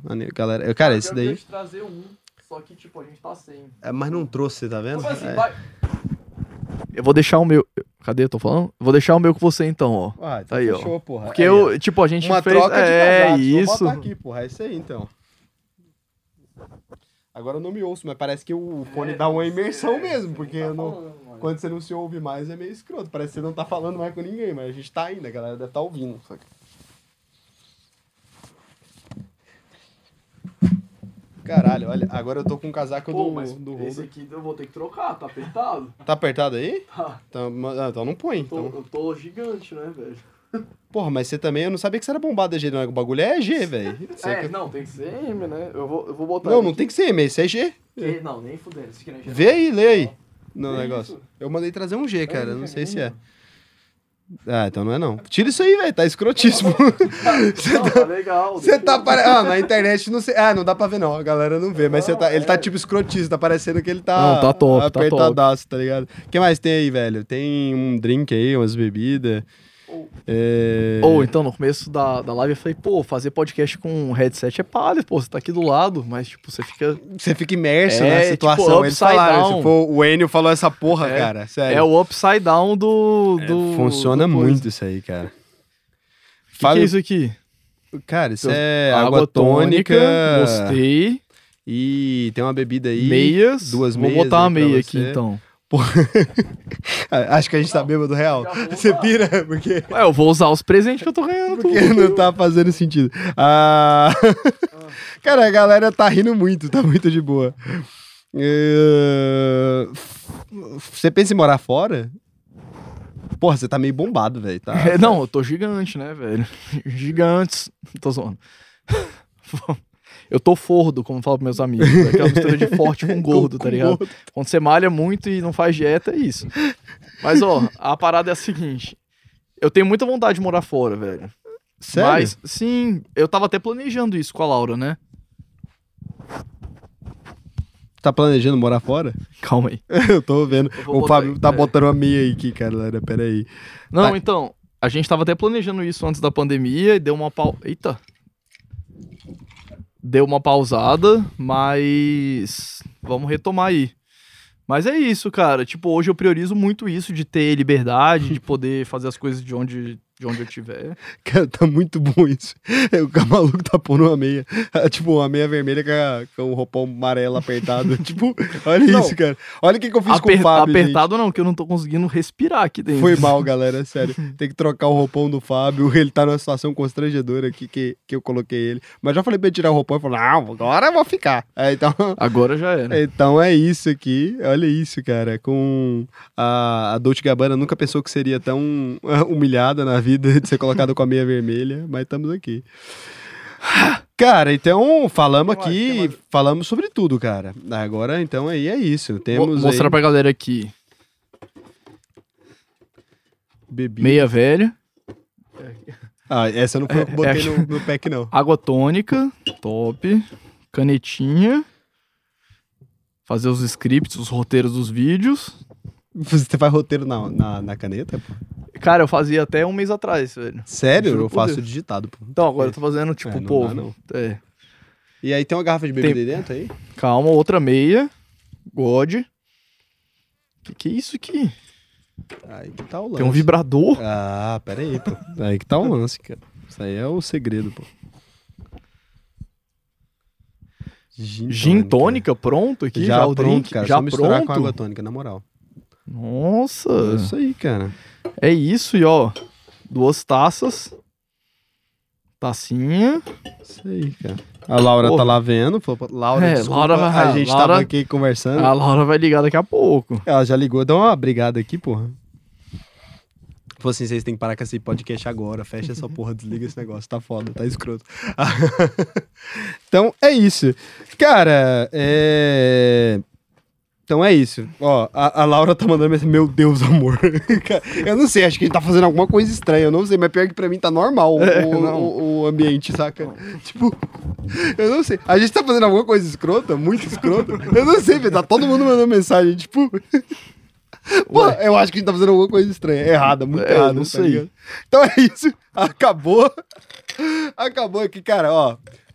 Fabão, valeu demais, Cara, cara. valeu Não demais. poderia Obrigado ter estreado pelo melhor. convite, Porra, primeiro episódio, demais. porra, é nóis. Ó, você já divulgou o podcast, é isso aí. Já deram É isso. milhões de nomes, mas pegaram os nomes roubados de outro podcast. Não acredito nessa galera. Que pô. isso, a galera tá roubando. Pô, a galera pegou assim, mandou podcast, é um podcast que eu já fui, tá ligado? Falei, véi, isso aí não faz sentido, esse nome Vou tá estranho. não existe a Laura- propriedade intelectual no Capistão, velho. A Laura falou, não, tá normal, relaxa. Mas ela falou, tá normal, relaxa, e mandou um kkk. Então, KKK, Né? é. Tipo, tá normalzão, relaxa. Tava só rindo, tipo, não tá legal não. Então, cara, sério, de verdade, brigadão mesmo, cara. Não poderia, Eu que agradeço, você, cara, ter estreado demais. melhor. Você é um cara que admiro pra caralho. Quando a hora que você aí. quiser ir chamar pro próximo, daqui a um, um ano, ou sei lá, Ah, mês porra, que vem. um ano, caralho, mês pô. Tem que mês que estar aí sempre. Então, fechou. Então, valeu demais, cara. Valeu, E é tamo isso. junto. Valeu demais, pessoal, tá Muito por aí. Ah, deixa o Fábio agradecer primeiro. Porra, é isso que deve estar acontecendo sempre. Eu ia falar em cima de você. Pode É, despedir. cala a boca. Despede das pessoas aí, vai lá. Valeu, pessoal. Os holders raízes que estão aí. Valeu demais pela presença. Tamo junto. E é isso. Ó, então valeu pra todo mundo que tá aí, cara. Foi um prazer ter vocês aqui, sério, de verdade. É o primeiro episódio. Ah, já já a gente vai estar disponível aí pra você só ouvir no Spotify. Você vai perder o Fábio botando a meia. Mas é, tem coisa que, que, que a vida não faz por você, tem coisa que você tem que perder de fato. Cadê o Rodrigo, cara, que é o, o, o barman aqui, cara? O cara fez os puta drink. Ele tinha que aparecer aqui pra ele despedir da galera e falar pra vocês dos drinks depois. Então, assim, cara, foi muito interessante. Espero que tenha dado pra agradar vocês. Eu sei que internet é terra de ninguém. Vocês devem ter xingado a gente pra um caralho. Amanhã a gente vê. Mas, por hora, muito obrigado aí pela audiência de vocês. Sério mesmo. Foi incrível aí ter vocês aqui participando. Eu tentei fazer da forma mais natural possível. Eu não fiquei prestando atenção no chat de propósito. Eu queria que parecesse um papo de bar aqui. E papo de bar ninguém fica olhando no celular, né? Pelo menos não quando tá dando certo. É, E a ideia era essa, gravado orgulhosamente em Goiânia, no meio do Cerrado. Então é isso aí. Chega aí, Rodrigão. Cara, valeu pelos dentes, tava brabo. Se não fosse o Rodrigo, a gente não estaria tão feliz. Então é direito dele é, pegar as honras aí. E, Rodrigo, cara, fala seu arroba pra galera também. O Fábio já vai falar o dele ali pra Ah, galera massa. seguir. É Rodrigo Coelho. É, arroba Rodrigo Coelho Bar. Eu vou botar Bem o arroba simples. aqui. Beleza. E, cara, qual que é sua arroba aí, Fábio, pra galera te seguir? No YouTube, canal do Holder. No Instagram, arroba fabio.holder. Arroba fábio.holder. A gente tá aqui agora, vou agradecer a galera do estúdio, porque porra, foi animal. A gente tá aqui agora no Unique Studio, ou fala Unique ou vocês falam Unique? Unique Studio, cara, a galera aqui de Goiânia, os caras são foda, vocês viram aí, fizeram um puta áudio, eu tô ouvindo minha voz aqui, parece muito mais sexy do que ela é de verdade. assim, puta rolê legal. Muito obrigado pra galera aí, cara, galera dos bastidores aí, muito importante, como é que é seu nome? Quero agradecer todo mundo nominalmente. Lorena, o Enio, que eu sei o nome, o Rodrigo, você também. Rodolfo, cara. Rodolfo, foi mal, cara. Ah. Hã? Nick? E o Nick, cara. Então, estamos todos aqui. Ah, foi incrível. Muito Tocar uma música aqui pra vocês. encerrar enquanto você se Cara, vai aí, velho. Toca um Led Zeppelin aí, cara. É, é Gustavo? Qual que é o seu nome? E, cara, vocês tinham que aparecer aqui, a galera dos bastidores. Vocês têm que vir aqui dar, dar, dar, aquele, dar aquele tchau pra galera, velho. Os caras não querem não, velho. Então, aí. vai aí, velho. Mete o louco aí. Pô, tá dando pra ouvir de boa. Tá, Muito tá bom. Aham.